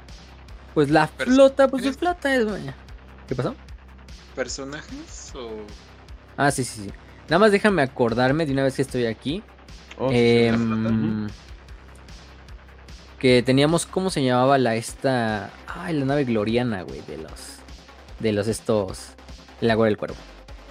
Eh, ay, aquí lo tenía en la, punta de la lengua. Algo, va a ser algo de, a ver, ahorita, ahorita lo busco. Ahorita lo buscamos, no hay pedo. Pero... Mientras síguele. Si querías, querías mencionar, ah, sí, no mencionamos, de hecho, no mencionamos creo que algo de lo más importante. El grito de batalla de la famosa ah, sí. del Victorus Out Mortis. Eh, que es uno de los que más me gustan, ¿eh? De Victoris Out Mortis, ¿no? Victory or Death o Victoria o la muerte, ¿no? Eh, que de hecho es algo así muy... Ay, hasta me recuerda a los pinches arditi italianos ahí de la Primera Guerra Mundial. así de... O la Victoria o Tutti Copati, ¿no? o la victoria, o todos nos morimos a la verga. Entonces, sí es, una, sí es muy fatalista el, el pedo. Vaya, son de Lords al final del día también o sea, la victoria o la muerte. Al final del día vimos que la cultura de la Guardia del Cuervo se crió. Sombra del em- ¿La sombra del emperador? Ajá, sombra del emperador. Ah, esa era su nave gloriana. Destruida por la. por la esta. por la. ¿cómo se llama? La famosa Terminus Est. Terminus Est. Ajá, del este cabrón de. de. de Typhus. Pero bueno. Al final del día, la cultura de estos cabrones se crió en la en la, en la idea de eh, una lucha por la liberación del pueblo de, de Deliverance, ¿no? Una lucha de un pueblo que no tenía otra cosa más que la victoria o la muerte. Entonces, les queda muy bien. Porque si tú eres un, eh, un esclavo, un prisionero, un, un esclavo. Tienes más que perder este que tus cadenas. Tienes más que perder que tus cadenas y tu vida. Mm.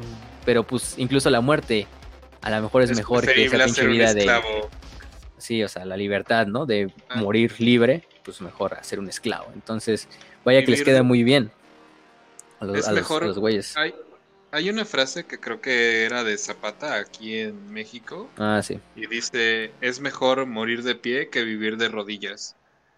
Y pues se representa esto. O la de... La del Mussolini, ¿no? la del vivir como león, o que mejor de vivir un día como león que a 100 años como borrego, no sé qué mamada decía, ni me acuerdo cómo iba bien la hablar, pero algo así era, ¿no? Pero bueno, o sea, viene muy bien, o sea, al final del día es una buena frase, es muy mamona, pero buena frase, muy buen significado. Y pues sí, yo creo que nada más mencionamos ya personajes, ¿no? Personajes. Este... Mm, ¿Tienes algunos, este, Raz, del que nos quieras hablar? Te digo, el capitán de la primera, Sí, sí, sí. Eh, ah, chinga, ¿cómo se llama? Eite, Etos, Eter. Eh, ah, puta madre. Pinches nombres jodidos. Eiton Shan. Eiton Shan. puta madre, pinches nombres extraños, pero bueno. eh, bueno, pues vamos con su historia. Eh, era capitán de la cuarta. En ese momento, ah, como ya mencionamos, apoya a los ultramarines. De hecho, sorprende a los propios ultramarines eh, con el propio sistema de sigilo de las naves de la Guardia del Cuervo y logra llegar muy, muy cerca de Macrag sin ser detectado ni siquiera por los ultramarines, ¿no? Y no es hasta que se presenta y ya le dice a Calgar, oye, eh, te venimos a ayudar contra estas hordas del caos. Eh, tiene, creo que es Axum, creo que es la, no me acuerdo si es Ciudad Colmena o el planeta, así se llama, eh, donde está apoyando. Creo que ahí conoce a Uriel Ventris. Eh, llega a tener un tipo de amistad con Ventris, eh, con camaradería. Se enfrenta a ellos en Calt. También se enfrenta contra los guerreros de hierro. ¿Qué más podemos mencionar? Después de esto, bueno, vence, eh, ganan afortunadamente Plot Armor Ultramarines. Mm. Tienes la batalla ya, ya a tu favor. Eh, después, ah, creo que tiene que defiende un poco de lo que es la semilla genética. Eh, de un ataque de los poderes ruinosos en la fortaleza monasterio de los propio de la propia guardia del cuervo creo que.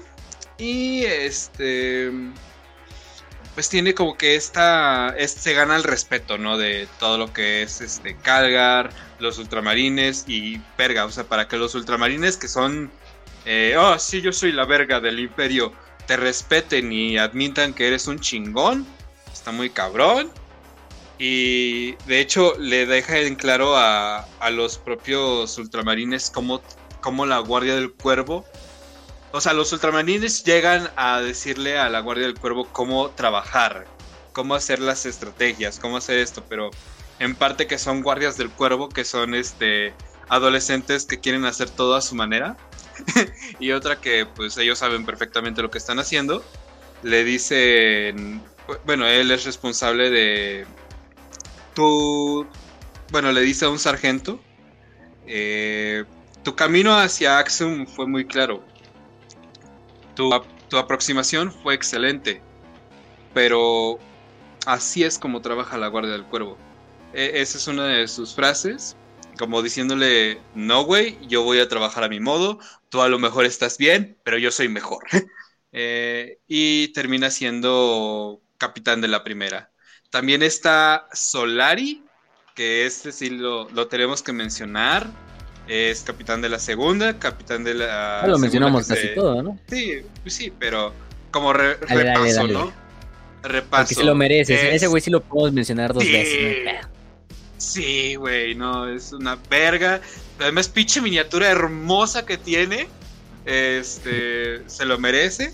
Eh, Solari, pues como ya dijimos, llega a ser un maestro de todo lo que es el combate, es protagonista de bastantes batallas, ha enfrentado a muchísimos tipos de enemigos, es nombrado guardián del el imperio en batallas del vacío por parte de los marines espaciales para combatir a flotas tiránidas.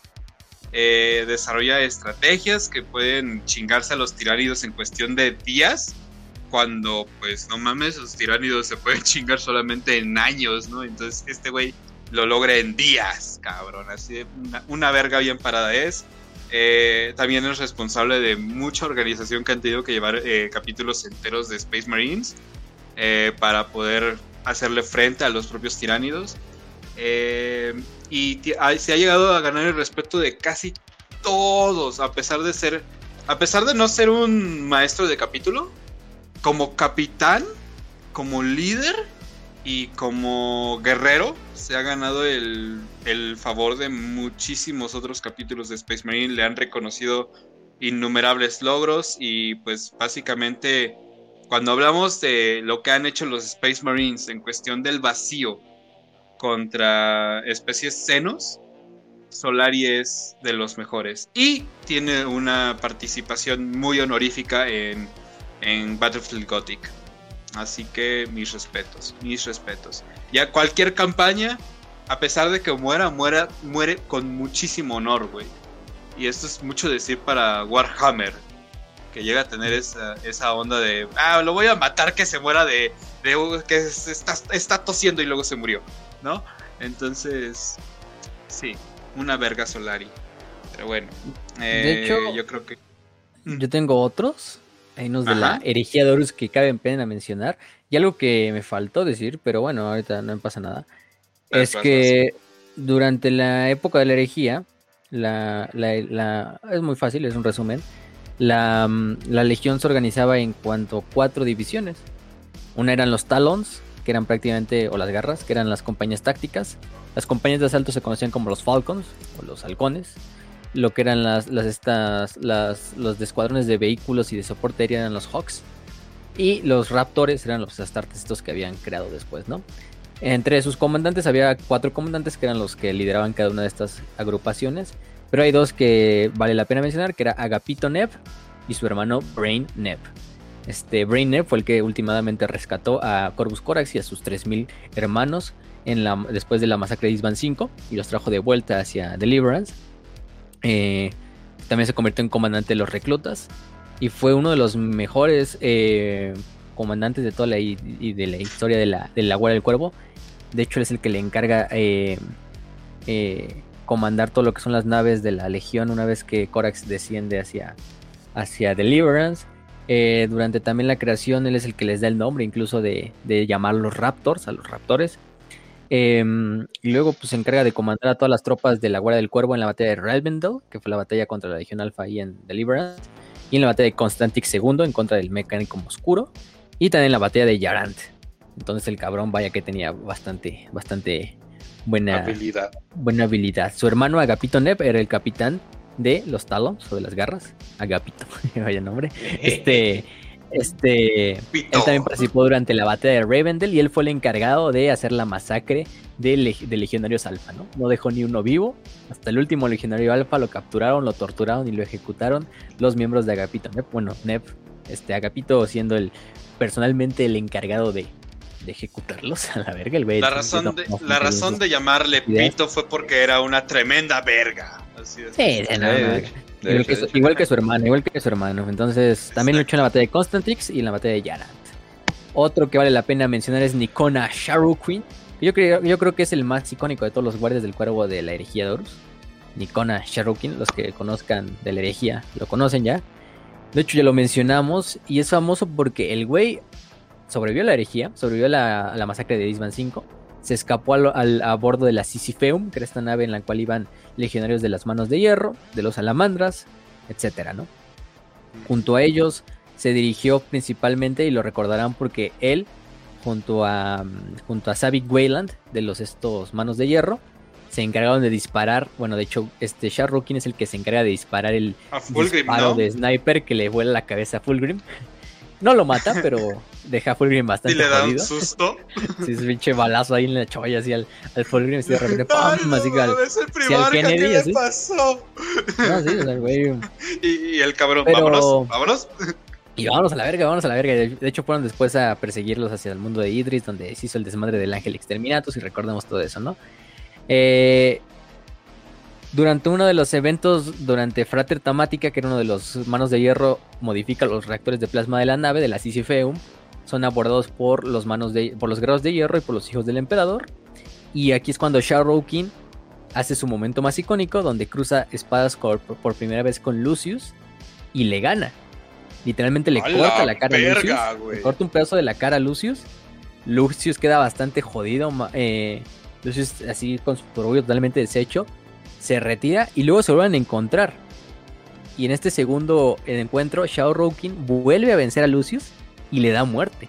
Mata a Lucius, le atraviesa el cuello y el, y el, y el pecho a este Lucius con su espada matándolo al instante, perforándole los dos corazones y dejando su cadáver en el planeta. Obviamente aquí Lucius todavía no tenía la maldición, no tenía este don de Slanesh de reencarnarse en el cuerpo de los demás, entonces pues sí se murió, o sea, Lucius se murió.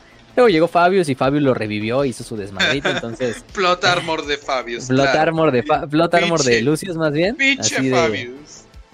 Pero Nicona, o sea, este le ganó dos veces a Lucius, que Lucius es uno de los mejores espadachines de toda la historia de los Astartes, entonces, bueno, el cabrón Nicona lo hizo mierda dos veces, y no sé, ni, ni, con esfuerzo, ¿eh? o sea, luego intentó sacar al impostor que era Shadrach Meduson, que había tomado la identidad de Shadrach Meduson, que aparentemente era Alfarius.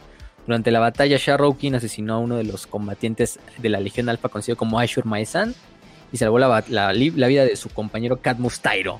Y después durante la batalla del asedio de Terra, en el asedio de Terra, en la batalla del sistema solar, eh, él y toda su misión de la Sisypheum fueron a una misión en Luna a rescatar a, al, Magna Mater, que era este, eh, era este artefacto en el cual se encargaba, se, cuidaba toda la, semilla genética de los 20 primarcas. Eh, y él fue junto a los demás, ¿no? Durante la batalla, la mayor parte de la, de la tripulación de la Sisypheum muere a excepción de él y de Savik Wayland, que es otro mano de hierro, que finalmente logra hacer que, que, que Sharrokin escape. este Sharrokin logra salvar la Magna Mater y con ello entra en un estado de hibernación, aprovechando que la batalla acaba y desde ahí no sabemos qué pedo, ¿no? Eso fue en la última batalla, en la de Sons of Selendar, en la novela corta de la, de la ciudad de Terra, donde está ahí, él sale en la portada sabemos que, bueno, su sacrificio no fue en vano, no sabemos si murió después de eso. Todavía faltan libros que escriban y novelas que escriban de la sede de Terra, claro. Pero suponemos que ahí llega el final de la historia de Sharrowkin. recuperando el Magna Mater, haciendo que los traidores no lo tomen. Y de esta manera entrando en este sueño de hibernación para posteriormente quizá surgir, no sé. Pero también Sharrowkin se merece mucho, mucho aprecio. Y bueno, otro es Corbin Severax, que era el maestro de las sombras de la Guardia del Cuervo eh, un muy famoso este, el cuervo que lideró a toda la guardia durante las batallas, en especial contra el Imperio Tau, que son sus batallas más icónicas, yo creo.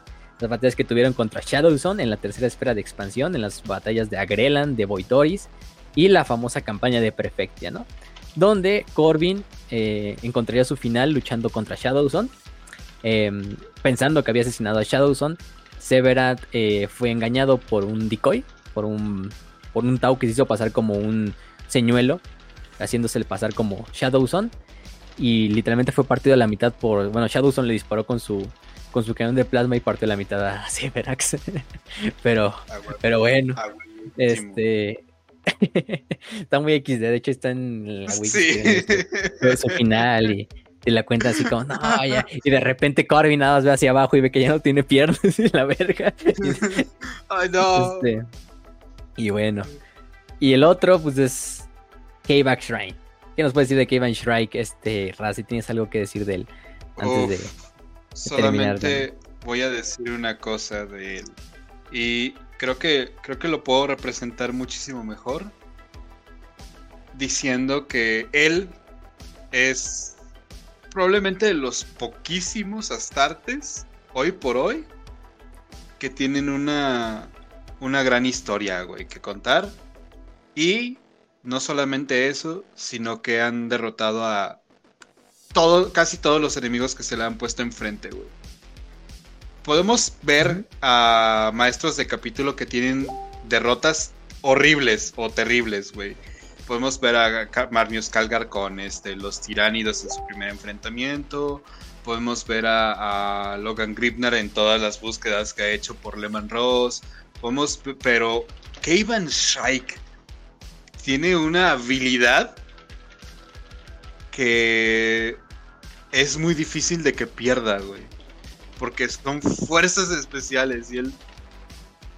E, él ha sido top del top, del top.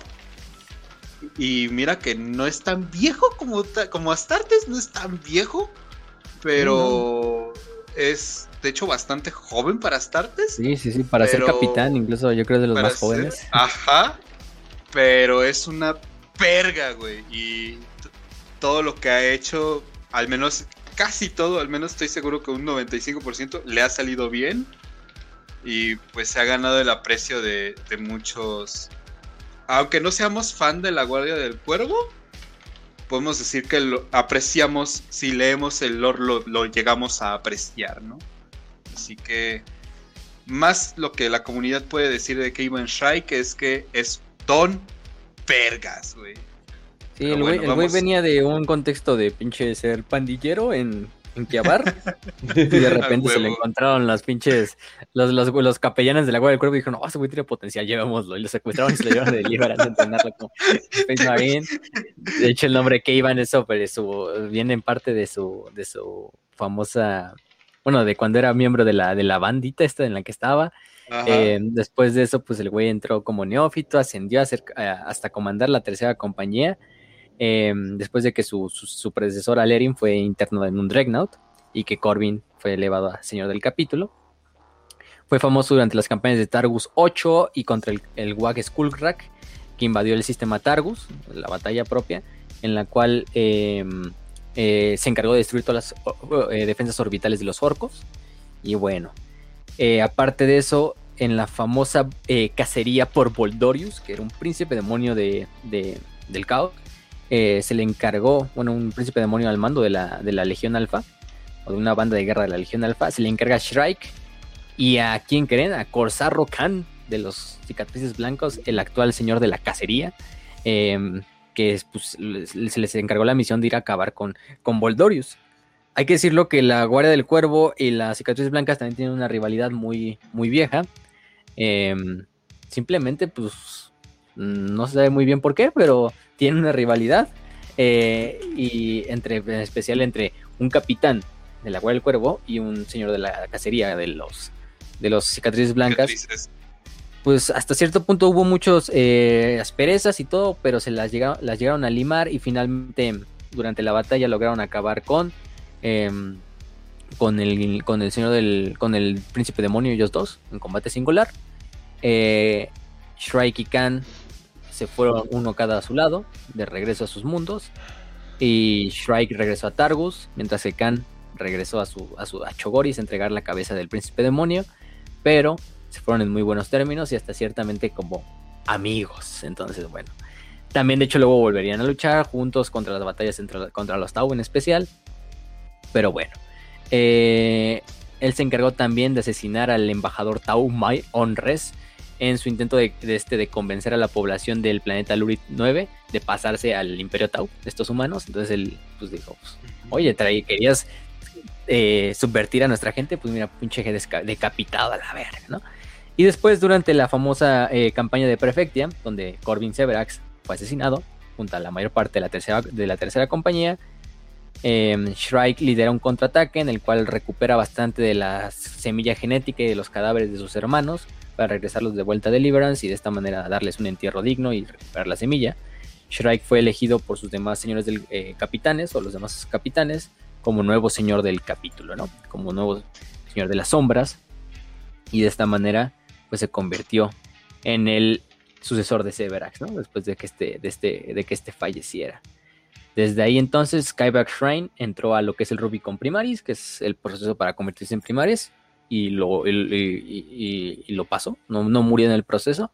Y actualmente es un, un Space Marine Primaris de la variedad vanguardia, ¿no? Con esa pinche armadura épica que trae.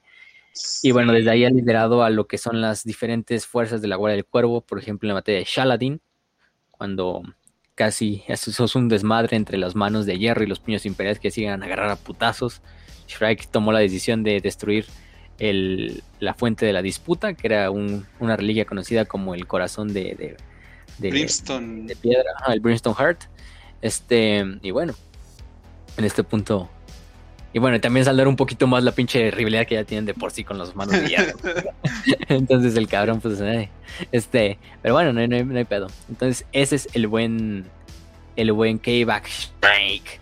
Y bueno, de Corvus Corax, pues que ya dijimos de Corvus Corax, dijimos prácticamente toda su vida. Corvus Corax seguirá ahí, seguirá viendo a sus hijos desde la disformidad, quizá. Quizá ya cuando se cobre la vida de del Lorgar, que yo, yo, yo sé que lo hará. Yo, yo confío en que lo hará. Y que algún día veremos la cabeza del Lorgar de regreso a Deliverance para ponerla hasta lo más punto de la Ravenspire. Y de esta Ah, manera sí. generar más Sí. pinche. traer la gloria de nuevo a la Guardia del Cuervo. Quizá ya nunca la veremos como una legión Astartes. Porque vaya que la sufrieron. Solo quizá los. Pero unos dirán, pero los manos de hierro, los manos de hierro sufrieron más, ¿no? Diría el presidente. Entonces, Ajá. Sí, Pero pero, bueno. pero pues la guardia del cuervo es la guardia del cuervo. ¿A quién le importan los manos de hierro? este, nada, pero, pero, pero sí, o sea, eh, con eso finalmente podemos, yo creo que acabar el programa. Vaya que es una legión que pues, Sí. yo, yo no conocía del mucho, o sea, sabía de la legión, sabía de los personajes quizá principales, pero una vez que te adentras y, y los ves, pues dices, ah, pues te deja muy buen sabor de boca, ¿no? Una legión que venía literalmente de inicios humildes, de un inicio guerrero también, granjeros, campesinos, obreros, etcétera, etcétera, más, más que nada obreros, y que bajo el nombre de la liberación del liberador, de Deliverance, eh, surgió la ave fénix y se convirtió en una de las legiones más, por lo menos más, eh, ¿cómo decirlo? Quizá no es la legión más grande, ni es la legión con más poder de fuego, ni es la legión con más honores, pero sí es una de las legiones que si le encomiendas una misión, te la va a hacer sin problema ¿no? O sea, sí. vaya que los güeyes son bastante buenos en lo que hacen. Yo digo que no hay mejor legión, ni siquiera la legión alfa en la hora de, de- Bueno, se la llevan, tienen su rivalidad, tampoco vamos a dejarlo, hay que dejarlo en su rivalidad de quién. Al final del día los leales tienen su, su, su, su formación de Spec Ops, que son la Guardia del Cuervo, y los traidores tienen su formación de Spec Ops, que es la Legión Alfa. Entonces, por las dos formas, pues a los dos les va muy bien. Entonces, Digo, pues, cada, cada uno tiene su, su especialidad, güey. Te, te digo, eh, Legión Alfa, pues sabemos que es este, esta parte de la mentira. Y, la Guardia del Cuervo tiene un camino que es para descifrar la mentira y encontrar la verdad, ¿no? Entonces, yo creo que llegan a complementarse, no rivalizarse como, como concepto, sino complementarse en la historia. No sé si me estoy explicando. Em, pero sí, o sea, al final yo creo que guardi- lo que se refiere a Guardia del Cuervo lo podemos observar como aquellos que incluso en la peor circunstancia llegan a cumplir lo que deciden hacer. No porque sea como tal lo, lo correcto, no porque sea el deber, sino porque es lo honorable. Y es porque es lo que satisface esa necesidad de honor o de libertad. No sé si me estoy explicando, pero no sé, estoy fil- filosofando. Eh, pero Sí. sí, Pero vaya, vaya que los güeyes se ganan, se ganan respeto. Este, al final del día, ¿qué te les iba a decir? Este, como bien decía, quizás son unos edgelords, quizás son comunistas, quizás son pinches emos, eh, quizás no se bañan, pero, pero bueno, como decía, las más famosas frases y que me gusta mucho y yo creo que es la que con la que despedimos este programa dice en la oscuridad todos los hombres son iguales excepto aquellos que la abrazan. K-Back Shrek actual señor del capítulo de la Guardia del Cuervo. Entonces pues vaya. Y ella sí pónganla pónganla ahí en su pinche imagen de Shadow de Hedgehog ahí. entonces ya. Y así tiene su, su frase allí del día. Sus frases allí del día con la Guardia del Cuervo. Sí. Digo, son, hay- mucho que, que rascarle y pues ¿qué, qué le pueden aprender ustedes a, a la Guardia del Cuervo, güey? Eh, yo personalmente, eh, como les digo, no importa la situación en la que vayan a estar, sino importa su voluntad en lo que consideren lo honesto para ustedes y para los demás, güey. Al menos vemos eso, eso, eso lo vemos siempre. No importa si ya hayas perdido a más de la mitad de tu legión y te pierdas de todo el futuro, vas a seguir peleando, vas a hacer el mayor daño posible a tu enemigo. Eh, ¿Por qué? Porque ya es lo único que puedes hacer. güey. Así que. Y como dice Korak, nunca más. Que nunca más se repita. Hasta que nunca más. Ujú. Nevermore. Never. Así Y bueno. Con esto terminamos. Bien épico. Bien. Bueno, entonces, eh, ya que terminamos eh, este programa, nos vamos a las 5 de 5, pero vamos a empezar a las 5 de 5 Plus, eh, que no son tantas, de hecho, eh, más que nada porque una es más que nada una dirección. Pero Charlie Goods dice, ¿qué tal crew? Para las 5 de 5, en el tráiler de la energía de Horus salen con armadura Mark 6, que son las que parecen picos de pájaro, de hecho bastante relevante. Si en el primer libro de la herejía de Horus sale en que los ángeles sangrientos usaban la Mark III y los hijos del emperador se jactaban de usar la Mark IV, que era la más reciente. ¿Cómo avanzó tanto la creación de los modelos de nuevas armaduras en ese tiempo o cuáles se usaban durante la herejía de Horus? Es un poquito red con lo que acaba de pasar, ¿verdad? De la, de la, de la Mark eh, Sí, yo- siendo tan usado. ¿no? Sí. Pues es que no dan, no dan una justificación, o sea, simplemente es como, ah, mira, vamos a poner, o sea, o sea, se ve chingona la Vicky, hay que decirlo, pero no dan así como de, ay, güey, o sea, la Vicky de repente surgió otra vez porque, no sé, las legiones se vieron muy escasas de recursos durante eh, las, estas, la, la herejía.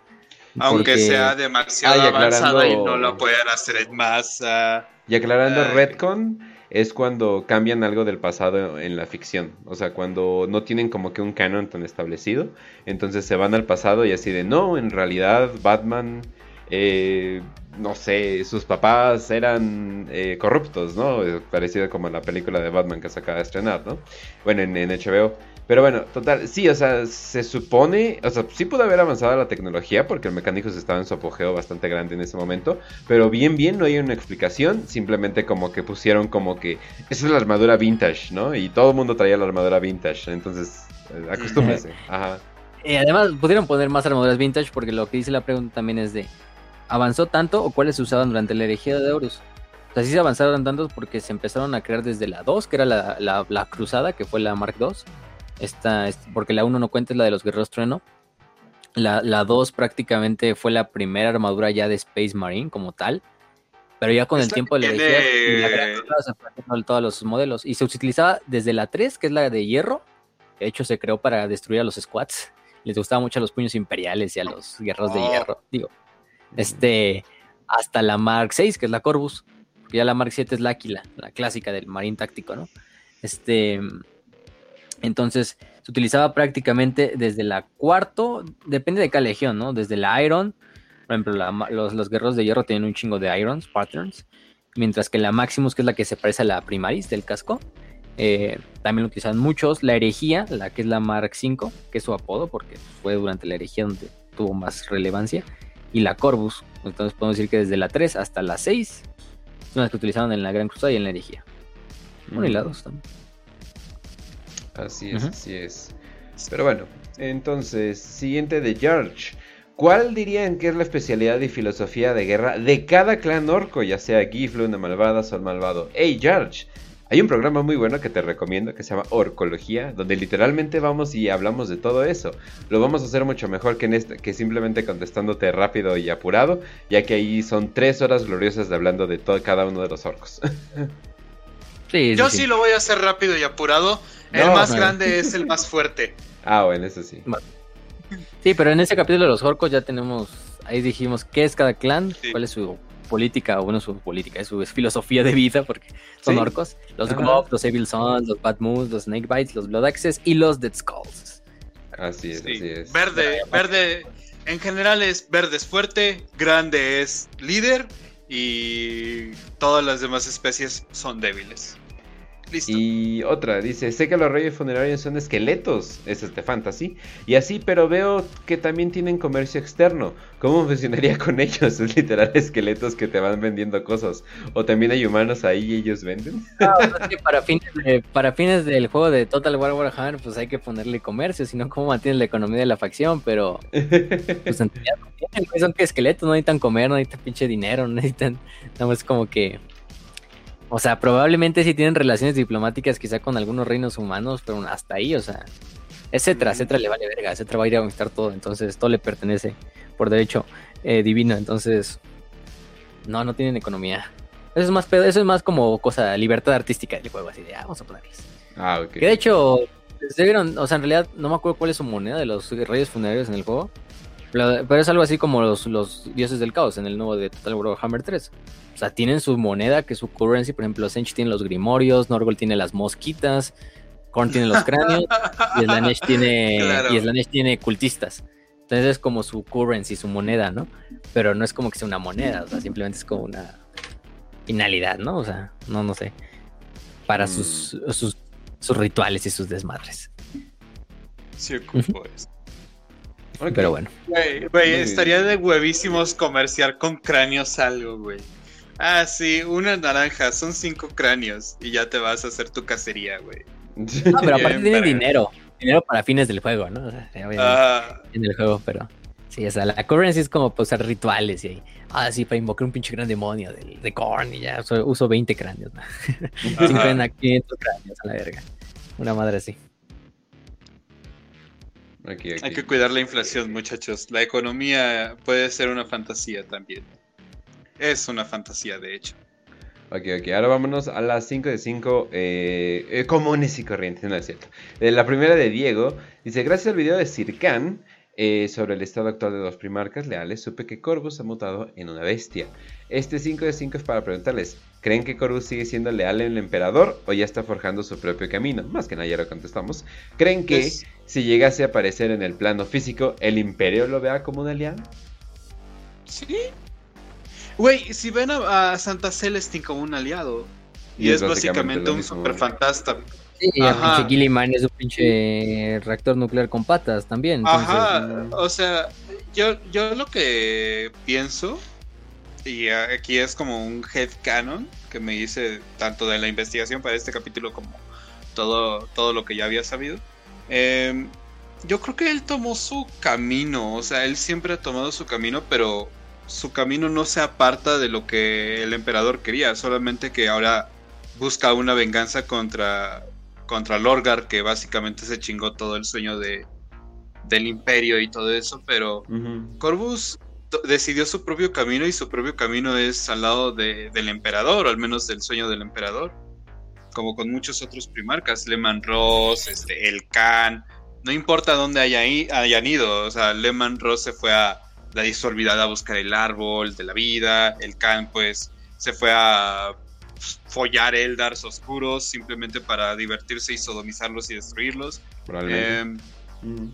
Sí, entonces, pues yo creo que cada primarca que tomó su camino fue, pues, forjar su propio camino para redimirse o, o darle esa, esa capacidad de saber que están haciendo algo, ya sea por vengar lo que fue o buscar lo que puede ser.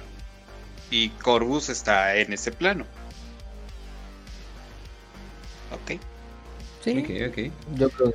Una pregunta Concuerdo. bastante completa, la verdad, la verdad. Pero bueno, entonces, eh, vámonos a la siguiente. 5 de 5, si los titanes llevan unas catedrales encima de ellos, ¿por qué hay titanes así pre-herejía? Hmm, antes del culto bien, bien que se hacía. Pues es que al emperador le gustaba y le mamaba el arte gótico.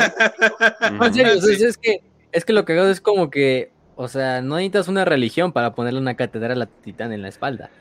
Aunque hay arte De- donde también sale sin la Sí, catedral, algunos titanes han No, visto. y aparte, pero también hay otros Star Wars donde sale. pero es más que como los- conmemorar a la verdad imperial. no, y los güeyes que lo hicieron eran, ponle- estaban muy metidos en una religión. Ellos sí estaban muy metidos en una religión, que es la de los Sí, también, mecánicos. también. Ajá, o sea, puede Es ser que era templo- los Nisaya. de hecho, Es más un templo al mecánico, ajá, a los, a los, al Omnisaya. Entonces, por eso tienen la catedral. Porque al final la máquina la hace el, el mecánico. Y el imperio es como, ah, yo no les quiero la máquina, me vale verga si le pones una catedral encima. Aunque hay eso armas, funciona. como Sí. hay una imagen del 10 Iraya donde no tiene catedral encima. Pero es que eso ya es Ah. como libertad artística. Pero yo creo que lo cano, porque te fijas en los artworks más recientes de la herejía, siempre tienen catedral, los, los, imper- los Imperator. Ahí en la, esa batalla de Beta Garmon, creo. O en el ese otro artwork donde están como desfilando los titanes. También ahí traen la catedral. Pero es, te digo, o sea, es más.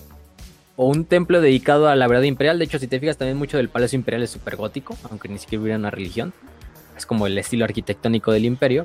Pero aparte es como un templo a Nisaya. Entonces, esa es la respuesta corta. Ujú. Así, sí, sí es. De hecho, Ajá.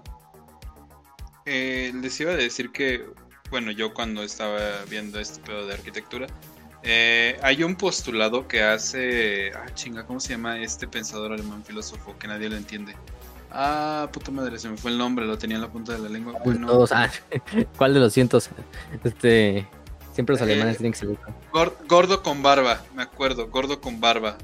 Ah, verga. Eh, bueno, eh, No sé, güey. era la, escuelita de Marx. La escuelita de Ah, Marx. no, eh, Ah, no, que no puta sé madre, se me fue. El Sorel, no sé.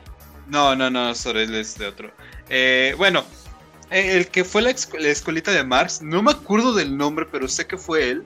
Incluso escribió sobre cómo la arquitectura gótica, o bueno, el estilo gótico, deja de ser una semblanza eh, religiosa para convertirse en una semblanza civilizatoria. Y esto es un aspecto que le dan los alemanes. A su Mm. propia arquitectura. Y es por Mm. eso que vemos que hay iglesias o catedrales en Alemania o que son el, el- de herencia polaca o que podemos observar en esta parte que se supone que son las regiones germánicas, que son inmensas a pesar de que el propio Lutero te diga que no.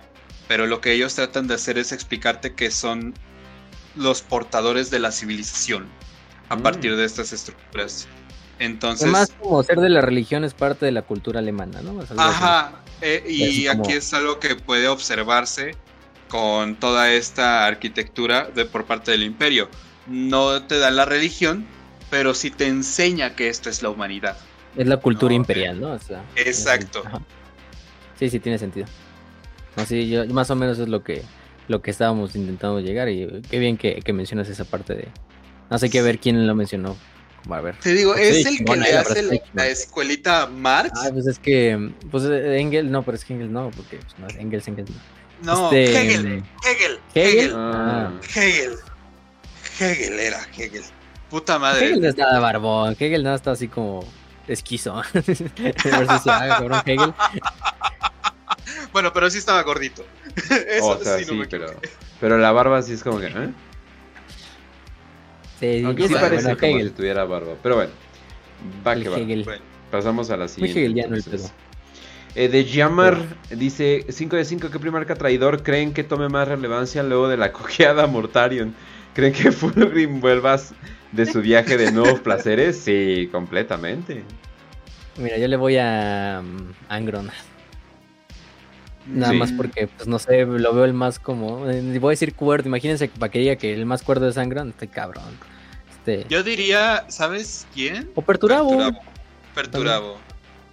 Sí, sí, sí. Sí, es, es como que el mejor. que ya le que toca, ya le toca. Ya le toca. Es el mejor que ahorita tiene el caos, güey. No, y aparte, Curiosamente odia al el al caos. chile. Y aparte lo veríamos. no lo hemos visto. Entonces estaría bien. en- Ah, le Estaría faltan bien los demás cabrones. Sí, Sí. exacto. Pero, Pero están bueno. igual que los, le- que los leales, güey. O sea, desaparecidos completamente a la verga. Sí. A excepción que seas Mortarion o Gilliman.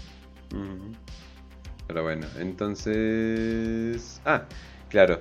5 de 5 de Enrique González. Con respecto a la presa de Corvus, ¿qué opinan de la hipótesis en la novela Wars sobre la entidad que posee a la Santa que auxilia a Gilliman durante su primer encuentro con Mortarion? Que en realidad es Lorgar y no el emperador. ¿Consideran que es un indicio que Lorgar planea empujar a la adoración religiosa errónea a Gilliman? Verga, qué poder tan ching... O sea, demasi- ahorita es demasiado poderoso si en realidad puede hacer eso, la verdad. No sé, yo siento, o sea, está chida la, idea como que detrás de la, la teoría de, de- Enrique, pero como que, no sé, siento que ya es mucho. Yo digo que Lorgar está en su desmadre de estar corriendo de, de, de Corvus y no creo que vaya a intentar auxiliar. Supongo que ya, o sea, ya sea como previsto de que Gilliman tarde o temprano va a tener que decantarse hacia el, En realidad todos los primarcas van a tener que en realidad decantarse hacia esa idea de el emperador como un dios, entonces... Pero no creo que lo está activamente como intentando hacer. Pero bueno, o sea, también la teoría tiene lo suyo, ¿eh? El sujet canon de Enrique está, este, Está bien, o sea, bien. planteada, está bien el planteo, la verdad. O sea, es pero- lógico, o sea, de que Lorgar intente empujar a Gilliman, estaría chistoso, ¿no? Porque sería como, Mm. mira, hermano, te chingué, incluso así de, en la otra vida, así, ¿no? De no querías creer, pero ahorita ya eres pinche el, avatar de un dios, ¿no? Pero no creo, Lorgar yo creo que está... Es que Lorgar no lo veo como protagonista ahorita de Warhammer. Simplemente lo veía como un personaje de side ahí, de apoyo ahí. En realidad muchos primarcas los veo así, pero... este, Lorgar particularmente es, este, es así. Sí. Lastimosamente. no hay amor para Lorgar. no. Vamos a lo siguiente. De Rafa King 5 de 5, ¿cuál creen que es la legión más olvidada por Games Workshop? Legión. Eh, ¿Y por qué es la guardia del cuerpo? o algo en la que consideren que está peor de olvidada. Mira, en mis primeros tiempos decía que la cicatriz blanca. No, sí, las manos de hierro, ya viéndolo en retrospectiva, ya los manos de hierro están más jodidos, ¿eh? Sí. Manos de hierro, güey. Será entre, mira, la, intente será entre manos de hierro, guarda del cuervo y cicatrices. Escoge el que tú quieras, es la más olvidada. Los tres están jodidos. Hasta las salamandras yo creo que tienen más, em, más fluff. Este, los salamandras son famosos porque son buen pedo, güey. Los este, templarios o puños porque son unas bestias en campos de batalla. Eh, ultramarines porque son los, los, este, Blue Boys. Ajá, pero tú, te volteas a ver a Manos de Hierro o lo que es este Guardia del Cuervo, como que está un poquito mm, se le ha dado menos. A ver estos tres niños ahí de cada uno de las representando una de las legiones ahí sacándose los mocos ahí en la esquina así valiendo madres. Sí, este la verdad. Y, qué triste, güey, porque el concepto y la idea son chingoncísimas, pero fuck. Están olvidados. Bueno, ahorita con lo de los primares y todo esto de desmadre del Keivan y yo creo que la, Guardia del Cuervo se ha, beneficiado mucho. En especial la Guardia del Cuervo. Las manos de hierro no tanto. Las manos de hierro, pues es que manos de hierro, güey. Este. Yo por eso puse a Ferrus hasta abajo en mi lista de tiers primarcas. Este, y lo volvería a hacer, lo volvería a hacer, gente. Eh. O sea, no me, no soy, no me caen mal los, los manos de hierro, pero lastimosamente el Games Workshop los puso ahí. Y el cicatrices blancas, pues, yo creo que hay como un resurgimiento así del can y del desmadre. No sé. O es nada más, nada más nuestra perspectiva de que como hemos hecho muchos episodios del, del can y decimos, ah, huevo, ya, estamos vallas. A, lo mejor nosotros ya, ya sabemos que las cicatrices como son y los amamos. ya estamos, ya estamos pero... Ajá, sí, sí, sí. No mames, es que ya leyéndolos, ¿cómo no los, cómo no los amas, güey? Pinche táctica del Sao siempre me la voy a llevar a, me lo voy a llevar a la tumba, güey. Lo mejor es que ninguno de mis hermanos me conoce y ¡pum! Chinga su madre. A la verga. Basadote. Pero bueno, creo que ya no. Creo que son todos. Sí, ya, ya sería. Sí, ¿cuál sería? Ya sería creo todo. Este. Pues sí, bueno. No sé, ya sería todo. Eh, pero bueno. Entonces, banda, nos vemos eh, la siguiente semana. Eh, ahí, les decimos, eh, ahí les decimos el tema. También estamos cocinando una que otra cosa para darles a ustedes, otra, otra mecánica nueva. Pero ahí les vamos a decir, no creo que esta, esta semana, mínimo la siguiente semana o en dos semanas, porque pues hay que planear muchas cosas. y em, Tal vez tengan que comprar Dawn of War 1 porque solo lo tenían pirateado, pero bueno. entonces, entonces eh, ya saben que nos pueden encontrar principalmente en YouTube y Spotify, pero también estamos en varias plataformas eh, de Anchor, eh, Google, Google, Podcast, Apple Podcast, Breaker y varias otras cosas. iBooks, que es uno de los principales también. tenemos Instagram, tenemos Facebook. Si, si, tú quieres escuchar nuevos episodios que nunca has escuchado, te puedes ir a Patreon y ahí seguramente hay al menos un episodio completamente nuevo. Eh, también eh, si nos quieres eh, contactar o quieres estar en nuestros grupos, estamos en Telegram.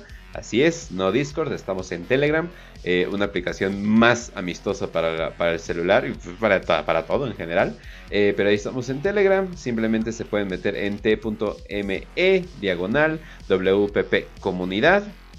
Y ahí, y ahí, estamos. Ahora sí que nada más, pues, lean las reglas, sean buen pedo, eh, hablen de Warhammer y seguramente les va a ir bastante bien, pero eso sería todo por hoy. Eh, yo me despido, eh, si me quieren ver en, por ejemplo, por cierto, en Twitch, estoy en Kench Streams, donde hago varias pendejadas. no juego juegos en su mayoría, perdón banda, tal vez haga una semana de jugar juegos, a, ver qué pedo. Invita morras chidas. También invito a morras chidas, entonces ahora sí que... Ah, de hecho el programa con Pau. Eh, ese, es, un programa, vamos a hablar de su, de su pedo con OnlyFans y cosas por el estilo. Pero bueno, entonces sí, entonces vamos a estar hablando de todo ese tipo de cosas, banda. Y también vamos a hacer ese películas de vez en cuando, pero no le digan a Twitch. Pero bueno, entonces eso sería por todo de mi parte. y Raz, despídete, por pues, favor. Gente, ya saben, los queremos mucho. Espero que hayan disfrutado estas cuatro horas. Sorprendentemente, los que llegaron aquí tienen mis respetos, mis cariños. Este, un saludo también para el que mora en el abismo, que nuestro acompañante, amigo, hermano, eh, yo lo considero un hermano de, pues, de la comunidad, que cuida ahí nuestro chat, está al pendiente siempre. Un saludo también para Facundo Gauto, un saludo para este Diego de Rivera Virne, Radeyes Black Dragon, eh, para Charlie Goods, eh, para Gropersing, para Luis Miguel Rosas Muñoz, eh, y bueno, todos los que están en el chat, estuvieron en el chat, les mandamos un saludo, un beso. espero que hayan disfrutado el episodio. Y pues recuerden siempre Victorus Aut Mortix. Y pues que viva, viva, viva el Corvus Corax. Dedíquenle una canción. Dedíquenle una canción y un himno socialista, por favor. Em, ave, Dominus, ave Dominus Marx. Exacto. A huevo. Este. Marcha marcha de El Varón Rojo, pero con el... De hecho, hay una canción, creo que se llama eh, Ejército Blanco, Varón Negro, eh, que pues, tiene una semblanza un poquillo con este, este pedo, pero bueno. Eh, los queremos mucho, espero que hayan disfrutado mucho y pasen la muy bonita, excelente semana para todos. Facio. Este, sí. Pues ya saben, gente, dónde nos pueden encontrar. Recuerden que el 30 de abril tenemos nuestro club de lectura de Warhammer. En este caso va a ser de fantasy, porque la novela escogida fue de Matt Scavens, de la segunda novela de Gotrek y Félix.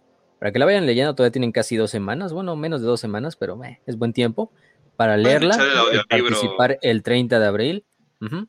Eh, de hecho, ni siquiera necesitan leerse la primera, porque como que las historias de Gotrek y Félix son como historias aisladas una de la otra. Este, Solamente hay que saber una cosa. Son las aventuras, ¿no? Son las aventuras de Gotrek.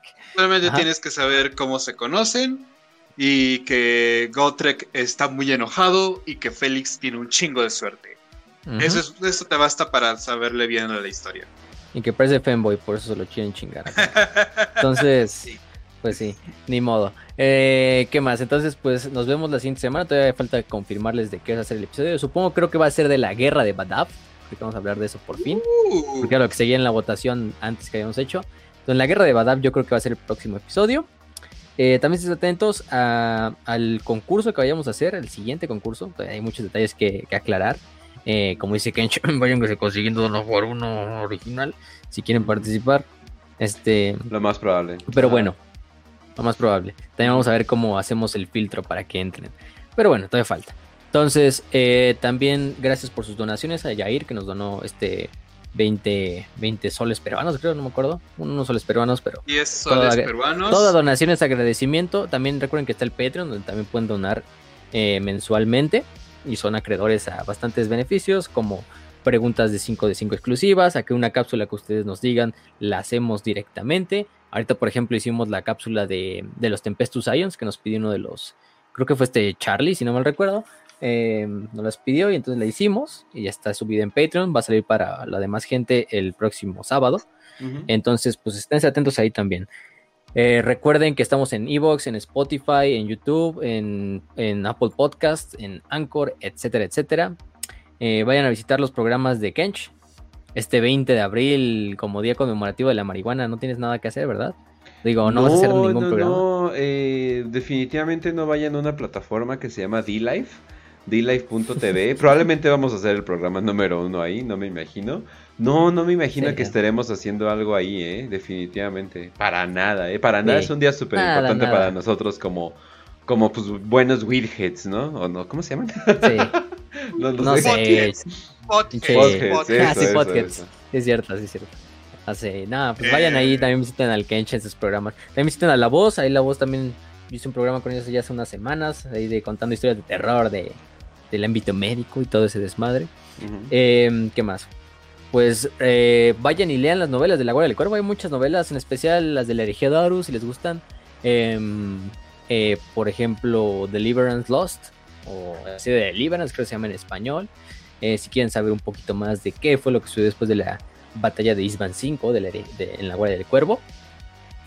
Y pues sin nada más que decir, les deseamos salud y victoria y que el camarada eh, Corvus Corrax los acompañe.